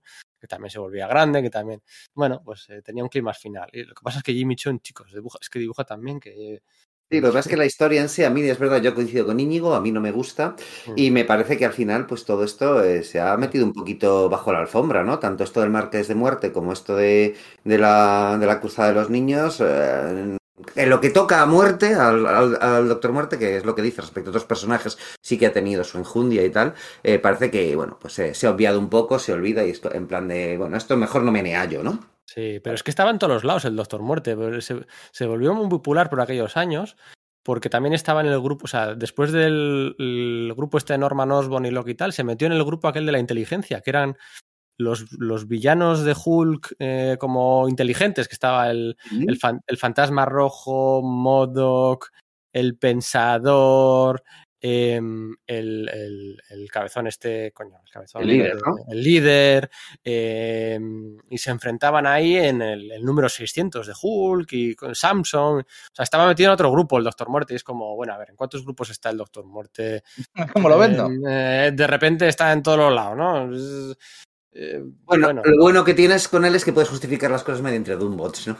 Ya, pero es que Sí, es muy solitario. Y espérate, porque en cinco minutos hablaremos de cuando estuvo en Los Vengadores, de Mark Waid. O sea, digamos que estos giros eh, que ha tenido, pues un poquito de intentar convertirlo en héroe, un villano más distinto, el- ha sido a través de decisiones, pues bueno, pues, en grupo, eh, trabajar en grupo, en dos grupos a la vez. Pues, eh, pues no estoy muy de acuerdo. ¿no? Hay que hacerlo muy bien para. O, yo entiendo que se. Por ejemplo, las colaboraciones que ha tenido con Namor o con Pantera Negra a través pues, de monarcas o, o dictadores o, o líderes. de- eh, sus, sus pactos como que sí pueden colaborar en grupo porque son como ellos, como reyes, ¿no? Tal, y, y funciona de una se forma... ven a, a sí mismos, en- entre ellos, eh, como iguales. Pero tú crees que Víctor Von Doom vería eh, como su igual a el líder, por muy inteligente que sea, quiero Claro, decir, ¿no? Eso es, no, no funciona, no funciona. De hecho, bueno. Namor casi, por supuesto, el Doctor Muerte no tiene amigos, pero casi, casi es de los pocos que podríamos decir que es su amigo o alguien a quien respeta, un, Mm. casi, casi un igual, aunque por supuesto se hayan traicionado 200 millones de veces porque está en la naturaleza de los dos, ¿no? Pero es casi podríamos decir que es, sí, su viejo amigo, su viejo colega, de alguna forma La retorcida. ¿no? Es la Alguien constante. que al menos le entiende, ¿verdad? O sea que eh, son reyes, tienen un, un reino muy complicado de llevar, Sí, eh, por tienen esta- idas y venidas contra los héroes de la Tierra, en fin, sí, son lo más parecido uno al otro que te puedas Y encontrar. tienen algo personal contra Reed, ¿no? Víctor lo que tiene y Namor, pues el tema de Susan, ¿no? Que luego Es la veremos. es la en envidia en los dos casos, ¿eh? Eso es, pero ya veremos que luego Víctor algo tiene también con Susan, ¿no? O sea, más adelante en, en Secret Wars. Sí, porque llegamos a la parte buena, llegamos a, a, a Jonathan Hickman. Eso es. y hicimos un podcast hace ya un montonazo de tiempo, uno de nuestros primeros podcasts casi casi, dedicado a Hickman, nuestro salvador, y, y hablamos bastante de esta etapa. Entonces, bueno, tampoco quiero, yo, o yo por lo menos no me gustaría entrar mucho, pero yo creo que sí que es significativo. Una cosa muy importante es, que yo me gusta recordar, es que los personajes nunca pueden ser más inteligentes que el que los escribe. Y creo que Red Richards, Doctor, el Doctor Muerte, eh, Rayo Negro, la cosa, la, la bestia y otros tipos de personajes nunca han sido más inteligentes que cuando los escribe Hickman. Y, entonces ahí, ahí es donde se nota, ¿no? Lo, lo diferentes o por encima que están, ¿no? Están escritos de una forma de que sus intelectos son tales y sus capacidades y sus, vision- sus formas visionarias y tal, que, que, jo, que es donde más brillan, tanto Reed como T'Challa como Víctor en este caso. Oye, eh, Hick- Hickman, desde que le coge en. Le coge, pues pongamos en el año 2008, empieza su etapa en los Cuatro Fantásticos, pero bueno, Doctor Muerte no le coge hasta el 2009, mitades, ¿no? Hasta que acaba la Secret Wars a finales del 2015. Esta- se tira se- seis años Hickman con el Doctor Muerte, casi en exclusividad, porque luego se lo va a llevar a la serie de los Vengadores, ¿eh? O sea, que Hickman ha estado trabajando al Doctor Muerte eh, casi tanto como trabajó a Mr. Fantástico o bueno, Capitán, América menos. Eh, trabajó mucho, mucho, mucho con él, ¿eh? hasta ese clímax final que va a ser, pues eso, el número 9 de Secret Wars, de Secret Wars ya del 2016, de enero del 2016. O sea, que va a trabajar mucho con él, porque también le va a meter en otro grupo, en la Fundación Futuro, aunque ahí encaja un poco esa faceta de, bueno, de padrino que ha tenido a veces. Sí, de Valeria, ¿no? Mola mucho cómo, cómo plasma la relación con Valeria. Pero Valeria también es un personaje muy inteligente. Mola lo que has dicho, Íñigo, porque me da la sensación de que Hickman es consciente de esto y te mete una trama que es que, em, que Víctor Von Doom en ese momento tiene un pequeño daño cerebral. Entonces no está al 100% de sus facultades y a pesar de eso es increíble, ¿no? En plan de intentar la sensación de que Hickman es consciente de que no es capaz de abarcar el intelecto de, de este personaje. Entonces tiene que hacerle un pequeño downgrade. Y a pesar de hacerle ese pequeño downgrade, tienes ese momento ahí de, pues es en el puente, cuando se queda ahí diciendo, no, no, pues yo voy a repeler esta, este ataque de, de los de los celestiales locos y tal, de, no, me quedo ahí, que parece que eso que muere, la- lo que Valeria le susurra al oído, eh, esa muerte que parece hero- heroica y tal, que bueno, pues ya sabemos que luego va, no es exactamente una muerte, porque al final, pues eh, como su ahizada le ha dicho sobrevive, tío Doom, pues él efectivamente sobrevive, ¿no? Me parece que son momentos que que es que son bestiales, ¿no? Del, del personaje, o sea, tanto respecto a cómo está plasmado como a epicidad de lo que sucede, ¿no? Otra cosa es el dibujo justo de esos episodios, que ahí no estaba Epting del todo y ah, no, tengo, tengo mis reservas, ¿no? Pero me parece, pues un gran destello del Doctor Muerte, ¿no? Y como su punto débil es precisamente Valeria, ¿eh? Como Sí. Valeria lo mangonea como una sobrina pequeña es capaz de mangonear a un tito. Y de hecho es que ella se lo dice y él la perdona y le dice, no, no, sí, sí, haces bien. ¿sabes? Como, no, perdona, tío Doom, pero, pero te he dicho que tal, que te iba a ayudar a lo del daño cerebral, no sabía si podía hacerlo, pensaba que al final morirías. Bueno, no te preocupes, ahí está la mía, ¿no? Que es una cosa que no le toleraría a Christoph, no sé cómo decirte, ¿sabes? Ese totalmente. Y, reaparece en medio del parlamento. Bueno, él crea el parlamento de, de muertes, igual que había un parlamento de Ritz, que había ido capturando a todos los doctores muertes de realidad alternativa y lo habían lobo- lobotomizado a, a todos. Sí. Y él aparece allí en medio y crea su propio parlamento de muerte, los manipula. Y a mí, además, aguantarte el infinito. La verdad que esa parte es muy divertida, una idea muy loca de, de Hitman, pero que funcionaba muy, muy bien. Muy, muy bien. Y el personaje te lo iba avanzando, avanzando. No parecía que tuviera un plan fijo, pero sí, al final te das cuenta que es lo de siempre: conseguir poder, conseguir poder, conseguir poder. Pero tiene desvíos, esos desvíos que hemos visto de hero- heroicidad o de honor o de hacer eh, eso, el honor que él tiene hacerlo a gala, ¿eh? porque él te lo dice mucho que hay un gobernante con mucho honor, pero no siempre lo representan así. Aquí Hickman sí lo clava. Aquí hay una imagen, no sé si recordáis, de. a mí Steve, Steve me encanta, ¿eh? y sobre todo en estos últimos trabajos de la era- Marvel. Hay una imagen de aquellos cómics del, del Doctor Muerte con el guantelete en la mano. Eh, bueno, bueno, bueno, bueno. Es que la verdad es que se te pone el pelo de punta y, se te queda grabado en la retina, ¿no? Se pueden hacer cosas. Contando lo de siempre, se pueden hacer cosas nuevas. Es una ironía, pero la verdad es que, bueno, es que, que vamos a. Yo es que a Jonathan Hickman estoy rendido. Entonces, no soy objetivo, pero, pero aquello molaba mucho. Em, aunque he dicho que, y es cierto, y ahora vamos a hablar de los nuevos Vengadores y del camino a Secret Wars, de que Jonathan Hickman se encargó de, de muerte durante siete años prá- prácticamente, ¿no?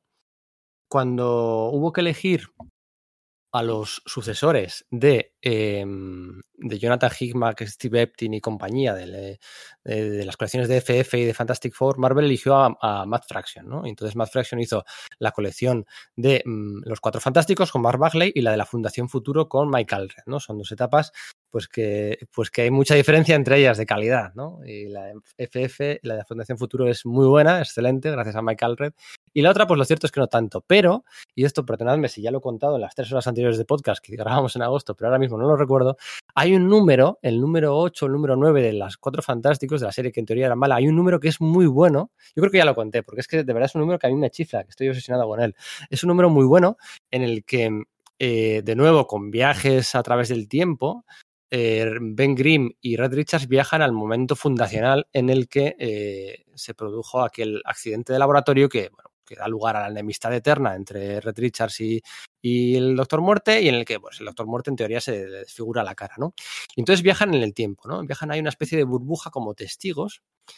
Y a mí me parece muy interesante porque eh, se encuentran, están allí eh, sobrevolando un poquito en, el, aire etéreo, ¿no? No intervenir y tal, y empiezan a viajar a ese momento temporal, empiezan a bajar versiones futuras del Doctor Muerte, versiones alternativas incluso, algunas antropomórficas, algunas que no hay un ser humano deba- debajo, figuras distintos doctores muertes del futuro que viajan a ese instante, que para ellos es un instante eh, catárquico, Histórico, ¿no? histórico, Claro. ¿no? Porque es su, su nacimiento, es, es una tragedia, ¿no? La desfiguración de la cara y, y no tener razón respecto a la que sí tenía razón Red Richards. Pero para ellos es un momento histórico y está muy bien, histórico y que denota un ego eh, y un onanismo impresionante, ¿no? Y Claro, ahí- porque no es solo histórico en plan de qué importante fue para mí. No, no, es que él, desde la concepción de muerte, ese momento es histórico para la humanidad, porque es el momento en que él se transforma en, en muerte y él es, claro, el, el- de los personajes más importantes de la historia de la humanidad, ¿no?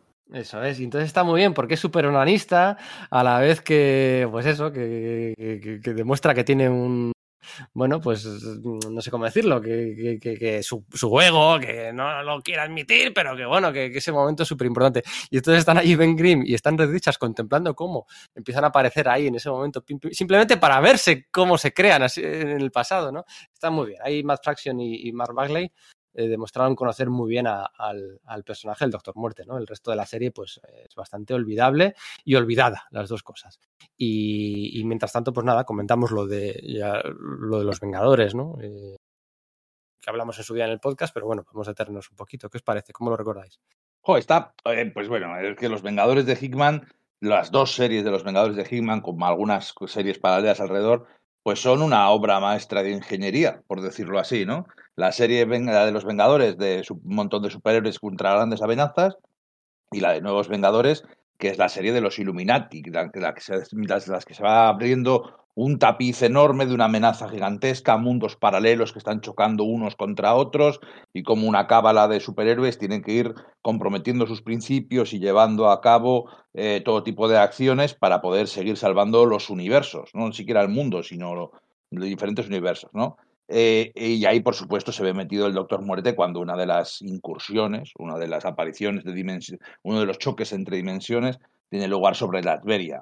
Que eso le pone, eso ocurre prácticamente al principio de la historia y le Mm. pone un poco al, al loro de lo que va a ocurrir. Y joder, soy un poco reticente de hablar de esto porque es un spoiler. O sea, que han pasado siete años, no, siete, ocho, nueve años ya desde que, desde que ocurre el, el gran giro, la gran revelación.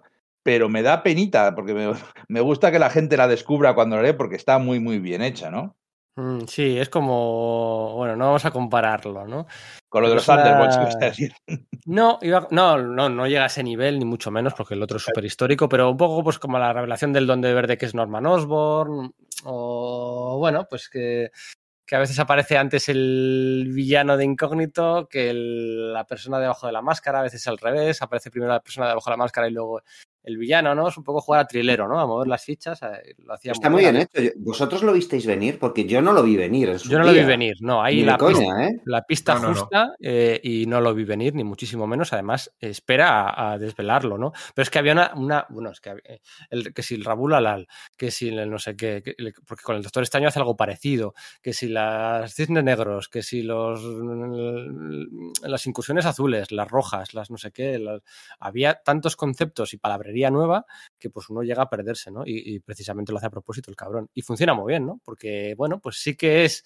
Aquí se conjuga lo de conseguir el poder absoluto de los todopoderosos y demás, pero se conjuga con una faceta benigna, ¿no? Que, que- demuestra de vez en cuando, ¿no? Es, es Salvador. Sí, quiero todo el poder para mí, pero para, para salvar, ¿no? Eh, para demostrar que yo, si se hace a mi manera, soy un dictador benigno, ¿no?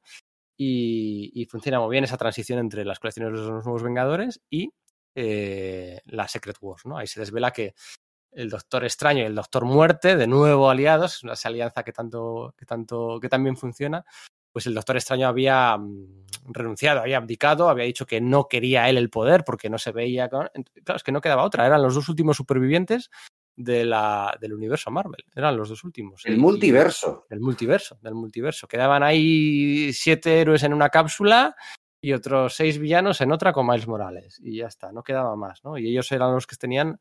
Entonces hay un combate entre muerte y los todopoderosos, en plural.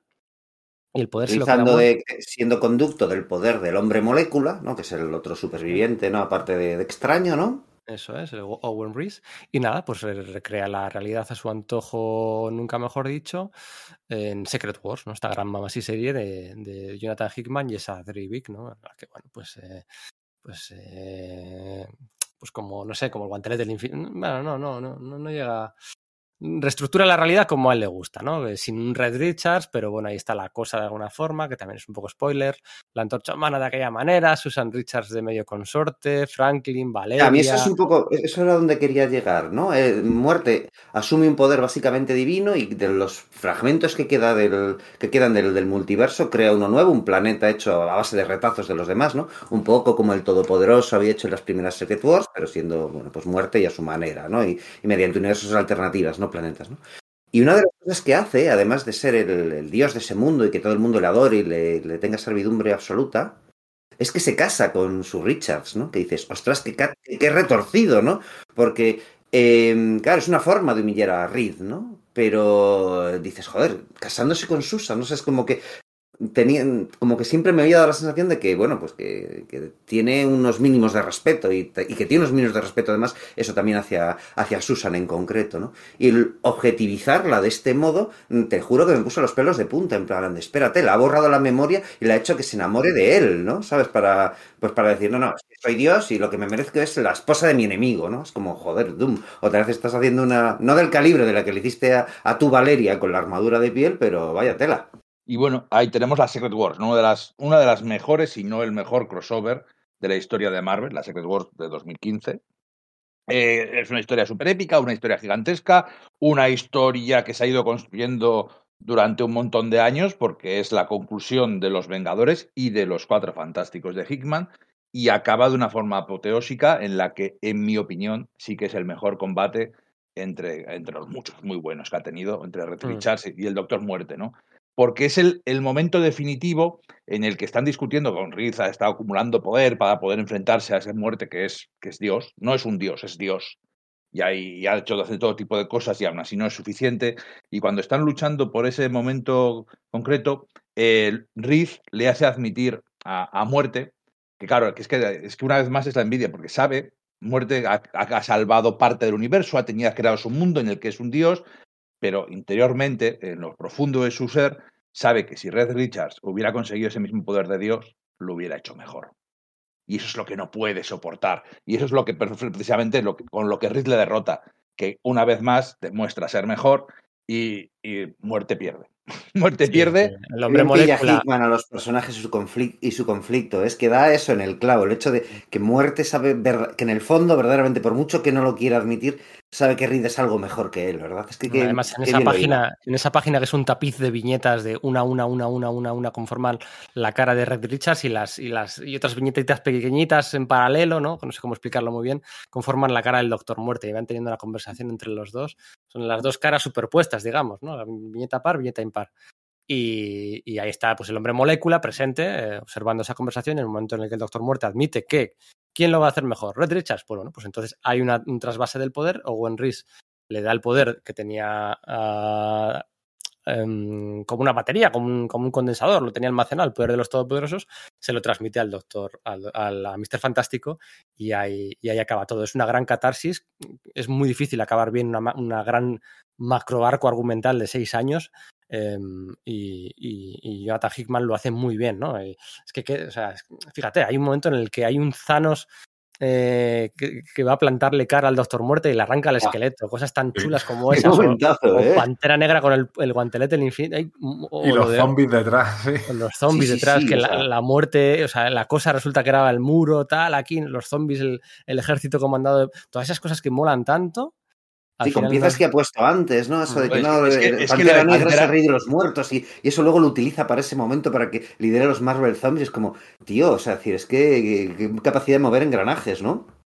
Y, y, bueno, pues es que el, la catarsis está a la altura y bueno, pues el Doctor Muerte, eh, esa catarsis le sirve para cuando se, se reconfigura el universo Marvel con algunas cositas del Ultimate, Miles Morales, eh, el Ultimate, también estaba por ahí el Ultimate Red Richards, ¿no? Porque cuando el Doctor Muerte en esta nueva realidad, el mayor miedo que tenía, ¿no? Era que algún día apareciera Red Richards de vuelta, ¿no? es que aparecen dos Red Richards. O sea, es que, es, que le, le, puede todas las entrañas, ¿no? De hecho, un Red Richards, no, dos. También estaba el del Universo Ultimate. Es que, joder, qué, qué, qué putada, pobre muerte. Eh, bueno, pues. Y, eh, sin embargo, Hickman aquí lo que hace es volver a contar la misma historia, ¿eh? Doom, muerte, siempre va a buscar el poder y siempre va a ser incapaz de hacer nada bueno con él. Es incapaz de controlar el poder. Te vuelve a contar lo mismo, pero te lo hace tan bien, con, con, con tanto elemento nuevo, que, que te, lo, te, lo, vende estupendamente. O sea, sí. es fiel al personaje y te cuenta una historia nueva. Por sí, eso lo queremos tanto. Pero bueno, ha salvado el universo, ha salvado el universo. Sí, sí, forma retorcida del universo. Por lo menos lo, lo, dejó ahí a la espera de que Char llegara y lo arreglara de verdad. Pues, fue su papel. Y bueno, pues la catarsis llega al extremo de que el Doctor Muerte mmm, se vuelve bueno, ¿no? Digamos, además de curarse la cara, ¿no? Que eso le ayuda mentalmente a un equilibrio eh, de salud, pues se vuelve bueno, ¿no? Y acaba en la Secret Wars con la última viñeta, creo que es precisamente el Doctor Muerte desde su castillo de la Alberia riéndose, como diciendo, joder, todo este jaleo hasta ahora todo este jaleo hasta ahora para, para, esto, ¿no? Y el Doctor Muerte se vuelve bueno, Jonathan Hickman desaparece de Marvel durante unos años, hasta que volvió tres años después con los mutantes, y el Doctor Muerte cae en las manos de mm, Brian Michael Bendis y de Mark Waid, ¿no? El primero en las colecciones de... pasa a ser un sustituto en las colecciones de Iron Man, un, un sustituto, no, un personaje secundario primero y luego un personaje protagonista. Y luego en las colecciones de los Vengadores, eh, Mark Wade lo integra como eh, pues, bueno, pues un Vengador más en la Bueno, no, tampoco diría tanto, ¿eh? Bueno, sí. Bueno, ese, ese, ese es más saga, más bien. El tema es que efectivamente, bueno, en la Secret Wars era la, había sido la primera vez que la habíamos visto de verdad, sin ningún tipo de censura, la cara deformada, sin, estaba sin, con un agujero en donde tenemos la nariz y todo cosas por el estilo, y al final le vemos para, para compensar con el que luego de, pues eso, se recupera la cara, como ocurrió en las Secret Wars originales.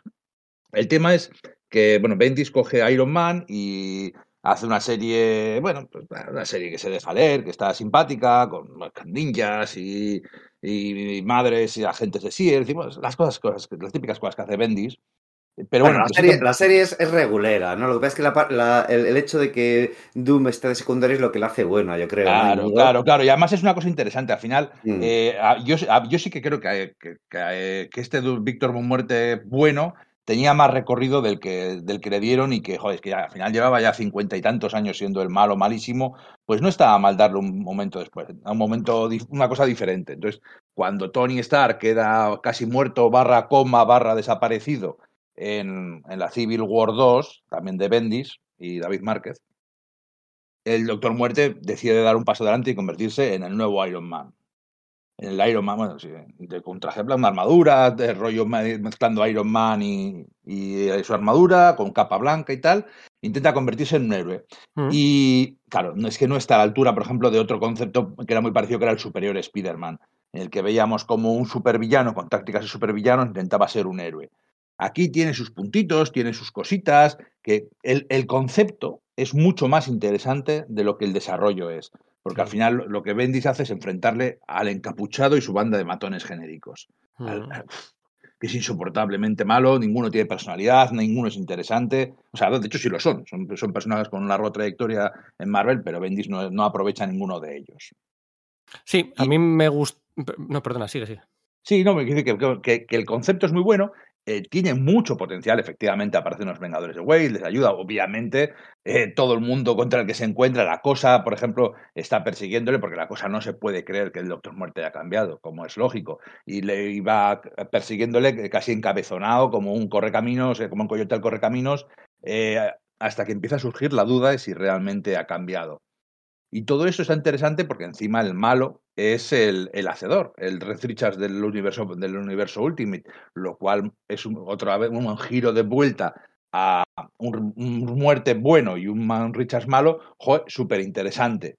Que se disfraza, de, se disfraza de Valeria, que parece que ha, que ha, resucitado su antiguo amor, luego resulta que no es ella. Hay un enfrentamiento contra Mephisto. Hay una novia, de la última novia de por aquel entonces del, del, de Tony Stark, que eh, aunque no lo vemos en ningún momento. Amara eh, Pereira, ¿no? Sí, Amara Pereira, la bióloga aquella de, de que pues, buscaba un poco financiación para un experimento para curar, no sé si la esclerosis o alguna historia, tal, no sé qué.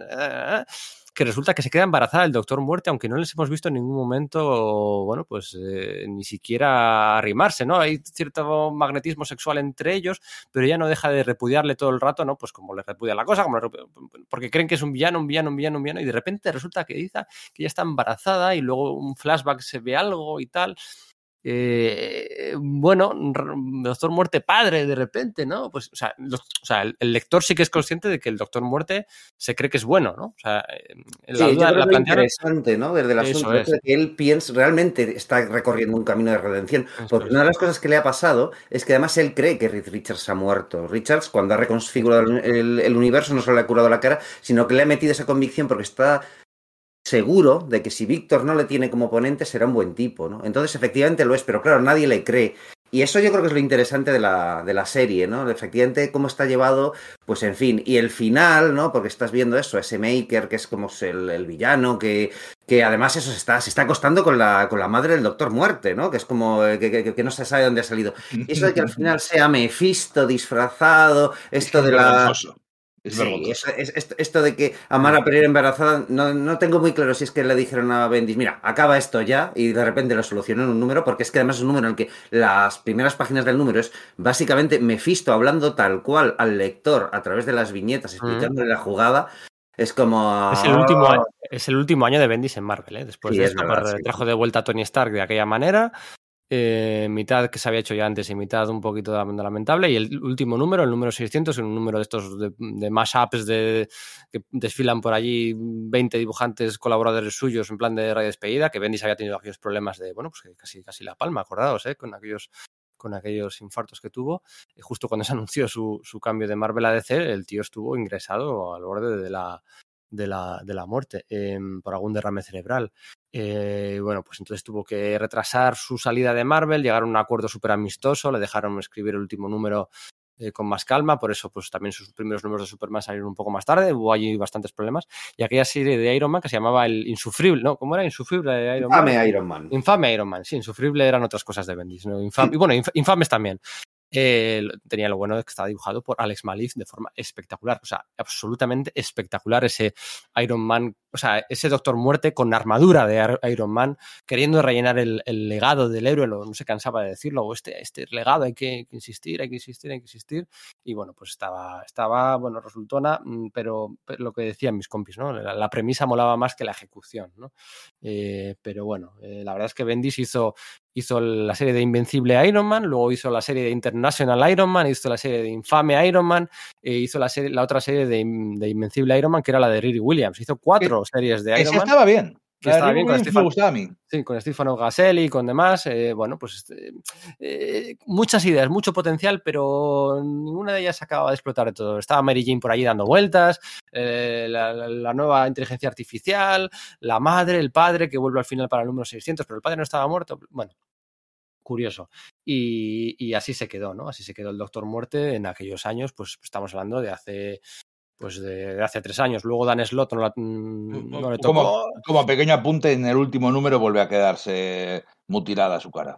Sí, eso es, todo vuelve a recogerse los juguetes y bueno, pues... Bueno, hay, hay Lego- un- hay unos así como de transición en medio que son los primeros del Marvel 2 in One de Zedarsky con Jimmy Chow, que la verdad es que los primeros números están muy bien y sigues teniendo ahí a, a Doom que todavía está con ese camino a la redención, pero yo creo que en el segundo arco le debieron decir, venga, pliega rápido los juguetes, que ya viene Slot a hacer lo suyo y tiene otros planes para con el personaje, ¿no? Sí, Amara Pereira eh, abortó, tuvo un aborto, quiero decir, en eh, bueno, pues fuera de pantalla, en una serie secundaria, se supo que aquel hijo pues que no iba a ningún lado, ¿no? O sea, es que hasta ese punto de, de la serie que de tuvo forma- de Catwell, ¿no? La serie que tuvo Doctor Ah, Muerte. de, sí. de hecho, la, la primera y única serie que ha tenido su nombre, que acabó el año pasado, eh, lo decía en una viñeta, sí. Ah, ahí se decía, ¿no? En la serie Sí, del sí. Doctor... Ah, bueno, pues entonces... Sí, ya vale, En una más- viñeta así, de esta mujer tú, iba a tener un hijo mío, pero abortó. ya está. Mm, Sí, de esta de, de, de Cranwell hablamos hace un par de semanas cuando grabamos el de la saga de Korvac, que dijimos que es un guionista que se, yo lo dije yo, es bastante que, se esfuerza demasiado en, demostrar que es un lector del universo Marvel, ¿no? Y en la serie del Doctor Muerte, con dibujo de Salvador La Roca, Salvador La Roca dibujando máscaras otra vez, después de Darth Vader, después de cinco años en Iron Man, después de, máscaras metálicas, ¿no? Parece que está destinado a, a, en vez de hacer caras, a hacer máscaras metálicas, héroes o villanos con armadura. Eh, se esfuerza demasiado, mete a Kang, mete a muchos conceptos, muchos objetos, muchos villanos, muchas mm, eh, viajes en el tiempo, eh, es excesivo, ¿no? Y a mí no me gustó mucho la serie del Doctor Muerte, a pesar de que prometía más de lo que de lo que esto, ¿no? Eh, No, es fácil, ¿eh? Viene a demostrar que no es fácil escribir una serie en solitario del Doctor Muerte. Vamos, a mí me parece que eso que empieza bastante bien y lo que pasa es eso que va perdiendo fuelle un poco por lo que dices, ¿no? Los conceptos que mete, en plan de no, le acusan de algo que no ha cometido y lo malo que tiene es que igual le banaliza un poco con ese muerte yendo con una, con una sudadera por Nueva York y tal, ¿no? Y el número final está muy, muy bien, ¿no? Porque te vuelve a poner la... Bueno, a ver, está muy, muy bien, eh, con reservas, que es a lo que voy, ¿no? Eh, porque te vuelve a poner los puntos sobre las sillas de sí, él, en ese personaje es posible la redención, tiene una nobleza en medio, etcétera. Y, pero claro, mm, te mete ese giro final que quizás le hubiese beneficiado que ese, ese arco argumental en vez de, de un número hubiese sido de dos, ¿no? Tan sumamente apocalíptico y terrible, ¿no? Y bueno, pues es- sí, me parece un poco fallida. No es un mal tebeo per se, pero no, no es. Apunta más maneras de las que luego consigue, consigue alcanzar, ¿vale?